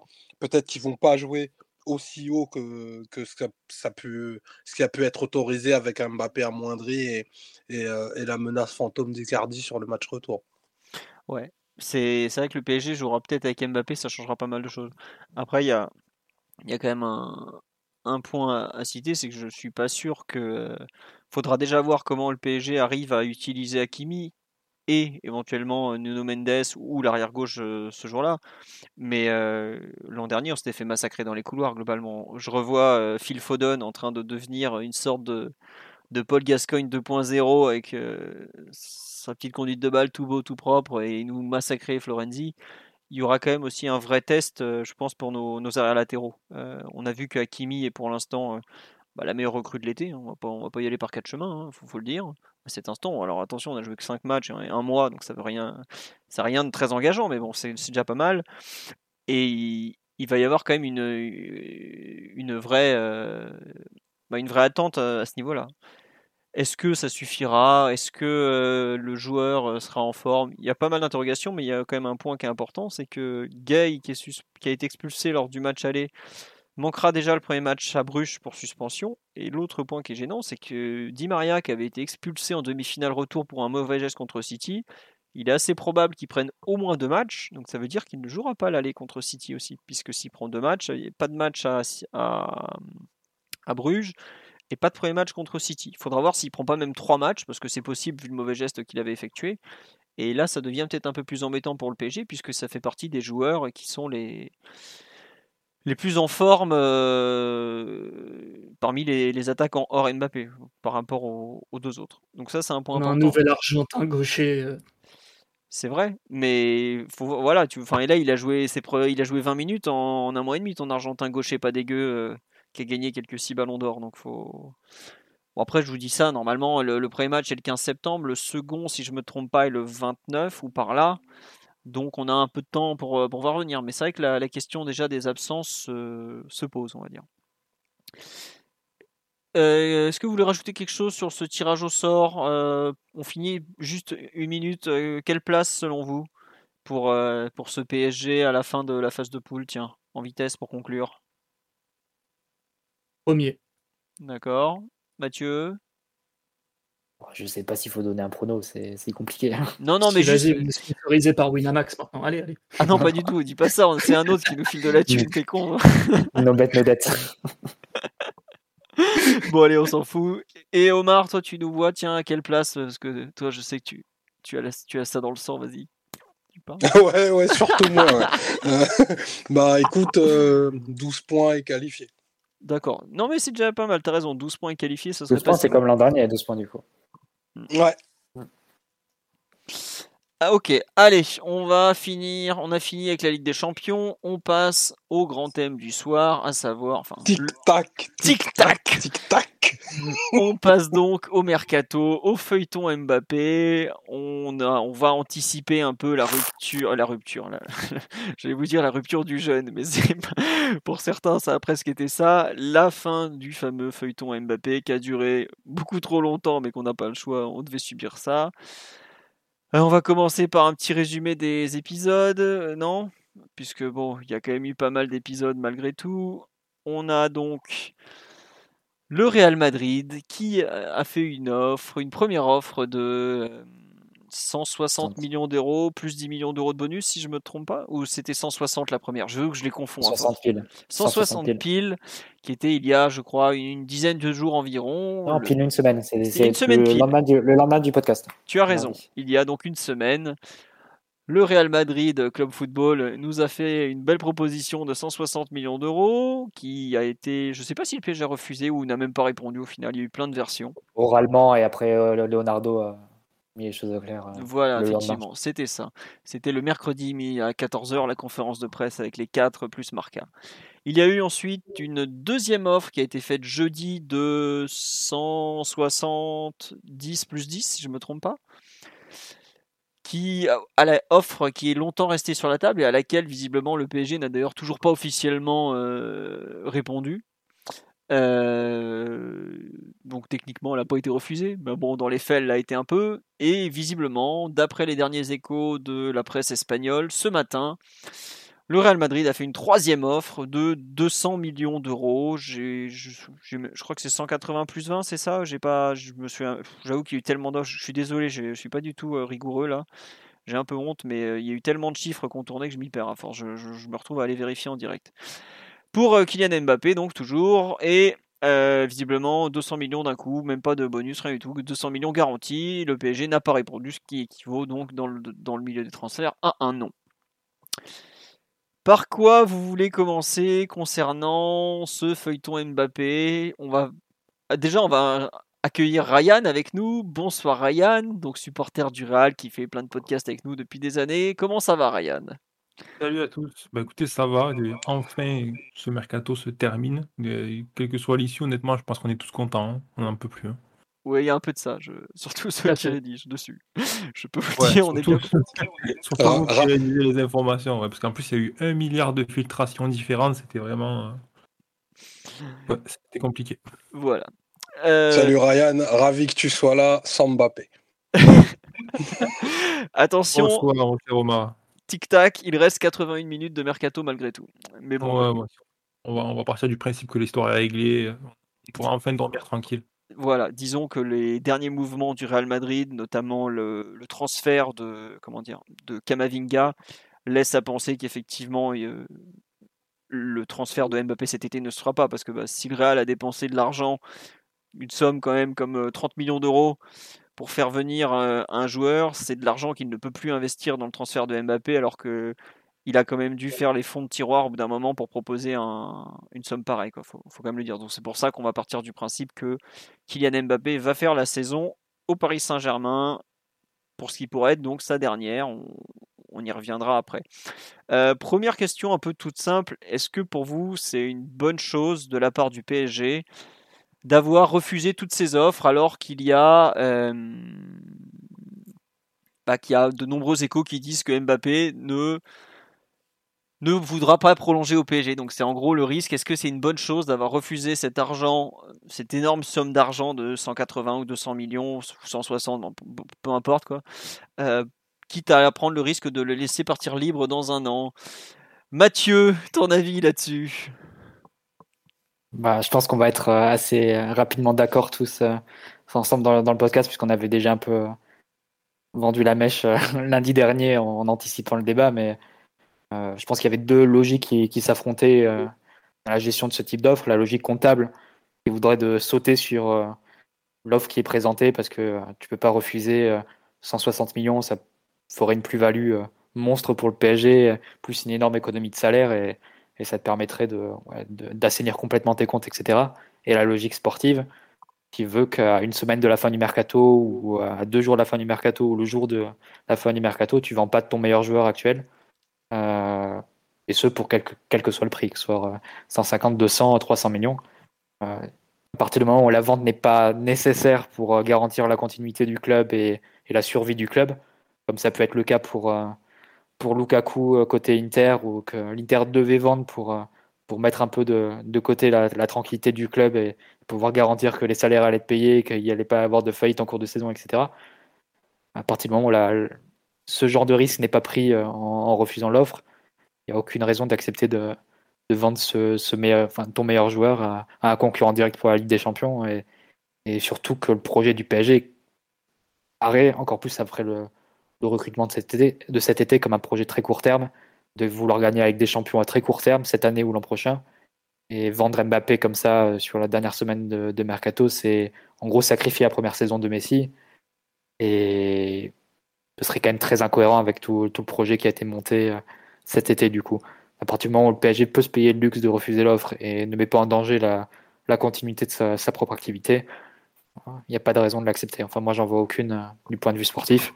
Si tu, si tu vends Mbappé, tu dois te présenter le jour même avec Haaland pour, euh, garantir la continuité de la, compétitivité de l'équipe. À partir du moment où c'est pas possible, tu peux pas laisser partir Mbappé. Oui, non, mais tu as raison de parler de la difficulté de remplacer Mbappé dans, en général et encore plus dans les dix derniers, 7 derniers jours d'un mercato euh, estival. Je sais que le Real euh, attendait ce moment, ça avait été annoncé depuis des semaines, mais quand tu te présentes face au PSG, qui est un club qui a déjà montré qu'il était capable d'être très très très très très dur quand il s'agit de libérer un de ses joueurs, tu fais une offre qui est qui est à la fois autant infrefusable qu'impossible à accepter en fait. C'est que tu te pointes, ok c'est cool, hein. tu vas filer au club le plus riche du monde de l'argent. Je pas être méchant mais euh, l'émir il s'en fout, ça lui fait un lingot de plus dans sa collection. Enfin c'est débile parce que c'est pas l'émir qui est au quotidien évidemment. Mais t'as d'un côté un club qui depuis 10 ans investit, euh, a probablement investi plus d'un milliard, si ce n'est deux, j'ose même plus compter, pour gagner la Ligue des Champions. Tu lui proposes de l'argent contre le fait, contre, enfin, pour compenser le fait qu'il qu'il perd son meilleur joueur et donc qu'il perd sa plus grande chance de gagner la Ligue des Champions. Parce que même si je sais qu'Mbappé n'a jamais gagné la Ligue des Champions, aujourd'hui la plus grande chance pour le PSG de gagner la Ligue des Champions, c'est de pouvoir s'appuyer sur Kylian Mbappé malgré tout. Je... Il y a une posture un peu ridicule, euh, je trouve, des deux côtés, mais je dis ridicule, je m'entends dans le sens où euh, ça paraît fou de voir un club qui refuse 200 millions. Évidemment que ça paraît fou pour un an de contrat. Mais il y a aussi le club en face qui se met dans une posture où il tente de faire passer, de nous tuer notre compétitivité à trois jours de la fin, enfin trois jours ou sept jours, alors que cette compétitivité est le but ultime de, tout le club depuis dix ans. Et ça, je trouve qu'on on l'a pas assez dit, euh, mais il y a un côté un peu euh, prenez notre fric et taisez-vous, qui je pense ne pouvait pas être accepté par le PSG. Par, par rapport à ses ambitions, par rapport à ce qu'il montre, par rapport à tout ça, le PSG ne peut pas accepter qu'on lui dise tiens, prends mon fric et, dégage parce que on prend ton meilleur joueur. Le club n'a jamais vendu ou accepté le départ d'un joueur important hors fin de contrat. Et la seule fin de contrat d'ailleurs qu'on a acceptées, ça a été dans les plus symboliques. Hein. c'est celle de Thiago Silva, Zlatan, Cavani. Et c'est le club qui a décidé qu'il partait. C'est pas le joueur qui est parti. C'est le club qui a décidé qu'il partait. À partir de là, je pense que si bien le Real Madrid que Florentino Pérez que le PSG savaient que finalement, en fait, le fameux montant euh, que le PSG n'a pas, voulu euh, donner, enfin, que visiblement que n'a même jamais donné, c'est peut-être un montant qui au final n'existait peut-être même pas, quoi, tout simplement. Enfin, je sais pas, Ryan, ce que tu en penses, toi qui es côté madrilène, mais voilà un peu moi mon point de vue sur ce, dossier au long cours qui, nous a vu passer par tous les états.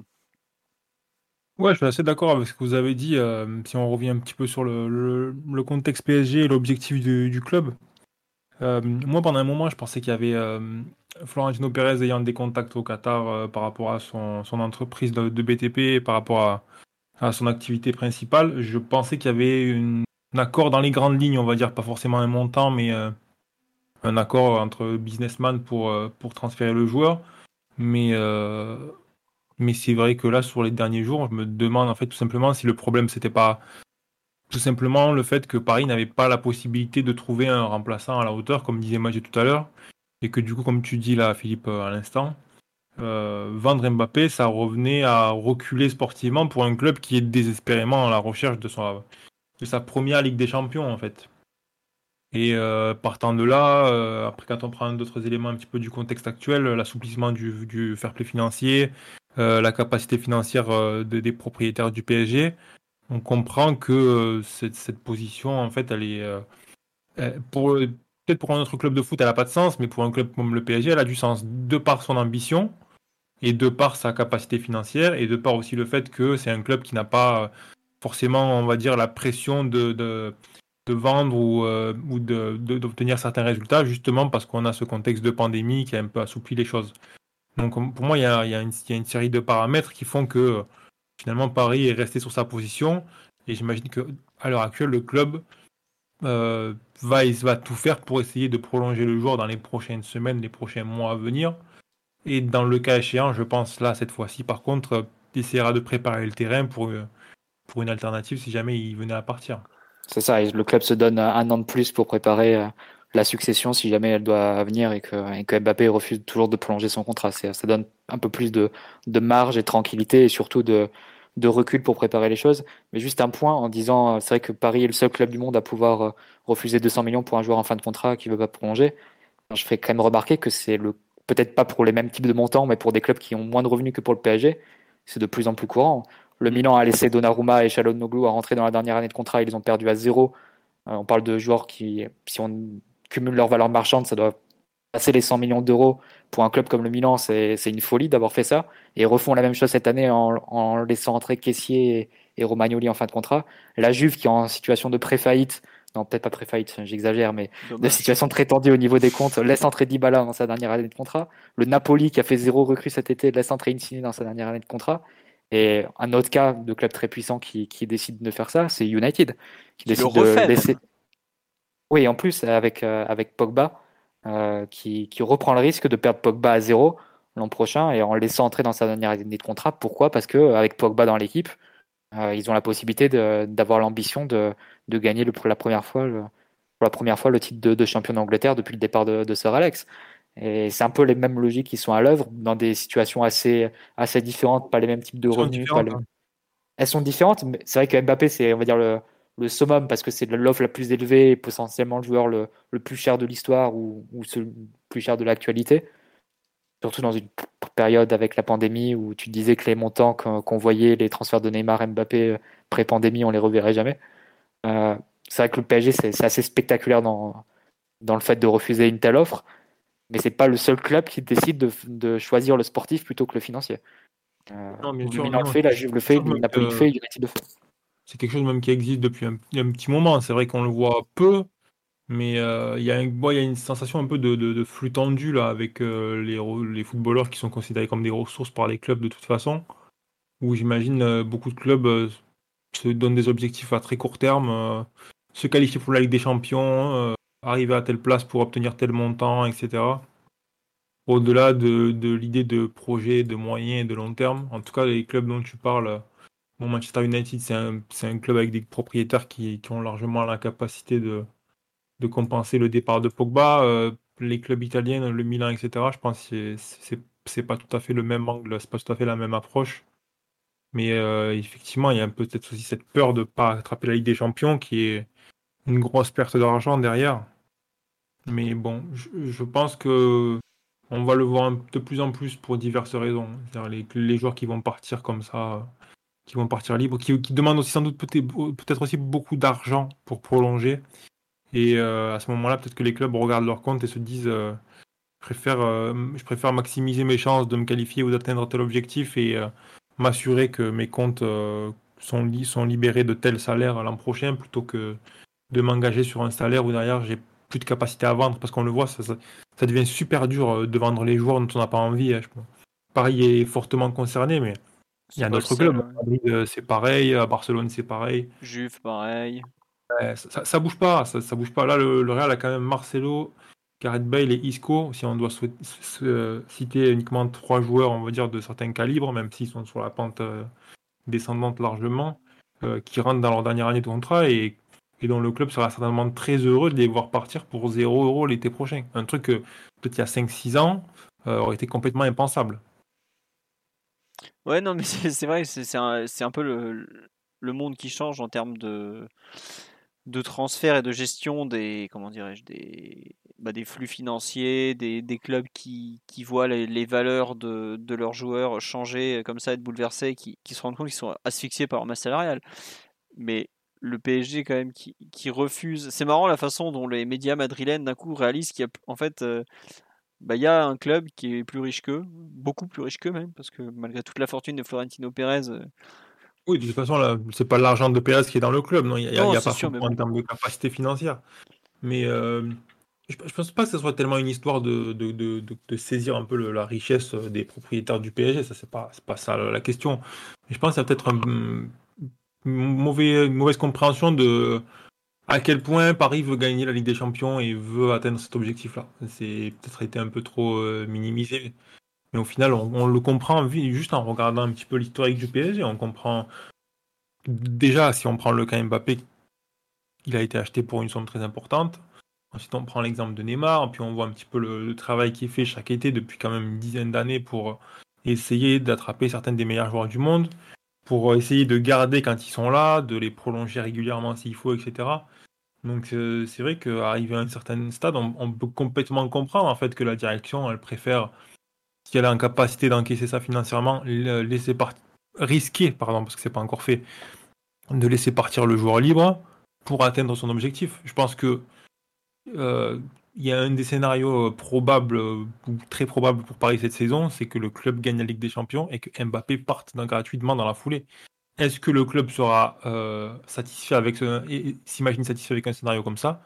Personnellement, je pense que le club serait pas malheureux. Du moins, ça sera, il y aura une victoire, il y aura peut-être un goût amer derrière, mais il y aura le, Graal tant, tant convoité qui sera là. Donc, c'est ça peut-être qu'ils n'ont pas, qu'ils pas bien compris. Et puis après, bon, il y a aussi le, cirque des médias, euh, Pédérol euh, et tout ça, c'est bon. C'est des gens qui font un peu aussi du théâtre et de la mise en scène. Enfin, il y a, toute une histoire de, de clics et d'audience, etc. Il faut pas trop trop les prendre au sérieux non plus, quoi. Non, c'est sûr. Après, bien sûr qu'ils se mettent en scène de façon incroyable et, et quelque part, eux, ils demandent que ça en plus de se mettre en scène. Ils s'adorent euh, le, théâtre de, de Chiringuito, tout ça. Voilà. Tiens, une question pour toi, Ryan, sur le live. Pourquoi le Real ne fait pas une offre début juillet s'ils veulent vraiment Mbappé? Honnêtement, je pense que ça a été fait. Hein. Moi, je pense que ce qui nous a été filtré là, ça a été déjà discuté il y a quelques mois, mais que ça a été, euh, on va dire, remis au jour ou retenté dernièrement. Mais je pense pas que Florentino Pérez, qui a avec, sa direction, a travaillé au corps euh, Mbappé depuis euh, un an ou deux ans, je crois. C'est ce qui a été reporté par des médias assez sérieux. Euh, décide de se manifester à 15 jours du mercato. Je pense que ça a été discuté directement avec le Qatar et avec le club. Il me semblait qu'en juillet, il y avait déjà eu une, dans un article de l'équipe une référence là-dessus sur le Cavaran qui avait été proposé par, par le Real au moment d'essayer de, de, de, transférer Mbappé il me semble que le club a régulièrement demandé aussi également ce qu'il en était au PSG, est-ce qu'il est en vente, est-ce qu'on peut faire quelque chose, etc. Et ça encore, c'est la partie, on va dire, euh, officielle. Mais je pense que derrière, il y a plus d'une fois des offres et des tentatives euh, côté Real. Après, pourquoi ça sort dans Excuse-moi, je, te, coupe, Ryan. Il y avait Marca fait dernièrement qui a reparlé effectivement d'une approche début juin auprès du PSG, auquel le PSG a dit non tout de suite. Après, une approche, c'est pas une offre. Hein. Euh, mais euh, bon, enfin, de toute façon, tu, sais comment ça se passe dans le foot. En général, euh, les dirigeants ils parlent entre eux et s'ils sentent qu'il y a une ouverture, ils font une offre formelle. S'il y a un accord avec le joueur et qu'ils sentent que le club est ouvert, on, bon, on fait les formalités, etc. Mais ils en discutent toujours un peu avant entre eux. Donc, il faut bien justifier combien touchent les intermédiaires pour pas faire grand chose, tu le sais bien. Hein. Ouais, mais c'est ça. Bah, déjà tu as, as, un milliard de vampires et de requins autour qui veulent toucher un billet pour pas grand chose. Donc. Mais euh, non, non, je pense pas que le club, que le Real se soit manifesté aussi tard. Par contre, euh, je sais pas exactement, voilà, quand ou à quel moment le Real a, a, fait comprendre très sérieusement au PSG qu'il voulait, qu'il voulait acheter le joueur. Ça, ça c'est peut-être été un problème. Je sais pas. On saura jamais ça. Euh... Oui, non, c'est sûr qu'on saura jamais d'ailleurs. Euh, pour revenir un peu sur le feuilleton Mbappé, euh, Simon ou Omar, qu'on n'a pas du tout entendu, il n'y a que Mathieu, Ryan et moi qui avons parlé jusque-là. Vous comprenez euh, un peu l'approche radicale du PSG ou à 200 ou à 160, 200 millions d'euros, vous avez quand même un peu douté vous avez dit il faut vendre parce que c'est trop et qu'on aura, on en a trop besoin pour refaire une équipe au final? Mmh, personnellement, je à part le soir où, ça nous a dit oui, c'est bon, c'est bon, euh, Mbappé devrait, devrait partir. Je sais plus quel jour de la semaine c'était exactement, la semaine dernière, euh, il y a quelques jours. Euh, jeudi soir, voilà. jeudi ou vendredi, je sais plus. De, la, de la nuit du jeudi au vendredi, globalement. C'était le seul moment où je me suis dit ah, ça sent pas bon du tout. Mais dès lors que ça semblait compliqué pour le PSG de trouver des, remplaçants sérieux, c'est-à-dire en gros Erling Holland au mieux ou Lewandowski en deuxième option, qui auraient été des remplaçants décents à, Kylian Mbappé. Euh, dès que ça n'a pas filtré que quelque chose de cet ordre-là était possible, je me suis vite euh, ressaisi perso en me disant non, c'est bon, il y a plus de chances qu'il reste au PSG, qu'il parte à mon avis. Donc j'étais plutôt serein de ce point de vue-là. Et évidemment, je comprends l'approche du club qui est de rejeter toutes les offres en, bloc, même à 180, 200 millions, parce que sportivement, c'est pas possible. Tu pouvais pas reconstruire l'équipe avec cette somme en aussi peu de temps parce que tu n'avais pas forcément les opportunités de, marcher à disposition. Euh, le PSG, là, actuellement, sa ligne offensive, elle a des objectifs très élevés et peu de temps pour les accomplir parce que sur tes quatre meilleurs offensifs, t'en as deux qui ont 33-34 ans et un qui est euh, absent 55% euh, du temps tu es trop trop dépendant de Mbappé qui est ton joueur le plus important pour performer en Ligue des Champions évidemment et ne serait-ce qu'en Ligue 1, Ligue 1 que tu as perdu l'année dernière. C'était impossible de le laisser partir sans remplacement décent une fois de plus. Et, même le message que t'envoyais au monde entier en t'asseyant un peu euh, sur le côté euh, sportif et ta fierté aussi, euh, en, laissant partir Mbappé et en tentant un panic buy horrible de type Richard Lisson à 80 ou 100 millions, ça aurait été une catastrophe. Et là, je pense que le PSG a bien fait de résister à cette humiliation qui aurait fait, en gros, comprendre à tout le monde que le Real, c'était eux les patrons, que c'était eux le passé, le présent et l'avenir, que Mbappé rêvait d'être là-bas, pas au PSG, alors qu'il aurait été même moins payé au Real qu'au PSG, bah, il voulait quand même aller au Real. Euh, tout ça, ça aurait été, euh, disons, euh, une grande victoire pour le madridismo, n'est-ce pas? Et, une vraie, vraie gueule de bois pour le PSG, qui aurait trop, trop perdu et qui aurait pris un coup dans la musette terrible, alors même que tu viens de, euh, de, signer Lionel Messi. Donc, euh, non. J'ai tout à fait compris euh, l'idée de, rejeter en bloc et, et à part cette fameuse soirée où, où, ça sentait bon côté Real, paraît-il, j'ai jamais cru que Mbappé partirait. Bah, j'aurais bien aimé avoir ta confiance, je, le dis honnêtement. Je, faisais pas le mal à un moment, mais bref. C'est vrai qu'aujourd'hui, le PSG euh, a payé 145 millions d'euros pour Mbappé. Pas, pas un euro de plus, aux grandes dames de Monaco. Euh, c'est quand même pas rien. Euh, Omar, sur un peu ce, déroulement du feuilleton Mbappé, sur la, volonté du PSG, sur le, fait de garder Mbappé plus que tout, qu'est-ce que tu, qu'est-ce que tu en penses? Toi, j'imagine que tu te réjouis effectivement qu'il reste, évidemment. Ah ben ça, je, je, je, je suis plus que, plus que ravi. Euh, alors le feuilleton, il, a été euh, difficile à vivre. Euh, effectivement, je me rappelle très très bien de, de, de jeudi soir dernier où, où tous les signaux annonçaient un départ et une officialisation quasi certaine dans les, dans les 24 prochaines heures de, de Mbappé. et et cette sensation de vide absolument terrible qui allait s'abattre sur nous. Alors, sans tomber dans un idéalisme béat ou du catastrophisme, juste en raisonnant de, façon très factuelle, Bambappé, pour le coup, est aussi en, reprise et à la recherche de sa, de sa meilleure forme. on a vu que 90% bah, de nos espoirs offensifs et nos concrétisations reposaient sur ces jeunes épaules euh, en ce début de saison. Donc je ne m'imaginais pas, et on en a parlé un certain nombre de fois, euh, d'ailleurs Philo, euh, tu avais mis le doigt dessus lors, lors de la semaine dernière, enfin une saison où avec des Sud-Américains qui seraient constamment dans des avions, des joueurs offensifs qui sont ce qu'ils sont, c'est-à-dire...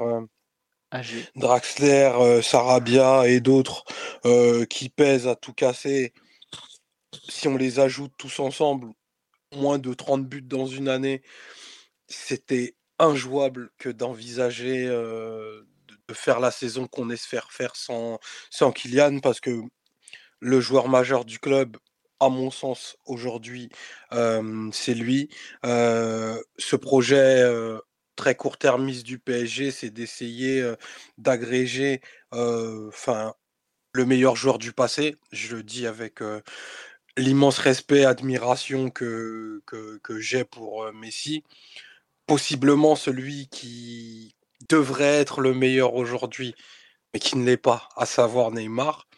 Et de façon assez certaine, celui qui va être le meilleur demain, donc Mbappé. Et, euh, et pour ça, en fait, le, le, le choix de l'actionnaire et le choix du club, il est à saluer parce que on peut le tourner dans tous les sens. C'est un choix éminemment sportif que de se donner la chance bah, d'y arriver. C'est Mourinho qui parlait de, de, la quête de la Ligue des Champions de Barcelone à une époque, plutôt du doublé en Ligue des Champions comme d'une obsession. nous, aujourd'hui, parce que c'est les 10 ans de l'actionnaire, parce qu'il il y a eu un recrutement somptuaire, la, Ouais, la Coupe du Monde en approche, exactement. C'est là-dessus que, que, j'allais conclure.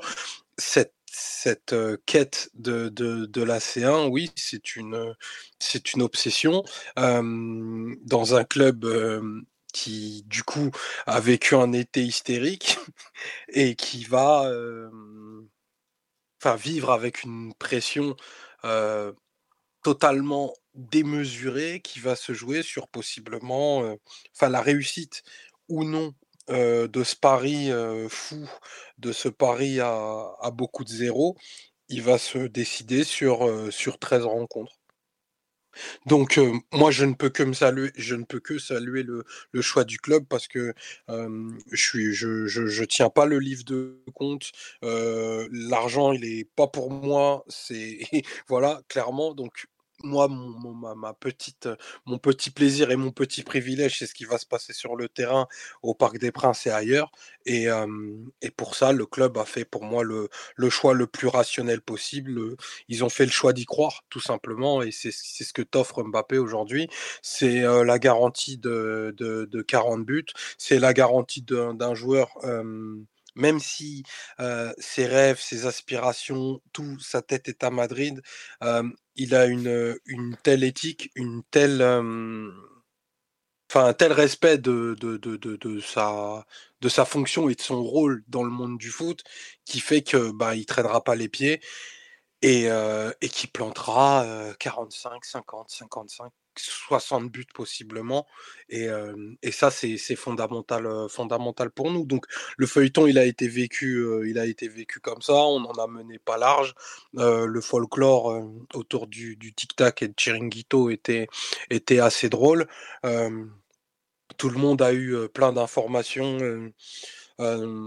des fois vraies, des fois très fantasmées, mais la chose, la chose qu'on retient en sous-texte, c'est que Paris a peut-être discuté. je ne crois pas à la version aussi binaire que l'on nous dépeint. Paris a probablement discuté parce que l'offre l'offre que le que le Real a faite pour quatre mois de contrat de Mbappé est absolument colossale. Elle est à la hauteur des accomplissements présents et probablement futurs du joueur. Voilà, maintenant à à 55 minutes du, de la clôture du mercato, on peut dire que, ce chapitre est clos. Et c'est malgré tout une belle démonstration de force du club, parce que ben, l'été, euh, en termes de, mercato, a été très polarisé par la Première Ligue et le PSG. le Real, comme l'a brillamment expliqué sur un autre média, l'ami Elton qu'on salue, avait un besoin de faire une opération de cette taille-là. Ben, ils l'ont pas faite. Euh, tant mieux pour, euh, Paris, tant mieux pour, euh, tous les amoureux du club, tant mieux pour la France, tant mieux pour la Ligue 1. Et maintenant, on a le droit. D'y croire. Ouais. Eh ben écoute, tu as bien raison de conclure comme ça. Non, juste un mot sur live, il y a beaucoup beaucoup de réactions évidemment sur le sur ce non-départ, en tout cas pour l'instant, il nous reste 54 minutes de Mbappé. Euh, on nous dit euh, effectivement le fait qu'on parle sans cesse du livre de compte. C'est vrai qu'il y a beaucoup de, supporters parisiens qui s'inquiétaient, qui disaient il faut vendre, il faut vendre euh, pour pouvoir reconstruire l'équipe l'année prochaine, etc., etc. Mais moi, il y a un truc qui me gêne un peu dans, cette idée de vouloir absolument vendre. Je comprends l'idée d'être inquiet, de dire il y aura plus d'argent pour reconstruire déjà, faut pas oublier un truc, c'est que si Mbappé s'en va, c'est un énorme salaire qui s'en va aussi. C'est un salaire que tu peux réinvestir. Voilà. Il y aura l'an prochain d'autres joueurs énormes en fin de contrat. Il y en a un qui joue à Manchester, par exemple. Tu peux toujours essayer de le convaincre, de dire, bah écoute, euh, est-ce que ça te dirait de jouer avec Neymar et Messi? Quand tu t'appelles même Pogba, ça fait réfléchir un peu. Euh, ce que je veux dire, c'est qu'il y aura d'autres possibilités l'an prochain pour construire une équipe. Alors évidemment, tu renonces à un chèque énorme. Mais tu, comme tu l'as dit Omar de façon brillante euh, auparavant, c'est tu renonces aussi à ton ambition sportive du moment. Et je veux dire, on a signé deux joueurs immenses qui s'appellent Lionel Messi et Sergio Ramos, qui ont quand même 34 et 35 ans. Tu n'as pas de temps avec ces joueurs-là. Le temps, tu ne l'as plus. Euh, le, PSG n'a pas de temps à perdre. Le PSG sait qu'il a peut-être pas beaucoup de Mbappé devant, mais il aura pas beaucoup plus de Messi. Et quand je vois un peu l'état de Neymar, tout ça, il aura peut-être pas beaucoup plus de Neymar non plus. Comme on dit sur live, il y a aussi Dybala, Mathieu l'a cité tout à l'heure, qui sera dans sa dernière année de contrat, euh, qui est en fin de contrat en juin prochain.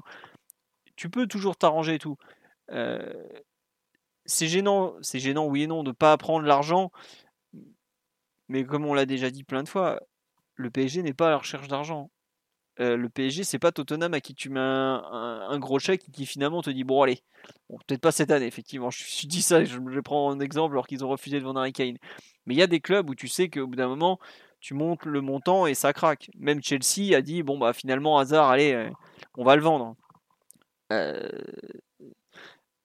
le PSG est pas dans cette logique et je trouve franchement, même comme on dit sur live, c'est une remarque qu'on m'a fait, c'est finalement pour le PSG, ils ont quand même montré à Mbappé sa valeur, à savoir le fait que pour lui, il n'y a pas de montant qui suffise en fait. Il n'a pas de prix. Il n'a pas de prix. Littéralement. Il est le joueur sans prix de l'effectif. Euh, je pense que. Alors, il y a eu un peu pareil pour Neymar il y a deux ans, mais je pense que. Aujourd'hui, Mbappé, est-ce qu'au sein du club, il ressent ce statut de numéro un après lequel il, court et après ce qu'il veut hein, Il l'est sur le terrain? Est-ce qu'il l'est dans la coulisse C'est pas forcément le cas sur tous les points. Mais en tout cas, aujourd'hui, le PSG pourra toujours lui dire pour toi, on a refusé l'inrefusable. C'est-à-dire, on a refusé le deuxième plus gros transfert de tous les temps en pleine période Covid pour un an de contrat. C'est quand même un geste assez fort qu'a fait le PSG euh, pour son effectif, envers les supporters aussi. Parce qu'il faut pas croire. Mais ça veut dire le discours supporter, c'est nous aussi, notre rêve, c'est de gagner avec des champions. Et on est prêt à prendre très très gros risques financiers pour le faire. Et pour le joueur, lui dire nous, tu as vu ce qu'on est capable de faire pour toi. Ne crois pas qu'on va s'arrêter là. Et je pense que Mbappé, là, pour le, pour le coup, évidemment, il est dans la déception.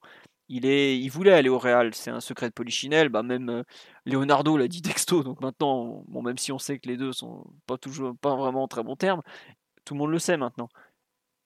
Mais il y a quand même euh, une démonstration du PSG pour son joueur qui est non négligeable. C'est-à-dire que non seulement tu as renforcé ton équipe comme il le souhaitait, parce que Kylian Mbappé a beaucoup fait un peu ce comment dire ce, chantage au recrutement, même si j'aime pas trop parler de ça, et je pense qu'il y avait d'autres choses derrière.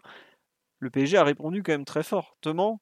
Il y a eu certes la pique de Nasser en conférence de presse, mais le recrutement, bah écoute, euh, on est allé chercher un arrière droit de classe mondiale avec lequel tu t'entends super bien. On n'est pas loin d'aller chercher un arrière gauche pour éviter d'avoir que Bernat et Kurzawa. On est allé chercher un milieu de terrain de Liverpool qui va nous amener quelque chose. On est allé chercher un défenseur central, même si visiblement il n'a pas trop compris pourquoi on est allé le chercher, mais on est quand même allé chercher un défenseur central euh, de niveau euh, certain, on va dire, qui sait gagner la Ligue des Champions surtout.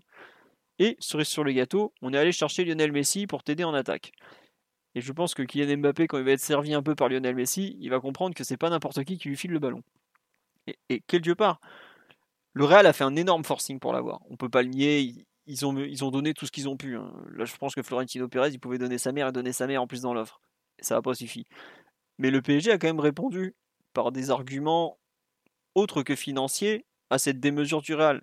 Et ça peut paraître complètement fou parce que bah, on est parti dans des sphères euh, où euh, d'un côté on se demande comment on peut refuser 200 millions et de l'autre euh, comment un club peut proposer 200 millions pour un joueur à qui il reste un contrat. Mais je trouve que quelque part, le, PSG a marqué son territoire autour de Mbappé finalement de belle façon. Et ça nous coûtera peut-être une équipe, peut-être que ça va nous, plomber la saison 2022-2023, on, on verra.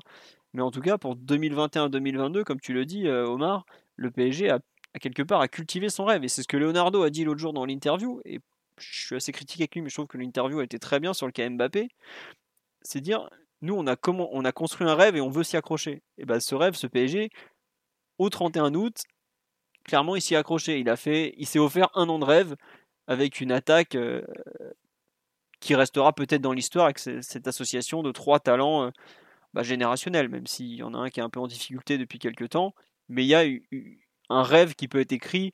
La MSN, je vous rappelle quand elle est mise en place à l'été 2014. En, en, mai 2015, ils sont à Berlin, ils lèvent le trophée. Ils n'ont pas perdu de temps, les mecs. Hein. Si on peut avoir le ah, même. Ils commencent à jouer en décembre en plus, vu que Suarez est, suspendu les premiers mois. Ouais, Suarez faisait encore le cannibale de façon un peu trop récurrente.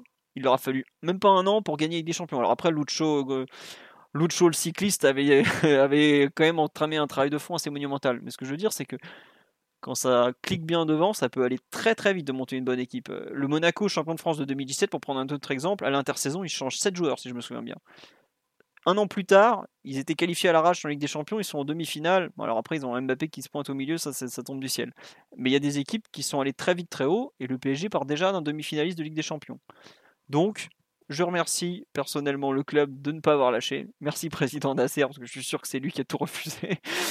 Et j'espère vraiment que ce, choix un peu d'investir dans cette seule année de contrat de Mbappé sera payant à moyen terme. Mais en tout cas, jamais je reprocherai au club de ne pas avoir pris l'argent, alors que l'ambition, pour une fois que l'ambition sportive est placée au-dessus de tout, j'applaudis dès demain parce que c'est à peu près tout ce que je souhaite. Voilà.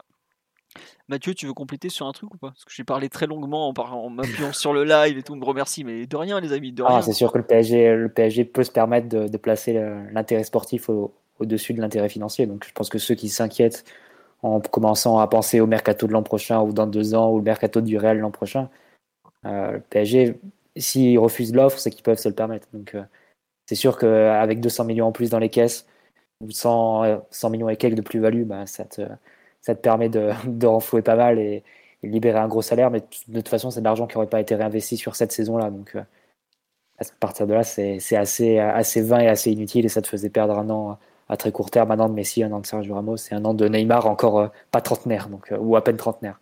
Donc c'est déjà pas mal. Mais après, sur le message envoyé à Mbappé, je rebondis sur ton argument. C'est le message aussi envoyé par le recrutement, c'est-à-dire que Mbappé est, mis au centre de l'équipe, pas dans le sens où c'est la seule star, mais dans le sens où l'équipe est, est, très tournée autour de lui et c'est lui qui donne un sens au reste de l'équipe. C'est-à-dire qu'on a des joueurs offensivement, que ce soit Neymar, que ce soit Di Maria, que ce soit Messi, qui sont des passeurs, mais qui sont plus des joueurs de, perforation, qui vont beaucoup dribbler ou qui vont beaucoup euh, déséquilibrer par la profondeur, par la, prise d'espace. Ça, c'est Mbappé qui donne ça. Et c'est Mbappé qui donne sens allez, aux qualités de passe exceptionnelles de Neymar, de Messi, de Di Maria. Et enlever, euh, enlever même Mbappé de cette équation-là, c'est euh, saccager entre guillemets le sens qu'a l'équipe actuellement. Et tu pouvais pas le remplacer, même en mettant Lewandowski qui est un joueur d'énormes dimensions et, euh, et même sans rentrer dans, les considérations du fait qu'il a 34 ou 30, 35 ans et, qui représente plus l'avenir. C'est un, un profil qui est totalement différent et qui colle peut-être pas forcément au passeur que tu as derrière. Donc toute l'équipe maintenant est centrée dans la, façon de jouer de, Mbappé. On sait que Paris a beaucoup développé le jeu en transition il a beaucoup joué comme ça, que ce soit face au Barça, que ce soit face au Bayern, euh, et aussi face à City un peu. Mbappé, il représente ça, et tu te coupes de cette profondeur, de cette menace à pouvoir déséquilibrer verticalement l'adversaire en très peu de passes. Avec les passeurs que tu as, ça devient presque inutile. Donc, euh, pour toutes ces raisons, je pense que sportivement, c'est le meilleur choix, et après, on verra où ça nous mène hein, dans, dans, bah, cette saison de Ligue des Champions. Évidemment que garder Mbappé, ça ne te garantit pas de, de faire demi-finale, finale ou victoire en Ligue des Champions, c'est évident. Mais ce qui est sûr, c'est que perdre Mbappé et ne pas pouvoir le remplacer, ça te garantissait à peu près de déjà de remettre le Real dans la course pour la Ligue des Champions, parce que c'est évident que le Real te revenait complètement à hauteur du PSG en tant qu'équipe, voire passer devant avec Mbappé à la place et le PSG sans. Euh, mais en plus, ça te, ça te coupait vraiment ta compétitivité et tes rêves de pouvoir gagner avec des champions cette année. Je pense que ça, ça paraît assez clair. Ouais, Dernière question pour Ryan avant qu'il nous, nous quitte, puisqu'il doit faire. Est-ce que ce, duel autour de Mbappé, c'est pas la, un peu la première pierre d'une possible rivalité euh, Real PSG comme on a euh, Barça PSG selon toi? Bon, on a perdu Ryan déjà visiblement. j'étais en train de réfléchir en fait à ta question. Euh, je pense qu'il y a des éléments autour de, ce, de cette saga, autour du transfert du joueur, euh, qui vont créer de la friction. Maintenant, je ne sais pas si cette rivalité-là, elle va exister sur le terrain entre les deux équipes, en fait. Entre les joueurs euh, qui disputent le match. C'est-à-dire qu'il y a une rivalité euh, dans les bureaux, on va dire entre les dirigeants, une rivalité entre supporters. Mais je ne crois pas que ça va se retranscrire entre les joueurs du PSG et les joueurs du Real. Je pense pas qu'il y ait ça, en fait. D'accord. Non, je sais pas. pour moi, une rivalité, c'est surtout euh, des joueurs qui, euh, qui, quand ils s'affrontent, euh, ont absolument envie de gagner parce qu'ils ont envie de montrer qu'ils sont au-dessus ou qu'ils ont envie de prendre une revanche ou quelque chose comme ça. Et je vois pas, pour l'instant, pour moi, il n'y a pas encore le précédent, le, la rencontre qui fait que y a quelque chose qui va naître, comme par exemple ben, la remontada Barça par sa PSG où là effectivement il y a, un rapport de force euh, et il y a un conflit tellement fort sur le terrain que après derrière tout ce qui s'ensuit ben, ça, ça se nourrit de ça. Et là, euh, par sa euh, Real PSG, je ne vois pas encore ce match-là en fait.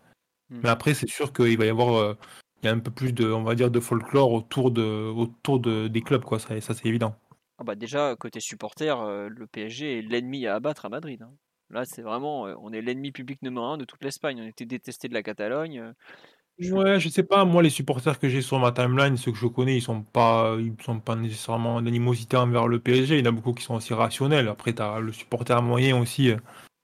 qui, effectivement, il se, nourrit peut-être un peu trop de, de Pedrero et compagnie et, qui va rentrer un peu dans cette, dans cette optique-là. Mais bon, moi personnellement, je pense pas qu'il y ait je te dis, pour moi, il manque peut-être une rencontre ou un match, euh, un match avec un impact fort. Parce qu'au final, il n'y a rien de plus fort dans une rivalité que, quand une équipe elle met, une, claque à une autre ou un truc comme ça, tu vois. Ouais, je vois, genre ce, que, ce qui s'était passé entre Mourinho et Guardiola avec le, 5-0, par exemple, qui avait été quelque chose qui avait porté la rivalité de l'époque à un niveau euh, hors norme, quoi. Après, quand tu derrière des mecs qui rajoutent de l'huile sur le feu, c'est évident qu'après, ça fait que grandir, quoi. Mm. Ouais, non, c'est Et puis globalement, là, ça s'est beaucoup chauffé, en fait, presque, comme tu dis, par médias interposés, par le tic-tac, Pedrerol et tout ça. Mais on n'a jamais vu pour l'instant de déclaration de guerre de Florentino Pérez ou même de déclaration tout court de Pérez ou de, de Nasser Al-Khelaifi. Après, je. Non, mais il n'y en, aura pas. Hein. je pense que au-delà de toute cette, cette offensive pour signer le joueur, je pense pas que le Real cherche forcément à, on va dire, compliquer ses liens avec Paris. C'est un club qui a toujours été assez prudent dans sa manière de traiter avec euh, la direction du PSG, sans doute parce qu'ils sont au courant, on va dire, de l'influence des propriétaires euh, du Qatar, etc. Et parce qu'il y a aussi peut-être des liens euh, où Florentino Pérez a directement des intérêts en jeu. il y a eu des transferts, bon, pas toujours des bons, mais dernièrement, il y a eu Keylor Navas. donc il y a quand même. Euh, aussi, ouais, ouais c'est ça, il y a une historique de on va dire, de, de deux clubs qui arrivent à communiquer entre eux. Là, ça risque de mettre un peu de froid peut-être dans les relations entre les deux clubs, mais de là à créer une vraie euh, rivalité, non, je te dis pour moi, il manque quelque chose sur le terrain. D'accord, bon, bah écoute, on verra dans les prochaines euh, semaines si, ça se confirme ou effectivement si ça change. Après, euh, moi, il y a quelque chose en fait qui. Je te pose sur cette question par rapport à la rivalité parce que je suis pas sûr que le PSG ait beaucoup apprécié le fait que le Real prépare un peu son plan avec Mbappé dans son dos. Et ce qu'on a appris sur ces 10 ans de QSI, c'est non seulement ils ont une ambition sportive que rien ne saura arrêter, ça c'est un premier point, on en a longuement parlé, euh, mais que le PSG aime pas trop être pris pour un con non plus. Et je suis pas sûr que ce qui s'est passé dans son dos ne laisse pas des traces dans, les, dans ce qui était de très bonnes relations entre le PSG et Real Madrid. C'est plus en fait sur ce point-là que tu as raison sur les joueurs. Euh, ça, c'est des choses euh, que tous les clubs font. Je crois qu'à un moment donné, euh, le PSG s'était réuni avec Mendes et, Ronaldo pour discuter d'un transfert à l'époque où il était encore au Royal. Oui, tu as raison, 2015. Je pense qu'il n'y a pas, je pense qu'il a pas trop d'hypocrisie par rapport à ça. Après, ils peuvent, ils peuvent, on va dire, considérer que il y a une différence entre euh, approcher un joueur sur un transfert et le travailler au corps euh, de manière euh, fréquente, on va dire, comme le Real l'a sans doute fait avec Mbappé. bon, là maintenant, après, il y a toute une historique. On sait que le Real était sur le dossier Mbappé avant que Mbappé soit professionnel. Comme le PSG d'ailleurs.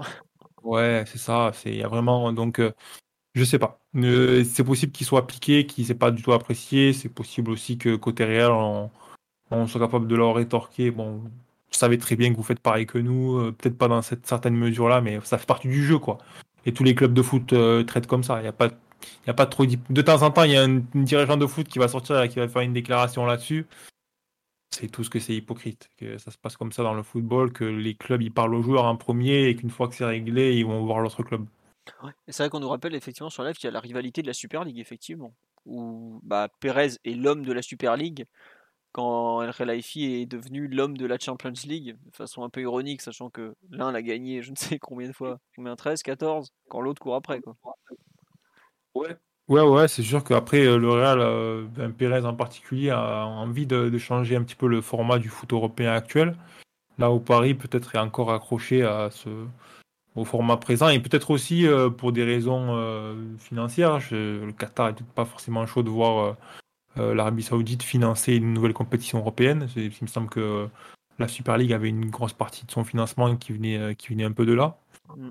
Après, là, on rentre dans des, des, questions, des considérations un peu plus géopolitiques, etc. Mais voilà, il y a un peu de.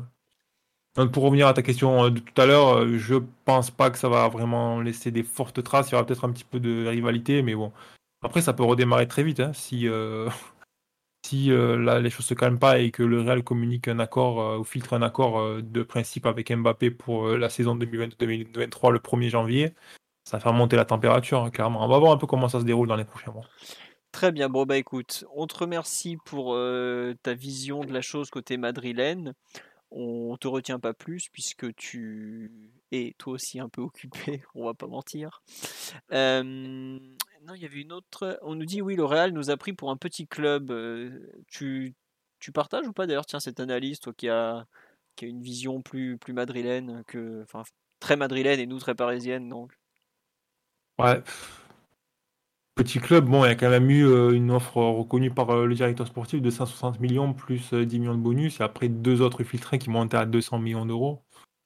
Ouais, c'est pas, c'est pas une offre il me semble que c'est une, une, offre que tu fais seulement euh, quand tu considères qu'en face, euh, tu dois vraiment. Oui, c'est ça. Si, si, vraiment en face, tu considères que c'est un petit club, tu, tu vas essayer de les piéger, etc. Tu vas, tu vas vraiment négocier le truc. Là, quand tu offres beaucoup plus d'argent comme ça, c'est ce que, ce que tu dis aussi avec la somme d'argent que tu envoies, c'est OK, on, comprend votre position, mais euh, on essaye de vous compenser. quoi. Très bien. Bon, bah écoute, voilà.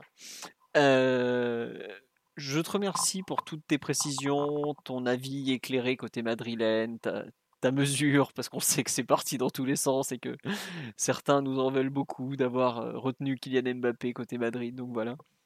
C'était divertissant, mais assez pénible quand même sur la fin.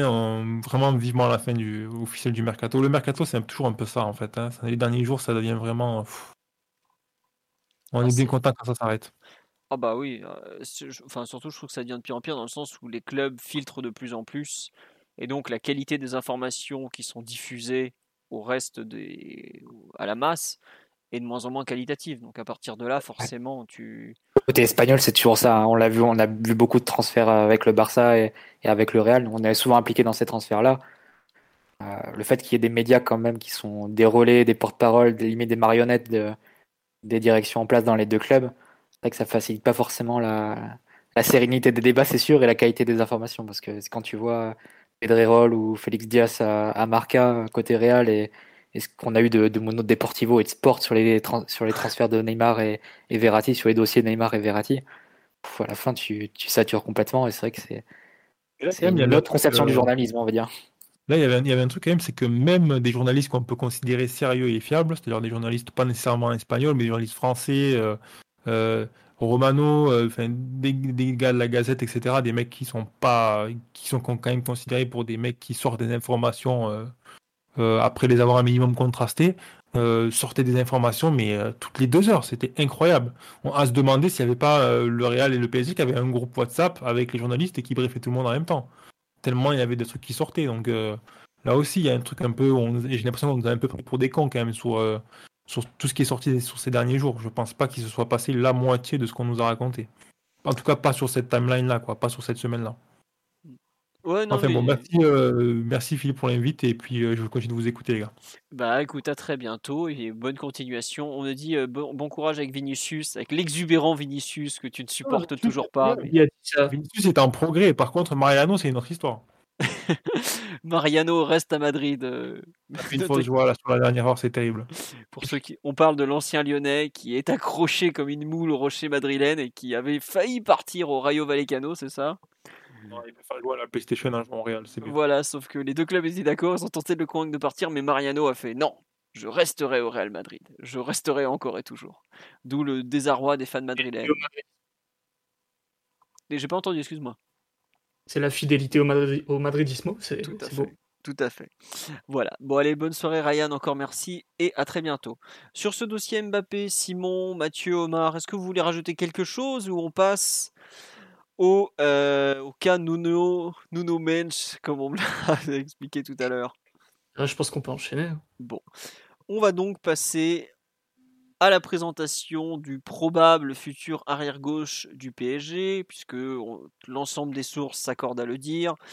Le dénommé, je vais encore massacrer son nom, Nuno Mensch, devrait être prêté par le Sporting Portugal, champion du Portugal en titre au PSG pour la saison à venir. Le PSG envoyant de son côté Pablo Sarabia en prêt au Sporting, donc une excellente recrue pour le Sporting. Le PSG une option d'achat sur ce jeune Portugais de 19 ans qui serait de 40 millions d'euros environ. On paye déjà 7 millions d'euros pour le prêt. On a pour présenter, alors on va pas vous mentir, on l'a très peu vu jouer. Euh, on regarde pas le Sporting tous les 4 matins et même s'il a 5 euh, sélections en équipe du Portugal, moi personnellement j'ai vu que des highlights de lui euh, avant cet après-midi parce que c'est un, nom qui revient souvent et c'est considéré comme un des plus grands espoirs à son poste d'arrière gauche.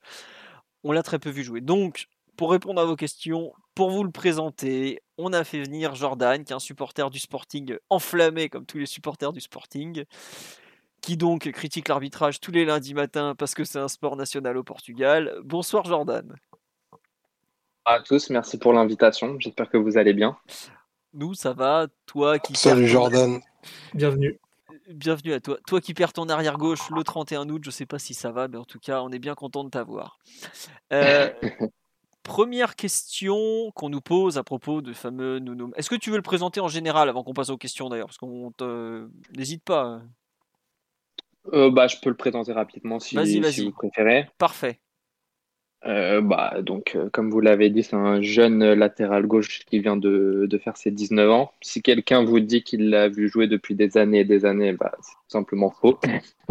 Car il a une saison en A, une, une partie de saison en, en U23 où il a fini en A post-Covid, donc c'est même pas un bout de saison, quoi et une saison U17. Parce qu'il faut savoir que, que Nuno Mendes s'est fait les croisés à 16 ans, qui est assez rare. Et du coup, deux ans plus tard, il était déjà en A et champion du Portugal. Donc, euh, on a très très peu d'historique, mine de rien, pour, pour juger son niveau.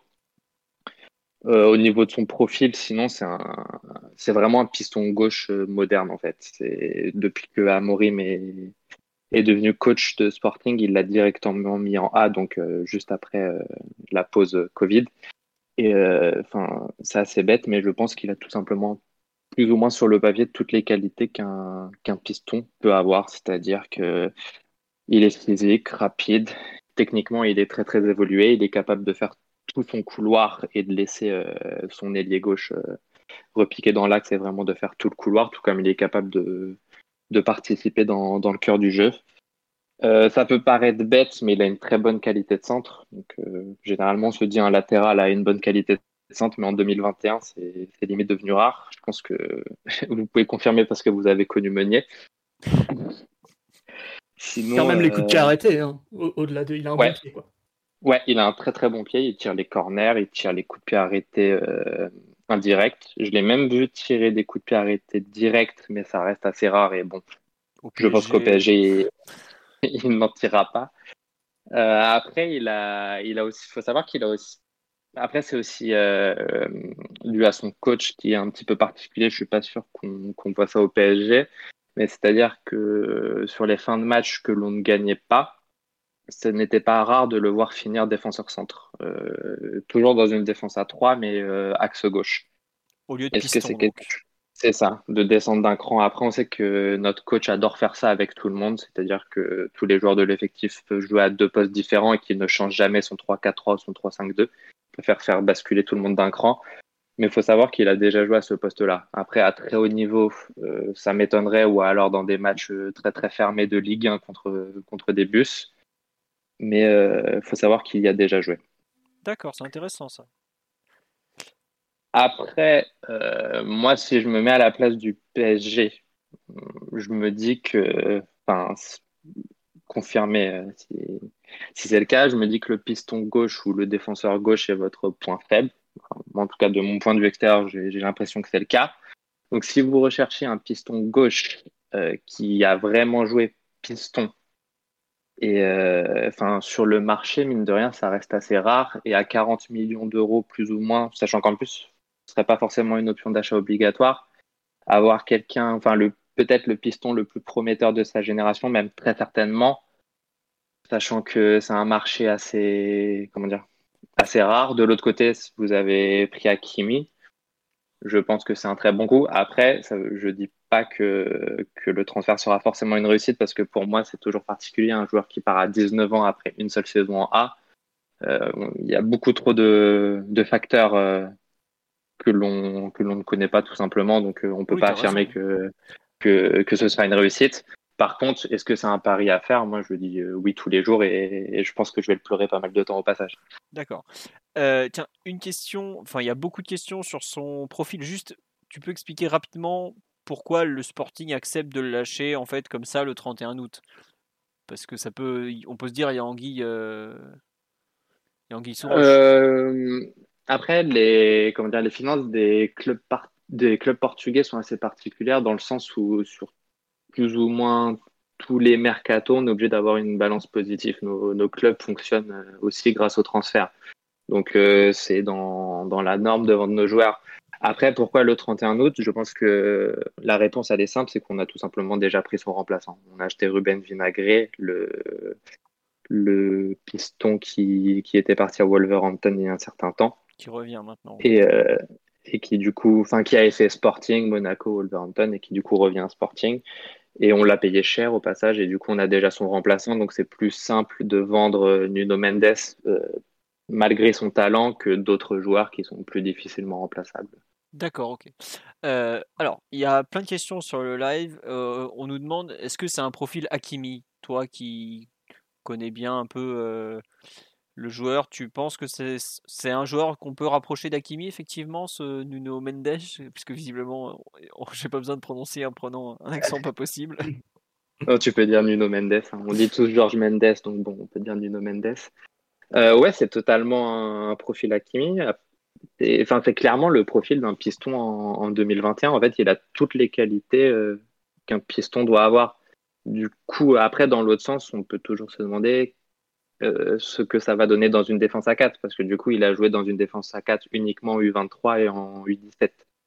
Et les cinq matchs amicaux avec le Portugal, mais euh, enfin, c'était même pas des matchs amicaux, une partie amicale et une partie qualif, mais euh, je les compte même pas vu, vu, les adversaires. Je, je, me souviens même plus, c'était l'Azerbaïdjan, je crois, Ouais. un match amical contre l'Espagne qui était catastrophique dans le, Le rendu. 0-0, là, je me souviens. C'est ça. Juste avant l'Euro. ça. Donc, euh, donc euh, on peut vraiment pas tirer de, de conclusion sur ça. Après, je pense qu'il a quand même les qualités naturelles pour être un bon latéral, parce que c'est pas non plus un piston qui, qui est une passoire. C'est-à-dire que je, je pense qu'on voit comme. Ben, quand il est piston, on se rend pas forcément compte, mais je pense que si on le voit jouer une saison entière à- à- dans une défense à 4, on se rendra quand même compte qu'il aura dû pas forcément. ben, après, c'est normal, il reste jeune, mais euh, pour gérer la profondeur dans son dos, etc., je pense qu'il y aura des lacunes. Mais après, dans le duel, ça reste un, piston qui est bon dans le duel, donc certainement qu'il serait bon dans le duel euh, en passant à 4 derrière. Si je peux me permettre de, dire un petit mot sur le joueur? J'ai pas trouvé du tout que c'était un Hakimi personnellement en l'ay- en l'ayant vu jouer 3-4 fois, ce qui est pas énorme, mais, mais du coup là j'ai essayé de me repasser un peu des images toute la journée. Euh, pas comme Hakimi dans le sens où pour le coup, Nuno Mendes, il, est plutôt à mon avis d'un profil à recevoir dans les pieds et à distribuer le jeu. Je le vois peut-être limite plus en forçant un peu le trait, comme un Alex Telles, mais sans le côté centreur compulsif, que comme un Kimi. Au contraire, je trouve qu'il il attaque assez peu la profondeur. Il conduit pas beaucoup la balle, à part dans des, des espaces réduits pour slalomer entre des joueurs et un peu comme ça sortir de la pression. Il a une très belle protection de balle. Il est, très très à l'aise sur la distribution où, il reçoit vraiment dans les pieds et ensuite il trouve des passes en profondeur ou à l'intérieur ou, des 1-2 et, et il joue un peu comme ça tout en technique. Mais le côté vitesse, balle au pied, ou en tout cas prise de vitesse, balle au pied, attaque de la profondeur, attaque de la ligne défensive adverse, euh, je suis pas convaincu que ce soit du tout ce, type de joueur-là. Et limite, je, je pense plutôt que c'est même un joueur de défense à 4 que de piston. Alors, c'est toujours confortable un latéral d'être piston parce que euh, tu joues haut, tu as une couverture et, c'est toujours euh, une sécurité. Mais dans une défense à 4, je pense qu'il a toutes les qualités pour euh, être un joueur capable de donner beaucoup de continuité à la possession, d'être très technique, de, protéger son ballon et de- d'aider sous pression quand, les équipes viennent te chercher. Mais le côté pendant gaucher d'Akimi, je le vois presque pas du tout, pour, euh, pour être très honnête. Et même sur la vitesse pure, je trouve qu'il n'a pas des démarrages très impressionnants. Alors, une fois qu'il est lancé, c'est pas mal. Mais il est un peu, un peu lourdeau sur les appuis au, démarrage. Il a souvent en plus un petit côté nonchalant, avec les fesses en arrière et tout, il est un peu, un peu mou.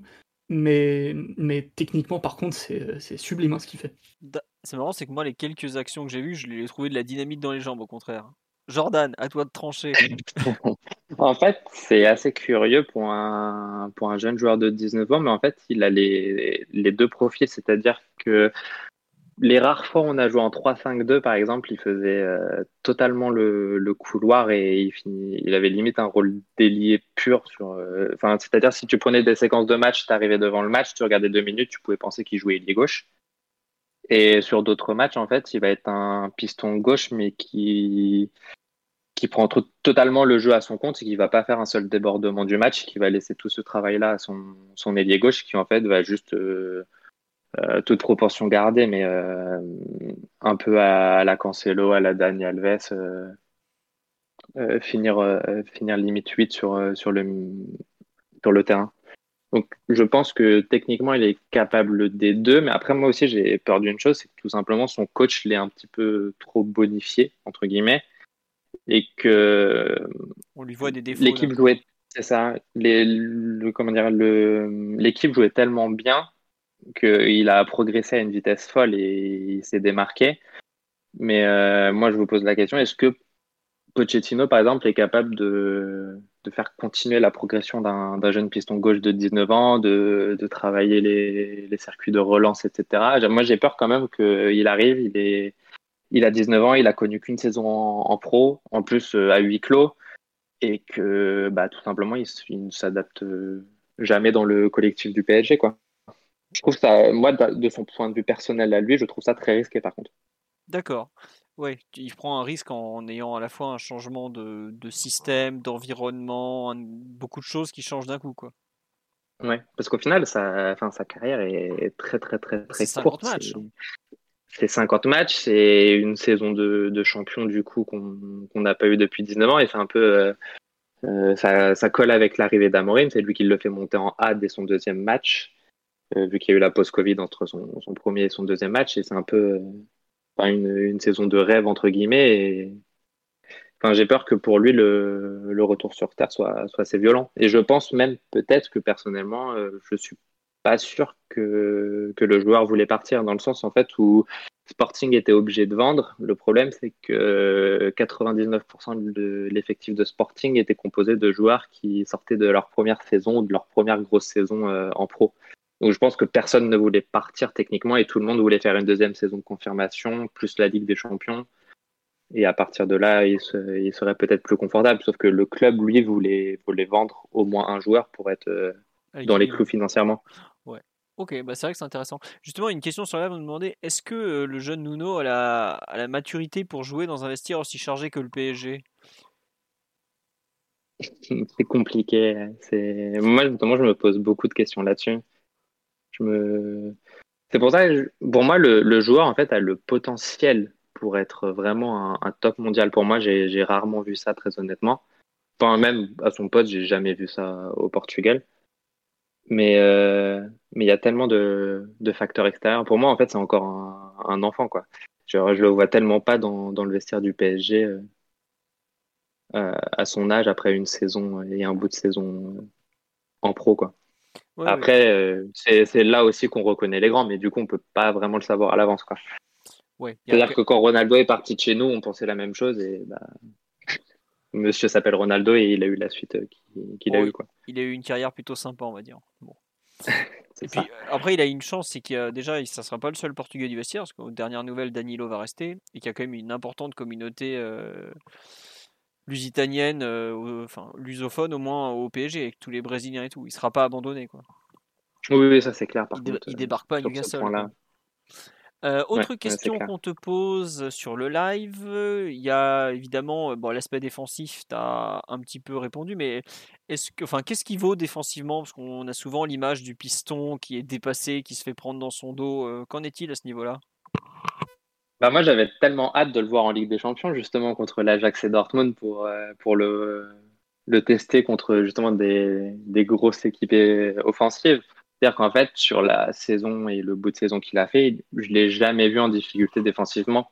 Après c'est toujours euh, l'éternel problème, c'était de la Liga NOS. Après il y, il y avait les matchs contre Benfica et contre Porto où il a toujours fait des bons matchs, il a été solide et très très bon offensivement d'ailleurs au passage aussi.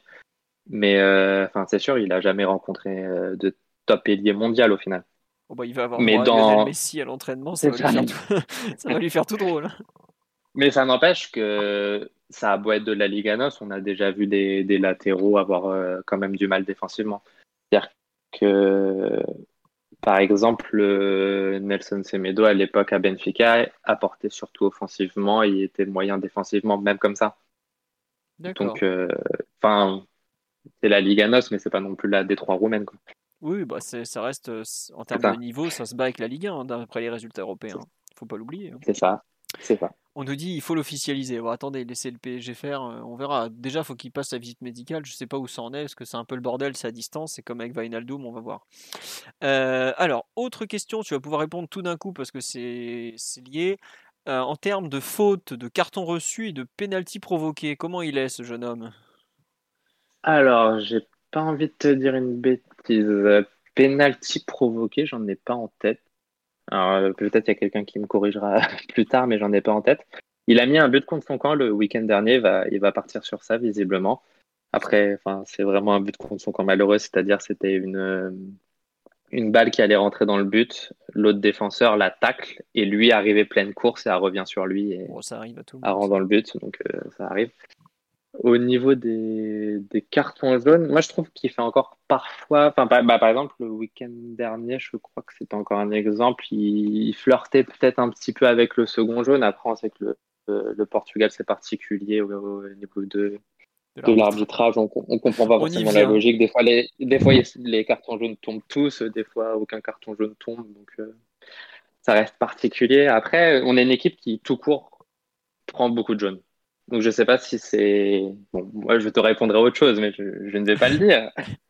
mais euh, c'est un peu. Euh, comment dire En fait, on, on, a une très grosse domination sur nos matchs. Du coup, aussi, généralement, nos fautes sont des grosses fautes pour casser. Euh, des contres, le peu de le peu de contre adverses. Donc aussi, ça, ça a tendance à provoquer beaucoup de jaunes. Après, en soi, il défend proprement. J'ai encore des images en tête où il faisait des, des tacles dans la surface contre Porto, par exemple, et qui finissaient propres ou où j'ai failli faire des arrêts cardiaques.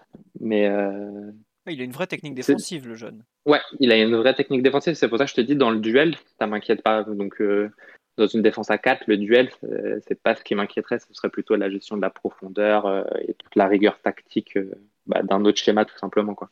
Oh bah t'inquiète pas, au PSG on a Bernat euh, qui est pas non plus un crack dans ce domaine, donc euh, on a l'habitude de, ça. Bah, euh, je me dis aussi justement pour lui par contre signer au PSG où il n'a pas vraiment de concurrent, enfin de très gros concurrents, ça par contre c'est un atout pour lui. Il aura du temps de jeu. C'est sûr qu'il aura du temps de jeu. Il aura du temps de jeu. Après, par contre, faut pas, je pense qu'il ne faut pas s'attendre à le voir jouer tous les trois jours. Après, de toute façon, ce n'est pas forcément ce qu'on demande à un défenseur de 19 ans. Parce qu'il faut aussi savoir que, par contre, je trouve qu'il a beaucoup de pépins physiques. C'est-à-dire que l'année dernière, bah déjà, il a commencé la saison euh, blessé. Il n'a pas joué les, premiers matchs. Il venait de revenir. Euh, pour l'Euro, il, était, il avait une gêne musculaire à l'entraînement entre le premier et le second match, donc il était out pendant un moment. Au final, il n'a pas joué. Euh, la saison dernière, pendant la saison, il a dû avoir euh, deux ou trois petites blessures musculaires, donc ça l'éloigné des terrains une semaine ou dix jours, pas plus, mais ça reste quand même deux ou trois blessures musculaires. La saison d'avant, donc qui est la saison du Covid, sur la fin de saison qu'il a fait avec la A post-Covid, il n'a pas eu de soucis en deux mois, mais par contre sur la saison, sur le bout de saison qu'il a fait avec les U23, il a été blessé un bon mois et demi, deux mois, je pense.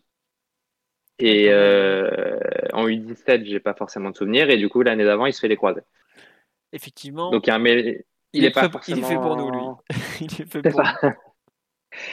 Donc, mine de rien, je sais, c'est quelque chose à gérer. Surtout qu'on jouait pas en Europe la saison dernière. Donc, on avait vraiment un match, euh, un match par semaine. Donc, c'est pas non plus comme s'il avait joué euh, trois jours toute la, enfin tous les trois jours toute la saison et qu'il avait une accumulation. Mais après, aussi, faire sa première saison pro à 18 ans, je pense que c'est particulier. Euh, ouais, physiquement, c'est dur. Il ne faut pas oublier aussi que le, PSG a quand même trois joueurs à ce poste d'arrière gauche et il va falloir du, du, temps. Il va falloir donner du temps de jeu à, à comment dire à Bernat euh, prochainement. Il va falloir euh, peut-être peut-être que Kurzawa va jouer aussi. Je suis comme tu dis, il va pas forcément, il n'est pas appelé, à jouer tous les tous les matchs, tous les trois jours et tout ça. Surtout qu'il y a aussi Diallo à qui on va devoir donner du temps de jeu au, au cas où euh, Ramos revienne un jour et joue dans l'axe avec Kimpembe. Enfin, il y a beaucoup beaucoup de de joueurs à son poste et il est pas on lui demande pas de, de faire euh, enfin on va pas lui demander de faire les fameux 70 matchs dans la saison de Vainaldum hein, c'est clair mais bon Omar avait une question pour toi Jordan ouais Ouais, euh, du coup, merci Jordan, parce que moi, je fais partie de ceux qui l'ont extrêmement pu peuvent jouer pour avoir une opinion, euh, une opinion assez claire. Euh, j'ai cru, j'ai cru savoir et comprendre du coup que le que le Sporting était une équipe hyper bien huilée collectivement, notamment l'année dernière. Je voulais voir avec toi de dans quelle mesure en fait lui a bénéficié du, du, contexte favorable, du contexte collectif hyper favorable qui a eu lieu l'année l'année dernière. Euh, tu as parlé des, des, différents syptènes. Moi j'avais une question aussi par rapport à son à son niveau technique et où tu le placerais bah, par rapport au, bah, aux grosses références a qu'il y a au poste actuellement. Euh, bah, pour vous, qui sont les meilleurs pistons gauche au monde euh, à l'heure actuelle Parce qu'il n'y en a pas tant que ça. Par exemple, je pense à Gossens de l'Atalanta. Si, si je veux te chauffer, je vais dire Rafael Guerrero, mais je sens que tu ne seras pas d'accord. Euh, ah, moi j'adore euh, Guerrero en soi, mais, mais le problème, c'est que bah, même Cancelo, en fait, d'ailleurs, il, peut, il joue à, gauche. Techniquement, en fait, on, je pense qu'on ne peut toujours pas le comparer à ce type de joueur-là. C'est-à-dire qu'après une saison en Liga NOS, aussi bon aussi bon que tu sois techniquement, euh, les Cancelo, les même Guerrero en soi quand il quand il décide de, de jouer au foot reste devant en fait. Euh, j'ai comme je sais que euh, au Portugal ça reste assez rare, mais j'ai quand même tendance à attendre que l'on fasse deux, voire trois saisons au Portugal avant de me donner un avis définitif sur le joueur. J'ai vu tellement de joueurs portugais au bout d'un an complètement, euh, comment dire, complètement réduire leur niveau que, que j'ai du mal à, conclure définitivement au bout d'un an. C'est-à-dire qu'une saison au Portugal, c'est très très bien, mais euh, même des joueurs comme Bruno Fernandez, par exemple, ont attendu euh, plus de deux, ans et demi avant de partir à Manchester United. honnêtement, moi, l'été avant le, départ de Bruno Fernandez, je ne pouvais pas affirmer qu'il allait exploser en, première ligue. Il y a, Donc, si, euh, si, je peux me permettre, tu as un exemple de joueur qui est parti, un latéral qui est parti très jeune du Portugal, c'est Diogo Dallo. Oui, voilà, par exemple. Donc il a encore moins joué que, que Nuno Mendes. Il n'a pas fait non plus une saison au niveau de Nuno Mendes, mais par exemple, à son âge, euh, Diogo Dallo, c'était quelqu'un et quand il jouait, il était très, très, très fort. Et il est parti beaucoup trop tôt et on voit euh, l'état dans, dans, lequel il se trouve, même si au final, il est en train de bien rebondir, mais c'est pas non plus les mêmes situations, mais, c'est un, bon exemple de, latéral qui, d'ailleurs, dans le style, était très, très, très fort techniquement pour son âge et qui, bah, est parti beaucoup trop tôt. Quoi. Ouais. Euh, tu as, euh, Omar, tu ou Jordan, tu veux compléter par rapport à la réponse à la question d'Omar ou j'ai une autre question J'en ai plein des questions pour toi. Le live est bouillant avec toi, t'inquiète pas. Ils sont très contents de tes réponses. Donc, euh... Euh, bah, bah, je ne sais pas si Omar, j'ai répondu à ta question en entier. Je me souviens plus s'il y avait plusieurs parties. Ouais, j'avais, j'étais un peu long, excuse-moi, mais euh, dans, dans, dans, quelle mesure, du coup, tu trouves que le contexte, l'excellent contexte collectif qu'il y avait au Sporting l'année dernière a, a bonifié ses, ses qualités? Euh, bah pour moi, c'est euh, c'est limite du, du, pain béni pour lui, tellement le, le nombre de, de facteurs favorables euh, se sont accumulés. C'est-à-dire que même le fait que. En fait, il faut savoir que juste avant l'arrivée de Ruben Amorim, mais donc juste avant sa, sa, montée en A, Sporting était au bord de l'implosion. Et euh, donc Ruben Amorim est arrivé, Sporting allait, allait imploser et on a eu. Euh, on est le, certainement le seul club au monde qui a bénéficié de ça. On a eu la pause Covid. Et grâce à la post-Covid, en fait, pendant deux mois, deux mois et demi, Ruben Amorim a commencé déjà à préparer la prochaine saison, vu que notre saison était déjà, déjà ruinée. Et euh, il a fait monter euh, Nuno Mendes en, A dès les entraînements euh, de, de pré-saison, entre guillemets, qui s'est déroulé en plein milieu de saison. Quoi. Et du coup, dès le, le premier enfin, quasiment le premier match post-Covid, il a commencé à jouer. Et au passage, donc euh, les résultats ont commencé, ont bien commencé. Et au passage, euh, les tribunes étaient vides. Et ça, honnêtement, je pense que c'est quelque chose qui a énormément, qui a énormément aidé Sporting au tout début, vu que ça a apporté un, climat de paix. Donc déjà, il a bénéficié de tout ça. Et au passage, euh, tout, tout s'est bien enchaîné. Et le fait qu'il ait un coach veuille absolument jouer avec des pistons, alors que pour moi, du moins pour le moment, le rôle de piston lui convient à merveille, qu'on a un football assez offensif, assez porté vers le jeu. C'est-à-dire qu'on pourrait croire que l'équipe a été euh, façonnée autour de lui. En fait, il, a vraiment eu toutes les qualités, euh, enfin, toutes les dispositions tactiques au passage pour euh, exprimer tout son talent. Et en fait, pour moi, son sans tout ça, à l'heure actuelle, ça se trouve que. Enfin, en fait, si on, revient deux ans en arrière et qu'on demande où sera euh, Nuno Mendes euh, à l'été 2021, euh, je pense que tout le monde allait dire bah, il sera certainement U23 ou en équipe B et dans un an et demi, il fera ses premiers matchs avec la A. Quoi. Une, honnêtement, je pense que personne ne pouvait te dire il y a deux ans qu'il en serait là aussitôt. Quoi. C'est, c'est vraiment il y a eu une accumulation de facteurs qui font que il a explosé aussitôt et honnêtement, euh, vraiment personne ne pouvait le prévoir. Si quelqu'un te dit ouais, c'était sûr, euh, honnêtement, il te ment. D'accord. Et attends, juste un truc, en termes de maturité, s'il a explosé aussi vite, il n'y a pas un. C'était un joueur quand même assez annoncé, par exemple, mais son limite sa progression est trop fulgurante en fait. C'est un peu ce que tu essayes de dire, c'est ça? Ouais, ouais. En fait, il fait partie d'une très bonne génération de, Sporting, la génération 2022. 2002. Et 2002, 2022. Excusez-moi. Il est assez tard, 2002. Et euh, donc cette génération-là, Ruben Amorim a fait monter euh, pas mal de, joueurs quand il est arrivé, post-Covid. Et tous ces joueurs-là ont donc commencé à jouer sur cette fin de saison qui, qui, ne valait plus rien. Et au final, c'est le seul qui a vraiment explosé aussi vite. C'est-à-dire qu'il a fini dans le 11 et dans les meilleurs joueurs du 11 et dans les meilleurs joueurs de, de, de Liganos. Alors qu'honnêtement, c'était pas forcément celui sur lequel j'aurais le plus parié. D'accord. C'est-à-dire que pour, en fait, pour moi, il avait le potentiel pour être énorme et il, il est en train de le prouver et il a toujours ce potentiel-là. Mais par contre, honnêtement, quand je le voyais il y a un an et demi, je, je j'aurais pas forcément conclu sur le fait qu'il aurait eu une très grosse carrière pro. C'est-à-dire, c'est un peu le type euh, de jeune joueur. S'il se développe bien, il peut être très, très, très, très, très, très fort, mais j'ai pas du tout la certitude qu'il se, qu'il se développera bien. D'accord. Tiens, en parlant de développement et de d'arrière gauche du Portugal et tout ça, on, on m'a fait une, on m'a demandé si tu pouvais le comparer à Grimaldo, qui pareil a été pendant un temps considéré comme une immense promesse au Portugal, même si c'est un peu, euh, un peu redescendu. Qu'est-ce que tu en penses? Euh, bah, sur les qualités offensives, on peut en partie les comparer, mais Grimaldo, ça reste une passoire. Quoi.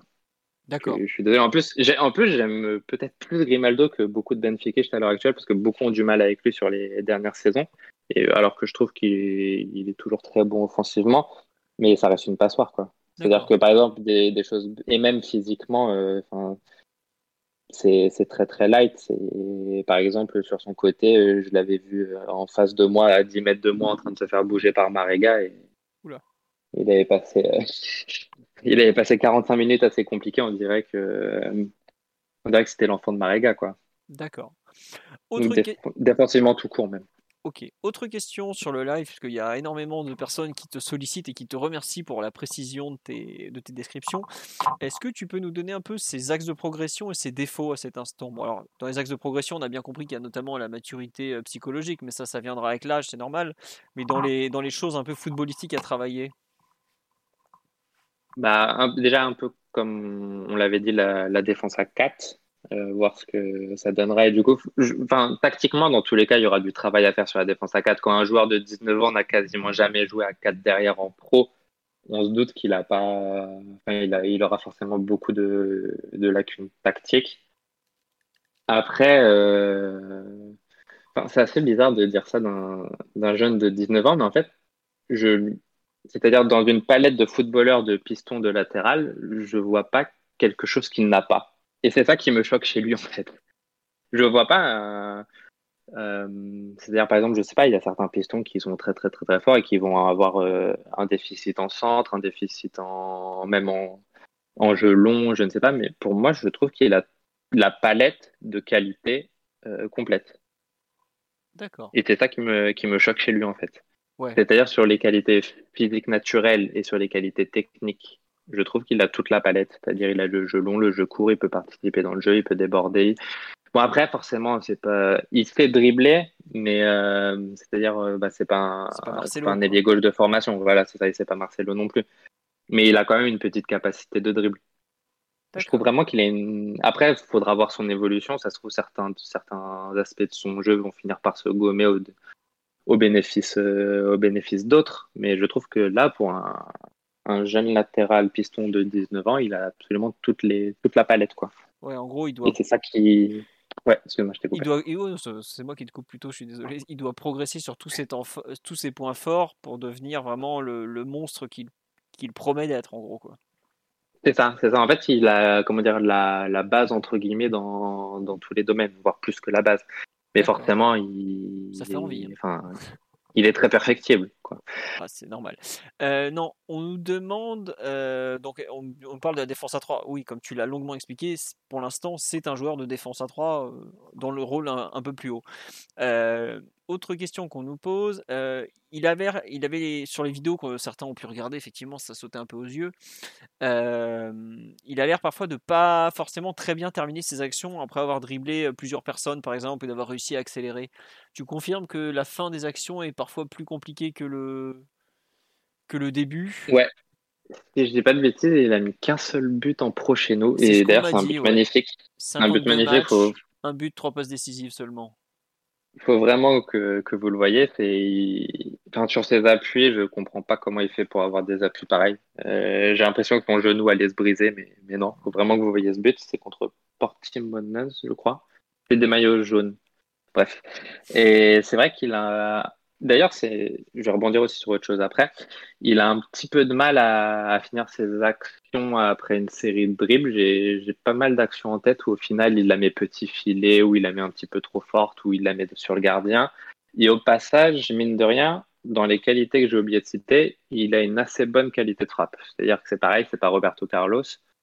Il a pas non plus mis euh, des enroulés euh, en pleine lunette, mais mine de rien, il a une petite frappe. D'accord ça, reste une des qualités qu'il a. Après, bon, il a finalement, il en a pas mis. Enfin, il a mis son, c'était un face à face en gros après le but qu'il a mis. Mais mine de rien, il a une petite frappe. Après, ça reste euh, très moyen. Par exemple, ça n'a rien à voir avec Hakimi, je pense. Mais euh, mais faut savoir qu'il l'a quoi.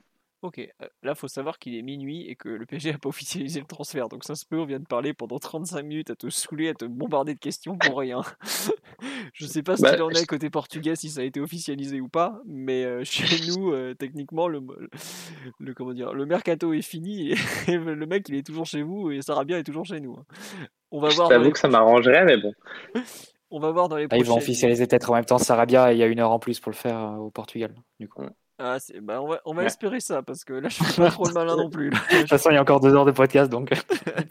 Après, je veux pas vous décevoir, mais le cas Adrien Silva qui avait signé à Leicester deux minutes trop tard et qui avait pas pu être inscrit, c'était une vente de chez nous. c'était nous les boulets là déjà. Euh, alors, autre question, on nous demande est-ce qu'il a un profil similaire à celui de Jordi Alba par exemple pour recevoir les fameuses diagonales de Messi? Qu'est-ce que tu en penses? Il en est capable de faire ce genre d'appel comme ça, vide, euh, intense, pour réceptionner une, euh, une ouverture? Euh, Sur le papier, potentiellement, mais c'est vrai que je ne sais plus qui en parlait. C'est vrai qu'il prend pas tant que ça la profondeur sans ballon. À son profil pour moi. Ouais. C'est après, est-ce que c'est une question de profil? Est-ce que c'est une question de de, de consignes tactiques, je ne sais pas, mais c'est vrai qu'il le fait pas tant que ça. Il le fait de temps en temps avec ballon, mais c'est vrai que prendre la profondeur sans ballon, il le fait pas tant que ça. D'accord. Ok, donc bah après c'est quelque chose qu'il peut travailler, euh, tout ça. Puis on a déjà Hakimi qui le fait très bien de l'autre côté, donc on, verra si peut-être que Messi changera de côté, il, il ouvrira côté droit. Euh, autre question, on nous a demandé les axes de travail. Ah oui, est-ce que tu pourrais nous le décrire physiquement, notamment la taille, la corpulence, le jeu de tête, tout ça? Il est, il est tanké. Hein. Ouais, il est, il est très physique, encore plus pour son âge. honnêtement, j'ai peur de te dire une bêtise sur sa taille. Je dirais qu'il fait 1m80 et quelques, quoi. En gros, une euh, taille moyenne de. la taille chez les jeunes, jamais, hein, selon quel moment il pris la fin de la croissance et tout. Mais il est pas petit. Il est, ouais, il est ni petit ni grand, quoi. Il a une taille euh, lambda. Transfermarkt me sort 1m76, mais ouais, voilà. Euh, non, non ça, Me paraît... Ouais. ça me paraît léger quand même. Je pense qu'il est à 1,80 quoi. On me dit 1m84, 79 kg, ce qui correspond pas mal à ce qu'on voit en vidéo, effectivement. Ouais, je dirais ça, ouais. Et du coup, physiquement, je l'ai rarement vu se faire bouger, quoi. D'accord. Après, il n'a pas forcément eu des monstres physiques en, face de lui, mais c'est là justement où je disais qu'avec Grimaldo, sur ce point-là, ils étaient incomparables. Quoi. Euh, Grimaldo, c'est vraiment une crevette et pour le coup, lui, il est dans le duel et physiquement, il est très très bon. Qu'est-ce que je voulais te demander? Autre question. Ouais, sur le jeu de tête, il est, il est bon, il est pas bon? Alors, Je sais pas si je l'ai déjà vu faire une tête offensive, hein, je parle. Ou, même défensive, hein, ça euh, nous intéresse aussi. Défensive, bah après, euh, de toute façon, on a pas mal de grands, donc sur coup de périté offensive, défensive, on marquait énormément et ils se retrouvaient jamais euh, dans, dans la surface. De toute façon, déjà, les coups de pied arrêtés, il les tirait énormément, les indirects. Oui, donc forcément, offensivement, la réception. c'est ça. Et défensivement, en fait, à partir du moment où tu avais une défense à 3 derrière avec trois grands, plus Paligna au milieu qui était très grand, plus à l'arrivée de Pauline, tu avais un 9 qui était aussi très grand et bon de la tête, bah, en fait, euh, c'est un peu comme si c'est ces, joueurs n'existaient plus forcément dans le duel euh, aérien. Quoi. Surtout que c'était vraiment de bah, pas ligne, vous l'avez peut-être un petit peu vu à l'euro, c'est vraiment ses qualités premières, le duel euh, aérien, etc. Donc euh, après, c'est-à-dire s'il doit, il y a un long ballon et qu'il est en, dernier défenseur parce qu'il est resté euh, au milieu de terrain sur un, corner offensif, par exemple, bah il va jouer le duel de la tête et, généralement ça se passe plutôt bien. Mais c'est vrai que tu le verras pas dans, la surface sur coup de pied défensif. Faut pas, c'est pas un joueur de, enfin bon après des latéraux qui sont des joueurs de tête, il y en a pas beaucoup hein, globalement. C'est pas, ça va pas trop avec le poste en général. Euh, Mathieu, Omar ou Simon, vous avez une question pour euh, notre ami Jordan qu'on qu bourrine de questions depuis euh, maintenant 40 minutes? Non, bon, visiblement. Non, non, c'est bon. Attendez, il y avait une autre question sur live que j'avais notée que je ne retrouve plus. Je m'excuse. Donc. Ah oui, tiens, euh, deux questions. Son mauvais pied, donc le droit, qu'est-ce qu'il vaut? Et... Il est très bien. Ouais, c'est vrai qu'il est pas mal son pied droit. Je me demande si même en début de saison, il n'avait pas dépanné piston droit, je oui. crois. D'accord. Sur, quel... enfin, sur des fins de match où. Ouais, je vois. Bah, euh, comme Kurzawa, des fois, fait, ouais. fait des piges comme ça à droite. Euh... Ah, sur, le... compiles, on le voit, on le voit à droite en tout cas. Ouais, je ouais, ouais. Sur le début de saison, il me semble, vu que physiquement c'était assez compliqué avec les enchaînements de matchs. On a vu un match annulé à cause du Covid, du coup on avait dû rattraper. On a vu un gros enchaînement, on a vu les barrages de d'Europa League. Et il me semble qu'il avait dépanné piston droit. Vu qu'on avait qu'un seul, on avait un seul piston droit à ce moment-là et qu'il pouvait pas tenir 90 minutes. Ouais. Euh, tiens, on nous demande est-ce qu'il est du genre à finir dans la surface au second poteau sur les centres? Probablement, vu le système du Sporting, non? Je dirais que non. Ah bon? Non, non, Parce non. Que, il est très, très. plutôt en position de couverture. C'est pas un joueur qui s'aventure énormément dans les 25 derniers mètres euh, globalement. Moi, je le vois surtout, vraiment presque tout le temps, recevoir dans les pieds et, et pratiquement organiser le jeu. Justement, ouais. quand il est le... gauche et qu'il prend la il, il, repique souvent sur son pied droit et il trouve une passe vers l'avant ou, ou, un petit relais, mais euh, c'est pas c'est pas un piston euh, de type euh, Meunier euh, ou ce genre de joueurs qui foncent comme des trains lancés à vive allure et qui font que attaquer la ligne défensive. Surtout si tu as vu des fins de match où justement on n'était pas en train de gagner ou comme j'avais dit finissait défenseur centre axe gauche. Alors là c'était encore plus flagrant, c'est-à-dire que Défensivement, il allait se positionner en défenseur centre, mais par contre, dès qu'on avait le ballon et vu que ça reste de la Liga NOS et de l'extra domination dans ces cas-là, et ben en gros, il allait juste euh, se mettre dans le cœur du jeu et de temps en temps se mettre dans une position de, de centreur, mais jamais. Il, à partir de ce moment-là, dans les 20 dernières minutes, il prenait plus jamais la profondeur, par contre. Oui. D'accord, intéressant. Euh, autre question qu'on te posait, euh, deuxième poteau, ça je vous l'ai déjà demandé. Il y en avait. On nous demande de quelle, quelle origine il est. Mais Angola, non, c'est ça? Euh, Attends, j'ai peur de dire une bêtise, c'est pas Cap Vert? Peut-être, je sais pas. Euh... Je vais vérifier. Portugal en tout cas. Bon, voilà.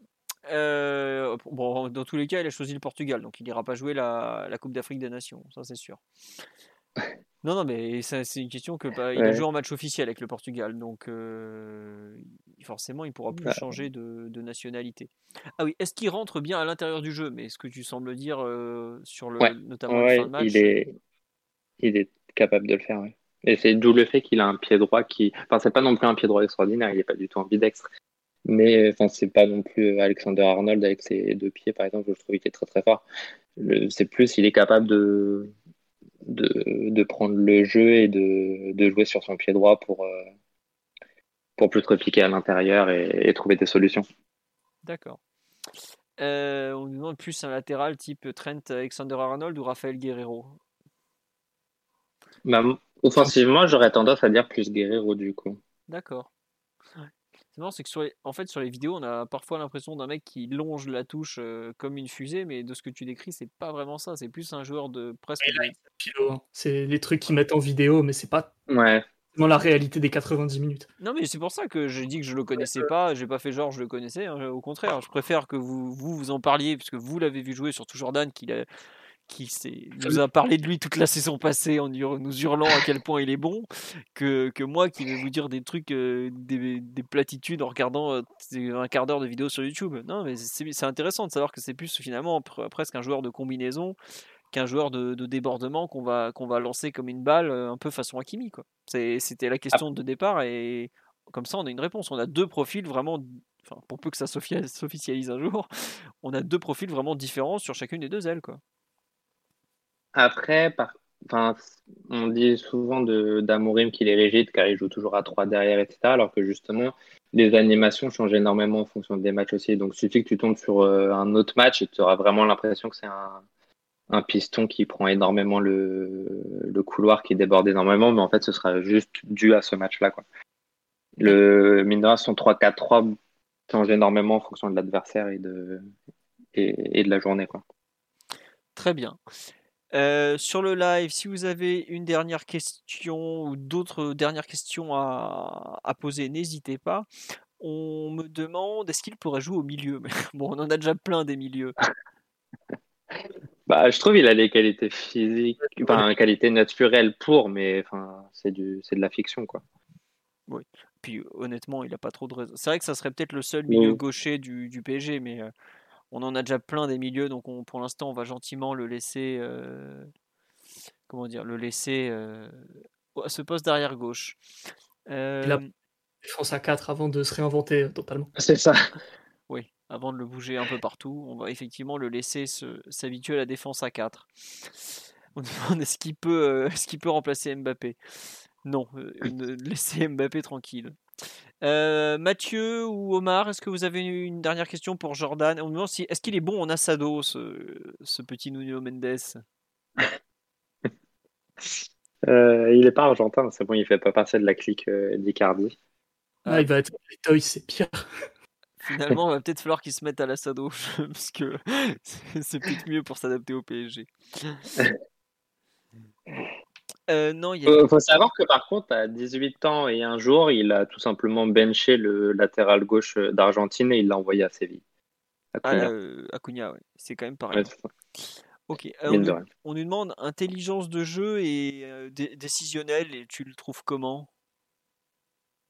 Bah, C'est là où j'ai peur que le système de Ruben, Amori, euh, de Ruben Amorim soit, soit un leurre. C'est que le collectif est tellement bien huilé. Est-ce que euh, il est aussi bon à cause du, enfin, grâce au collectif ou est-ce qu'il bonifie vraiment le collectif?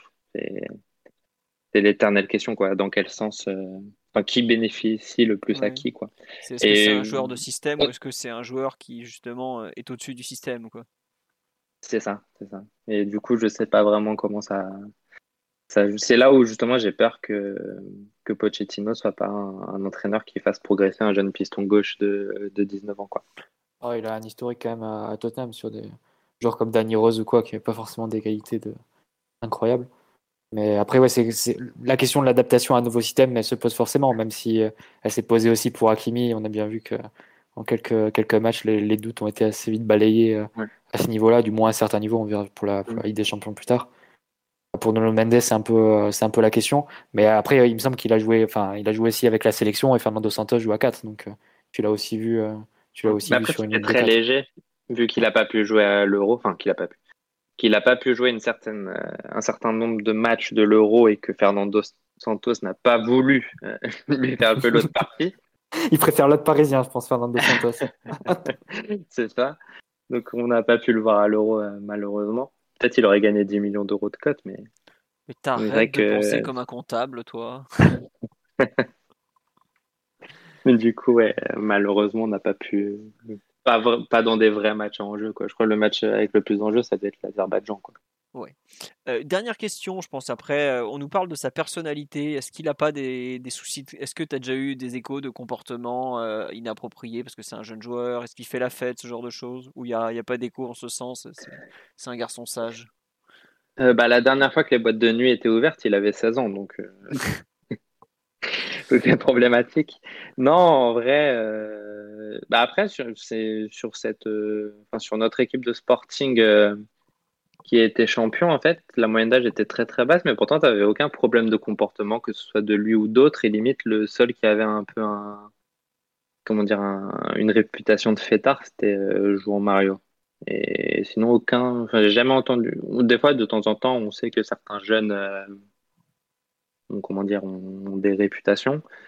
Euh, lui, ce n'était pas le cas et aucun de nos autres euh, jeunes joueurs d'ailleurs du coup. Sachant que Ruben Amorim par contre ne rigole pas du tout avec le sérieux, ça faut le savoir, c'est-à-dire que Ruben Amorim a est arrivé en tant que coach à 35 ans avec 10 matchs pro de coaching et qu'il a directement benché Jérémy Mathieu, qui était une légende à Sporting, au bout du, deuxième match, parce qu'il estimait qu'il n'était pas assez sérieux à l'entraînement. D'accord, ouais. Donc, si, sur ce... si le bon Nuno Mendes a eu sa chance, c'est peut-être parce qu'il a su être répondre aux attentes d'un coach particulièrement exigeant et qui ne laisse rien passer quoi. C'est ça pour le coup, on a Ruben Amorim vraiment très très exigeant et que ce soit l'entraînement c'est-à-dire tu passes à côté d'un entraînement, t'es pas sérieux sur un entraînement, on peut ne plus te revoir quoi. Peu importe qui tu es quoi, même quand tu es le joueur le plus important du vestiaire et que tu es coach depuis depuis cinq jours et que au passage le club est en train d'imploser. D'accord. À ce moment-là. Ok, écoute euh, Jordan, je pense qu'on va pas te retenir plus. Euh, attends, une dernière question, on nous demande sa capacité à jouer dans les petits espaces et la qualité de sa première touche de balle. Bah justement sur ça, je, je l'aime beaucoup. Après, c'est toujours pareil. Euh, il y a certains matchs où on avait un pressing assez bien organisé face à nous et où on avait du mal tout court, pas lui spécialement. Et du coup, c'est-à-dire que lutter contre le pressing de, de Porto ou de, de club de, de Liganos, donc Benfica l'année dernière, c'était vraiment pas fameux. Oui. C'est pas la même chose que, que rencontrer le pressing de City en Ligue des Champions. Quoi.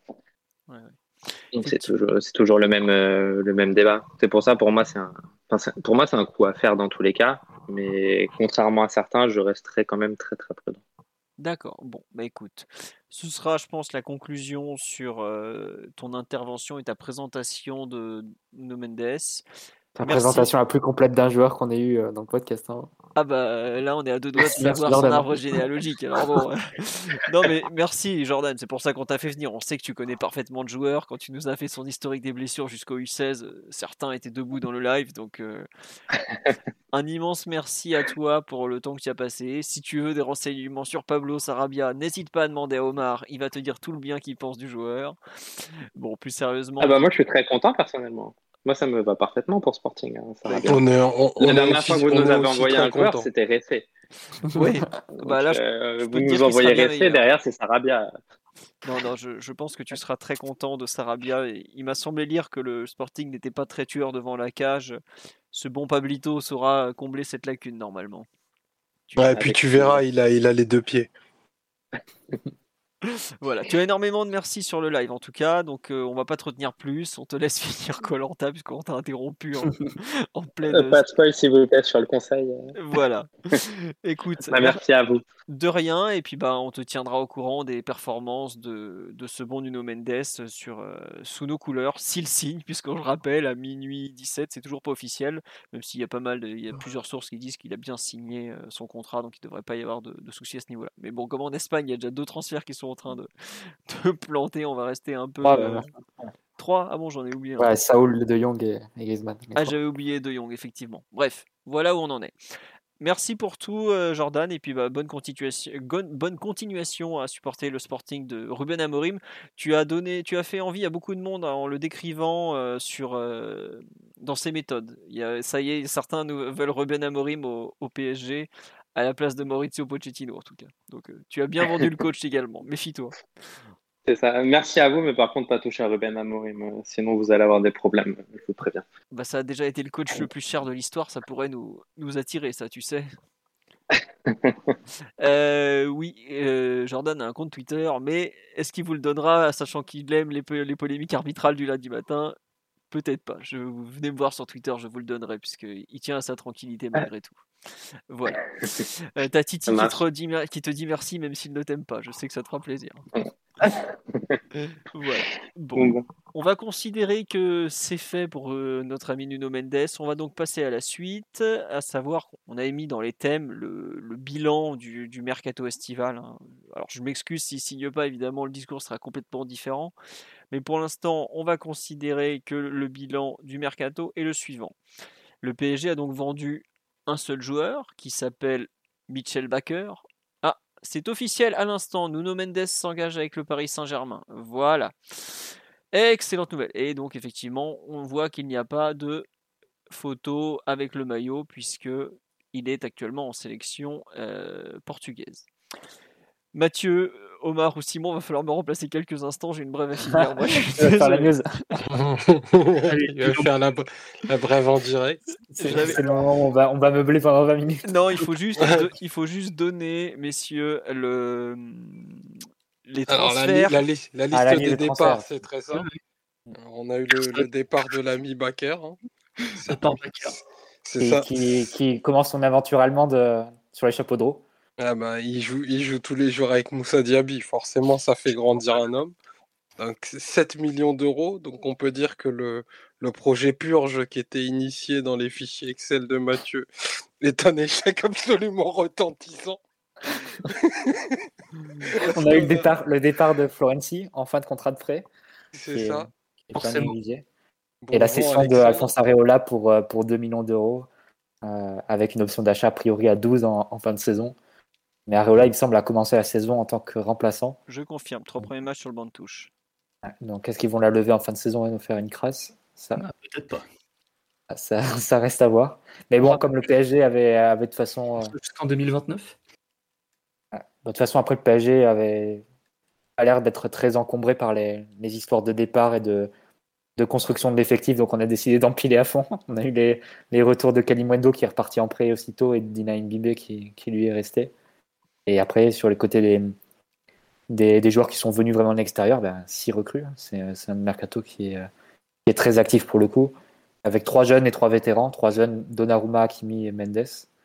Et trois vétérans, Wijnaldum, Messi et Sergio Ramos. Donc, euh, ça fait un mercato où globalement Paris s'est renforcé à tous les postes. Gardien latéral central milieu attaquant. Euh, et a perdu donc très peu de joueurs. Ça nous donne un effectif qui euh, doit arriver à 36 joueurs, quelque chose comme ça, en comptant les jeunes. Si on les enlève, on est à 28, 29, quelque chose comme ça aussi. Donc un effectif qui est assez boursouflé. On peut imaginer quelques départs, euh, peut-être bah, du coup pas plus sur la session euh, estivale, mais peut-être sur, euh, sur, sur le mercato hivernal. Quoi qu'il arrive, si, si certains ne partent pas ou n'ont pas, toujours pas compris le message, on risque à minima de plus les voir sur le terrain, ce qui est déjà une première victoire en soi. C'est, on va dire que la purge n'allait pas effective dans les comptes du club, Omar, mais pense que sur- le terrain, des joueurs comme Kurzawa, Rafinha, Rico, qu'ils soient partis ou qu'ils soient, soient encore dans l'effectif, ça change strictement rien. C'est, des joueurs qu'on verra.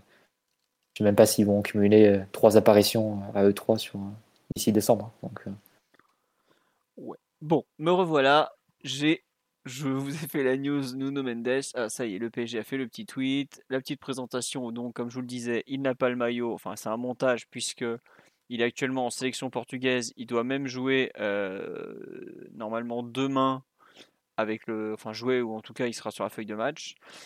Reprenons. Vous avez listé de façon complète ou pas tout à fait les. tout à fait, tout à fait. Bah, à les départs, il y en a qu'un. Non mais les- Ah, j'ai le départ de Moiskin aussi en retour de prêt. C'est vrai. Moiskin en retour de prêt. Et on a, euh, dans les départs que tu pas cités, il me semble qu'il y a tout ce qui est jeune. Maxen Capo à Lausanne. Kenny euh, Maxen Capo, départ définitif. Kenny Naguera prêté à Bastia, euh, prêt sans option d'achat. On a Boulka, Bordeaux. Boulka à Nice qui est euh, prêt avec option d'achat. On n'a jamais su le montant d'ailleurs. On a ensuite euh, le prêt de Pembele à Bordeaux avec option d'achat. Je ne sais pas s'il y a option de rachat par contre. C'est contre achat, il y a le PSG gardait le contrôle sur le prêt, je crois. Très bien, très bien. Bon, vous pouvez être sûr qu'on va payer et qu'on le fera plus jouer ensuite. Euh, dans les prêts, on a donc Pablo Sarabia, prêt sec à, à Sporting, et pas au Sporting, comme nous l'a joliment dit euh, Jordan pendant quelques minutes. Qu'est-ce qu'on a eu d'autre? Donc Arola, tu l'as cité. On a Rico, normalement, qui devait partir mais qui va rester. Rafinha, il n'y a pas de rumeur, donc il devrait rester aussi. Et dans le sens des arrivées, on a donc six joueurs. Quel bilan global et rapide vous faites un peu de, ce mercato en général? Mathieu, tu avais l'air de dire que bon bah on avait beaucoup de joueurs au final. Ah oui, mais bon, ça reste un mercato, PSG, enfin, c'est un mercato irréel hein, qu'a vécu le PSG, un mercato unique. Je pense que c'est le seul club en Europe qui, euh, qui a cramé la caisse, entre guillemets, euh, à ce point, euh, en augmentant de, très largement, enfin, très largement le coût de son effectif dans, dans la période actuelle, en se préoccupant aussi peu de d'abord donner une sortie, de d'abord trouver une porte de sortie à certains joueurs avant de vouloir les remplacer. C'est un peu le leitmotiv de beaucoup de, clubs en Europe et le PSG a complètement échappé à cette, à cette logique-là euh, et a profité à fond de, de l'abandon et de la suspension plutôt de- du fair play financier. je pense qu'à la louche, on s'est rajouté quelque chose comme 70 ou 80 millions de salaire net cet été. Tranquille. Tranquille, tranquille, pas grand chose. Ouais, non, tranquille. Ouais. je compte pas les primes à la signature et les commissions. les commissions, vu qu'on a traité avec Rayola, René Ramos et tout ça, donc ça doit être le père de Messi, donc ça a dû être bien chargé aussi. Euh, non, c'est un mercato complètement irréel où PSG s'est renforcé à tous les postes. Euh, on va dire que c'est pas le mercato parfait, parfait, et 10 sur 10 ou 11 sur 10 parce que ça aurait été peut-être le, retour de Moiskin pour, pour remplacer un Icardi auquel tu aurais trouvé une, sortie et ça aurait été peut-être l'arrivée d'un gros milieu en plus. après, je sais pas si on est en position de faire vraiment la fine bouche quand tu vois ce qui s'est passé euh, dans quasiment tous les autres clubs en Europe. Euh, même des gros clubs qui ont raté euh, leur cible principale, que ce soit City avec le 9 ou le Real avec Mbappé. Non, je pense que Paris est ultra privilégié et, pas du tout en position de se plaindre. Effectivement, le, bémol, c'est de pas avoir réussi à trouver une porte de sortie à certains, à certains joueurs. Je pense notamment à trois qui sont complètement indésirables, comme, comme Rico, Kurzawa et, et Rafinha aujourd'hui. Mais bon, entre le nombre de minutes qu'ils vont jouer euh, d'ici le prochain mercato, je pense que c'est un peu résiduel et les seuls qui peuvent faire la gueule aujourd'hui, c'est les comptables du club qui vont voir les, salaires tomber malgré tout. Mais en tant que supporter, on n'a pas trop à se préoccuper parce qu'on ne les verra jamais sur le terrain. Donc, euh, comme euh, qu'ils soient là ou qu'ils soient pas là, c'est à peu près pareil. J'ai oublié un mouvement, euh, c'est le prêt de Tierno Baldé au Havre, qui a déjà fait ses débuts en professionnel, en Ligue 2, donc c'est bien. Mais non, ça me, je voulais le citer parce que ça fait partie des, des, mouvements qui ont été quand même actés par le club et c'est bien de trouver un peu des portes de sortie comme ça à des jeunes en, Ligue 2. C'est pas forcément quelque chose que le PSG fait beaucoup et on a vu avec Dina Ebimbe que ça peut faire, euh, ça peut faire de très bonnes choses. Euh, Mathieu, tu as donné donc un avis d'ensemble assez positif sur ce mercato, voire très positif. Euh, Simon ou Omar, vous partagez cet avis? Quel avis? De quoi? Quel avis exactement Celui de Mathieu, le, le, ah très, positif sur le, mercato en général. Euh, dans le sens des arrivées, j'ai pas de, critique particulière à formuler personnellement, même s'il y a des trucs un petit peu bizarres et certaines incohérences propres au PSG, par exemple euh, prolongation Navas pour faire Donnarumma euh, six semaines plus tard. Mais hormis ce, ce genre de, de détails que, que, la saison tranchera de toute façon, j'ai pas de, de critique à faire sur, sur les arrivées. Surtout là en plus, euh, avec un renfort de dernière minute euh, euh, qui s'annonce de qualité d'après ce qu'a dit Jordan. Par contre, dans le sens des départs, on s'attendait à beaucoup plus de ventes ou en tout cas être capable de refourguer un peu, des poids morts et, des joueurs qui n'avaient plus aucun, aucune place dans le projet. C'est vrai qu'on est assez déçu de, de, ce point de vue-là, j'imagine.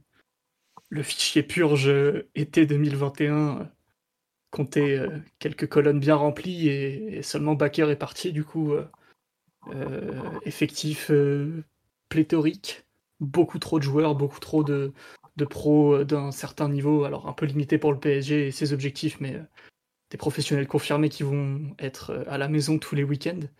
Donc forcément c'est gênant et on espère qu'il y aura des solutions de trouver déjà d'ici janvier, mais après c'est forcément compliqué, le contexte pandémique rend le, marché tellement rigide et bloqué de, dans tous les, de, tous les sens que c'est un, peu, un peu compliqué d'imaginer des solutions pour euh, les 3, 4, 5 joueurs qu'il qui, fallait faire partir.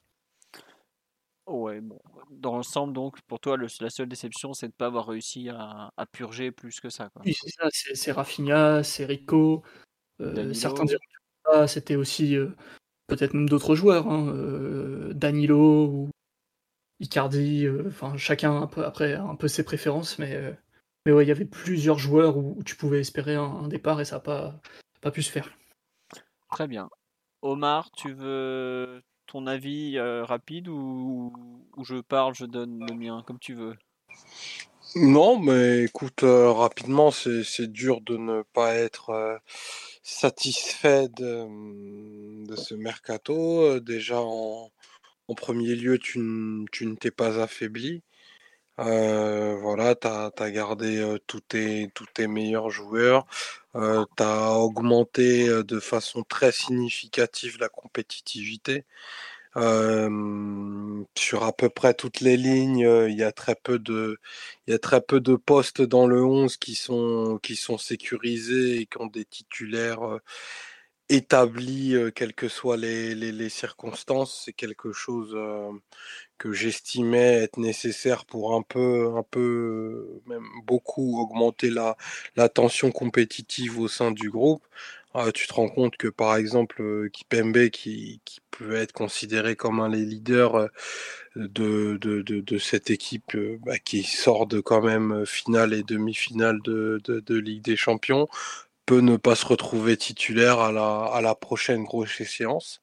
Donc ça implique bah, tout le monde d'avoir un niveau de, d'implication tout au long des, des, des, rencontres et des entraînements qui, qui va faire que bah, j'espère ça ne peut que cranter le, le niveau de l'équipe et, nous permettre de, de lever les bras bien haut à Saint-Pétersbourg en mai. Donc voilà, ce, c'est de nouveau à Istanbul. J'arrive plus à suivre. Non, c'est peut-être Saint-Pétersbourg alors. Ah, je m'y perds. Non, je crois que c'est ça. Non, je crois que c'est Saint-Pétersbourg. Je crois que c'est Saint-Pétersbourg. pour euh, Leningrad, messieurs. Le, le, le, live euh, me, reprendra si je me trompe, mais il me semble que c'est Saint-Pétersbourg. C'est bien Saint-Pétersbourg. Je me suis trompé. En fait, Istanbul, c'était le lieu du tirage. Ouais, ok. Euh, et donc ouais, six joueurs, six joueurs au... à part Mendes que perso je, je, ne connais pas les, les, autres pour coup qui ont des, qui des références très très établies au niveau national et international avec la cerise au-delà de la cerise sur gâteau Néo Messi c'est un mercato qui te qui, qui donne le droit quand même d'espérer à un niveau collectif bien plus supérieur qu'ce qu'on a pu voir ces deux dernières années en tout cas, ce sera nécessaire pour gravir la, dernière marche. Donc non, c'est toujours simple de parler euh, d'un mercato sans qu'il y ait eu de match, mais on, est obligé de dire que les, signatures qui ont été couchées sont, comme une mesure euh, à l'échelle mondiale et, européenne. Euh, certaines d'entre elles, notamment Messi et Ramos, parce que Ramos aussi ça passe sous silence, mais c'est des séismes, c'est bah, probablement euh, bah, pour Messi c'est indiscutable et Ramos et, doit pas être loin du, du tiers de tête mais c'est les joueurs les plus impactants de enfin des deux dernières décennies quoi qui, qui, signent au Paris Saint-Germain. Donc euh, voilà c'est vraiment super maintenant il n'y a plus qu'à qu'à voir l'alchimie de tout ça est-ce que ça va rendre euh, collectivement mais ça donne envie en tout cas. Ouais, comme tu dis, ça donne envie. Bah, mon bilan du mercato, puisque vous avez fait le vôtre et que je vais donc faire le mien, est globalement très positif. J'aurais pas du tout, du tout tenu le même discours euh, sans l'arrivée de Nuno Mendes. Pour une raison simple, c'est que j'estime qu'un mercato te sert à, combler tes, tes, manques, à remplir des, des cases où, où tu as des trous. Pour moi, le PSG avait deux énormes problèmes l'an dernier dans son 11 de départ. C'était arrière droit, arrière gauche. Arrière droit, on a fait euh, un investissement que j'estime euh, ultra nécessaire et qui pour moi est, de ce que je vois depuis un mois, euh, un excellent investissement avec Hakimi, un super super joueur qui correspond totalement à ce qu'on espérait. Alors, il faudra un peu le challenger défensivement pour en faire le un latéral peut-être du, du, top 3 ou top 5 européen, mais de ce que je vois jusque-là, c'est vraiment un super coup. On avait un énorme problème à gauche en attendant l'éventuel retour de, Bernat, auquel je ne crois pas à court terme. Je le dis comme je le pense. Pour moi, c'est pas un joueur qui est apte avant 2022. On va voir ce que Nuno Mendes est capable de faire, mais au pire, il y a toujours Diallo qui, qui dépannera comme il peut.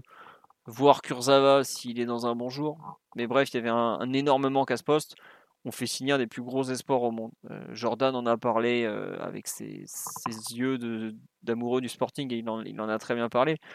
Mais pour ceux qui connaissent un peu le, même le, marché des prospects, il est, Nuno Mendes est cité comme euh, une des trois, quatre énormes promesses de, du poste. Et c'est un poste qui est franchement ravagé. On n'allait pas aller chercher Afonso Davis parce qu'il n'est pas intransférable. On ne pouvait pas aller chercher Ferland Mendy parce qu'il l'était guère plus on se récupère quand même le 31 août un international portugais qui a quand même un énorme avenir devant lui. C'est exceptionnel. Franchement, Et en prêt surtout, c'est-à-dire que prêt, tu plus. gardes la main aussi pour, euh, Bon, après, pour éventuellement, si jamais ça foire ou si Bernat revient super bien. enfin, Voilà, faudra voir un peu la suite. Mais je trouve que c'est une opération. Franchement, j'ai beaucoup critiqué euh, les dirigeants sur ce mercato pour pas mal de trucs, mais envoyer Sarabia au Sporting, merci Pablo, on te remerciera jamais assez. Pour récupérer en échange un joueur où on avait impérativement besoin, vraiment, je sais pas si on se rend compte, mais le week-end dernier, on a joué à Reims, on est fin août, l'effectif est censé être au complet. On a fait enchaîner deux défenseurs centraux au poste d'arrière gauche. Donc Kim Pembe, qui a été préformé arrière gauche et qui a vu ses espoirs devenir professionnel le jour où il a quitté le couloir gauche. C'est vous dire un peu à quel point on était loin, loin, loin sur le poste. Euh, là, on a comblé ces deux postes. Alors après, on a fait d'autres opérations.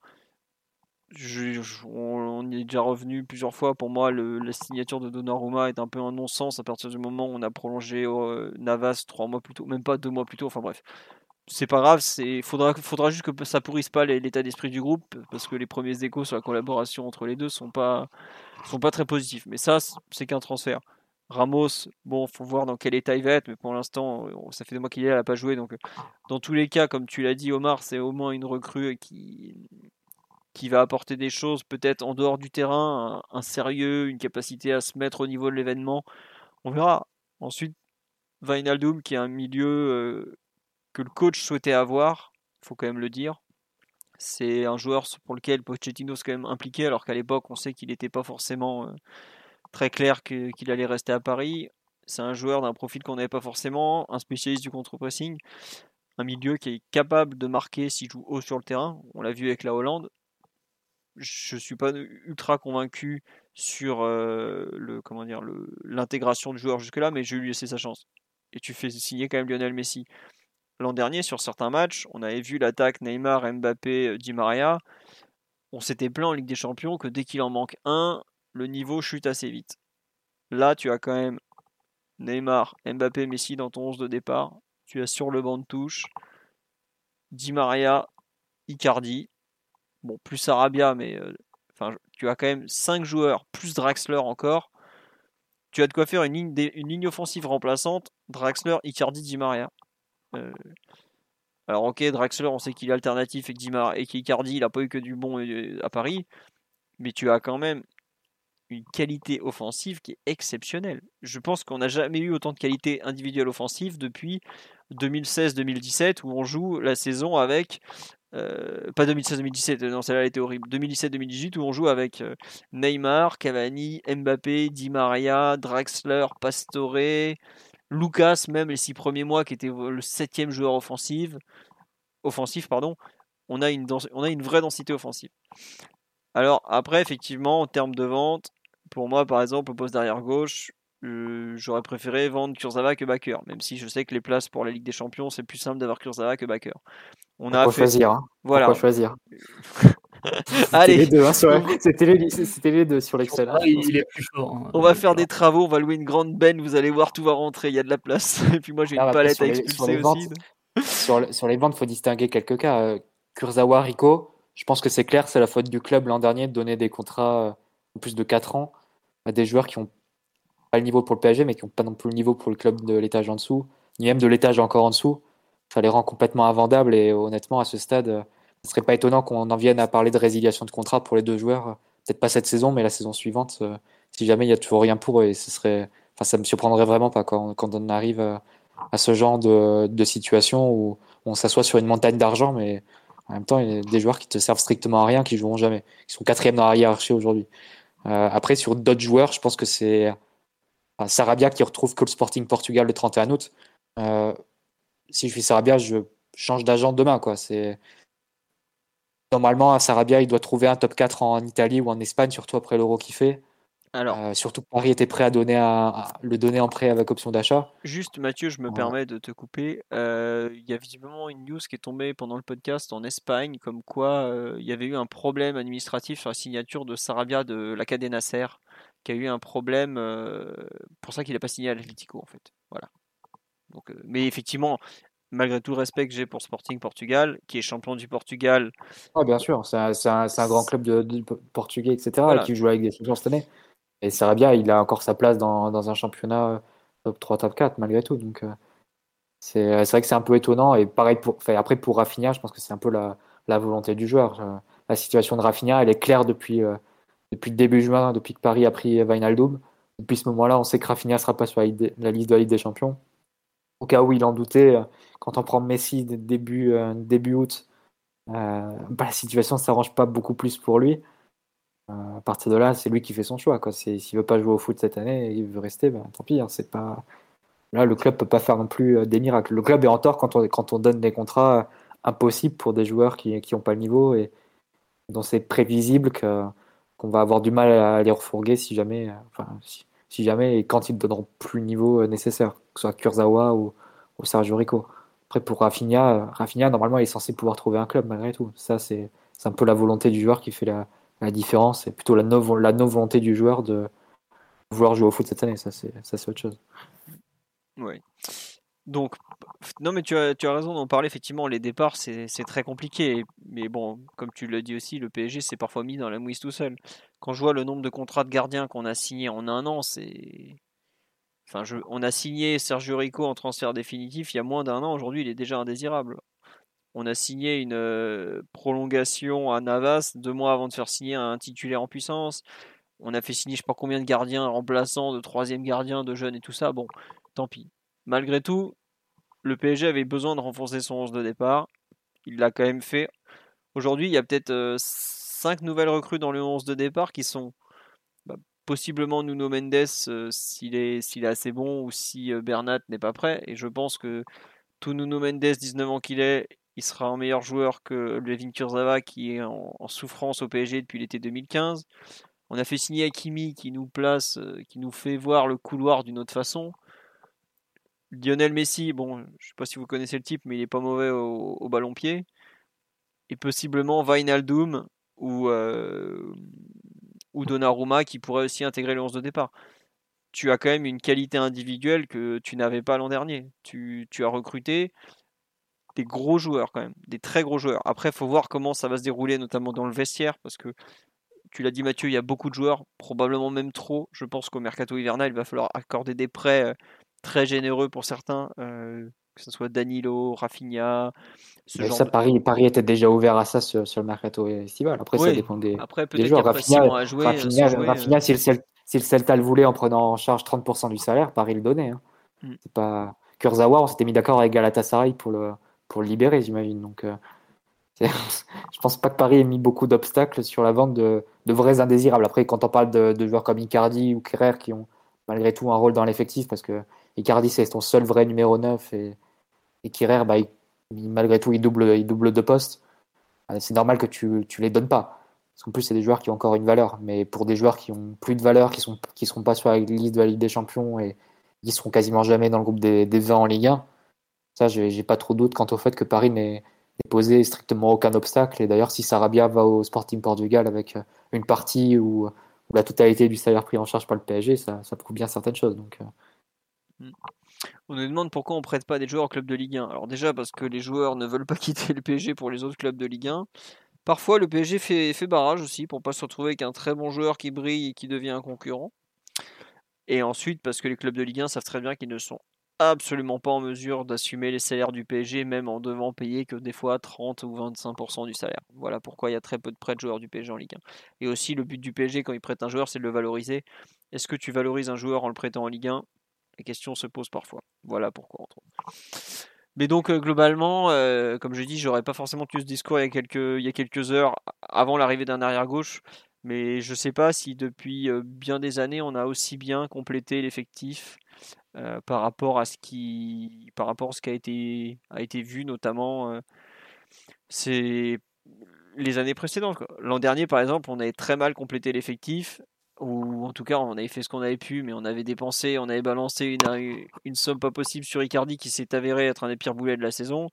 Cette année, on n'a pas fait cette erreur. On a recruté des bons joueurs pas trop cher en termes d'indemnité, parce que comme l'a dit Mathieu, la masse salariale a pris très cher et je parle même pas des primes. Mais donc de, très bons mouvements d'ensemble.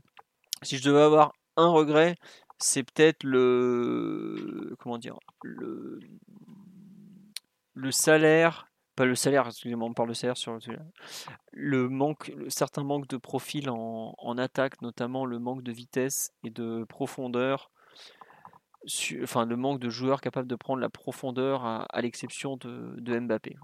Avoir un kid en sortie de banc, c'est clair que ça aurait été euh, idéal et je pense que si Paris avait trouvé une porte de sortie à Icardi et visiblement on était assez près euh, de le faire, enfin on était, enfin on voulait le faire quoi en début de mercato. Euh, probablement qu'on serait retourné pour, pour chercher Keane. C'était un des objectifs du début de mercato. Après, en fonction de comment le mercato euh, euh, s'enclenche et les dynamiques, etc., ben, tu peux avoir des, des, différences et des, des complications. Par, exemple, Keane qui retourne à la Juve après le départ de Ronaldo, c'était assez, assez inattendu. Oui, ça c'était. Puis après, le, la Juve a accepté des conditions d'Everton que le PSG n'était pas prêt à, accepter. C'est peut-être aussi pour ça que Keane aujourd'hui est un joueur de, la Juve. Enfin, la Juve a quand même payé de façon pratiquement certaine au moins 35 millions d'euros pour le PSG, alors que le PSG ne voulait pas de cette fameuse obligation d'achat qui est, glissée dans, dans ce prêt de deux ans qui est payant. Et autre petit regret, outre Keane, le manque de profondeur, c'est peut-être le manque d'un ailier de percussion. Euh, là sur le live, on parle de Moussa Diaby. Bon, ça c'est autre chose, c'est un regret, mais effectivement peut-être un joueur qui est le PSG, à l'exception de Mbappé, a très peu de joueurs capables de vraiment de percuter. Bon, Messi, mais Messi de 34 ans n'est plus cet extraordinaire joueur euh, qui prenait la balle, faisait 50 mètres et driblait qui voulait quoi. Donc euh, peut-être ces deux petits trucs qui vont qui me gênent un peu, mais bon, quand tu gardes Mbappé, tu peux l'accepter de ne pas l'avoir chez les remplaçants. Voilà. Omar, Simon, Mathieu, pour conclure, parce qu'on en est quand même à 3h45 de podcast, que je vous avoue, je commence à être complètement crevé. Euh, qu'est-ce que vous voulez faire comme conclusion? Simon, après, Simon, tu fais la pré-conclusion et Omar fera la vraie conclusion. il faut qu'on respecte les, les bases. Podcast absolument historique. Très bien. Omar, est-ce que tu veux conclure ce podcast qui donc nous donne notre effectif pour la saison 2021-2022 bah, euh, Je comprends que, que, tu sois très fatigué parce que l'été a été. Euh, on est allé d'aller de surprise en surprise avec énormément de, de rebondissements. Euh, content d'avoir d'avoir cette période un peu, un peu derrière nous. Euh, beaucoup d'excitation là pour les pour les mois les mois à venir parce que bah, il va y avoir euh, au-delà des échéances, euh, je pense que mmh, va y avoir vraiment un niveau de compétition terrible dans ce groupe et, on, risque, j'espère plutôt qu'on va voir plein, plein, plein de belles choses. En tout cas, moi, j'ai beaucoup, J'aime bien la, ligne qui a été prise par la direction de vraiment mettre de l'électricité à, tous les étages parce que c'est peut-être le moment, le moment de le faire et, et que ben il y a, peu d'occasions comme celle-ci. il faut que il faut que tout ce tout ceci s'agrège de la meilleure des façons. la prépa aurait été plutôt bonne selon les, les, échos qui sont autour du club.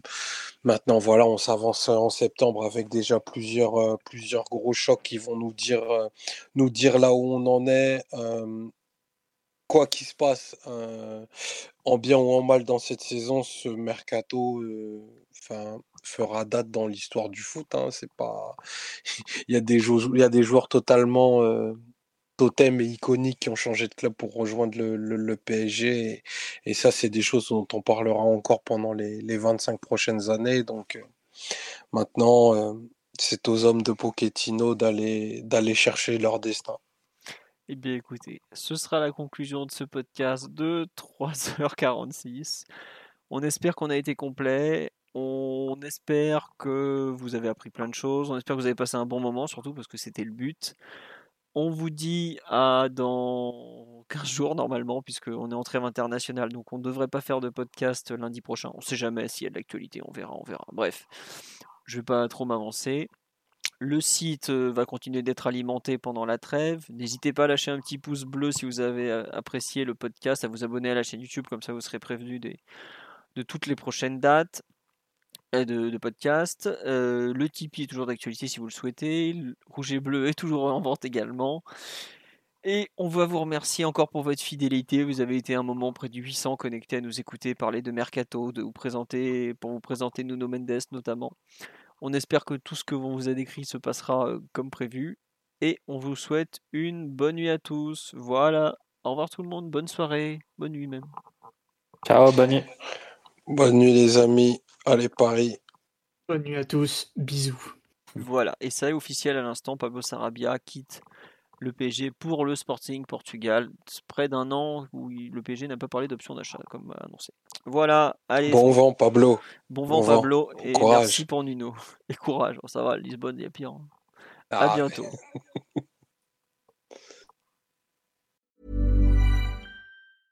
Mom deserves the best, and there's no better place to shop for Mother's Day than Whole Foods Market. They're your destination for unbeatable savings, from premium gifts to show-stopping flowers and irresistible desserts. Start by saving 33% with Prime on all body care and candles. Then get a 15-stem bunch of tulips for just $9.99 each with Prime. Round out Mom's menu with festive rosé, irresistible berry chantilly cake, and more special treats. Come celebrate Mother's Day at Whole Foods Market.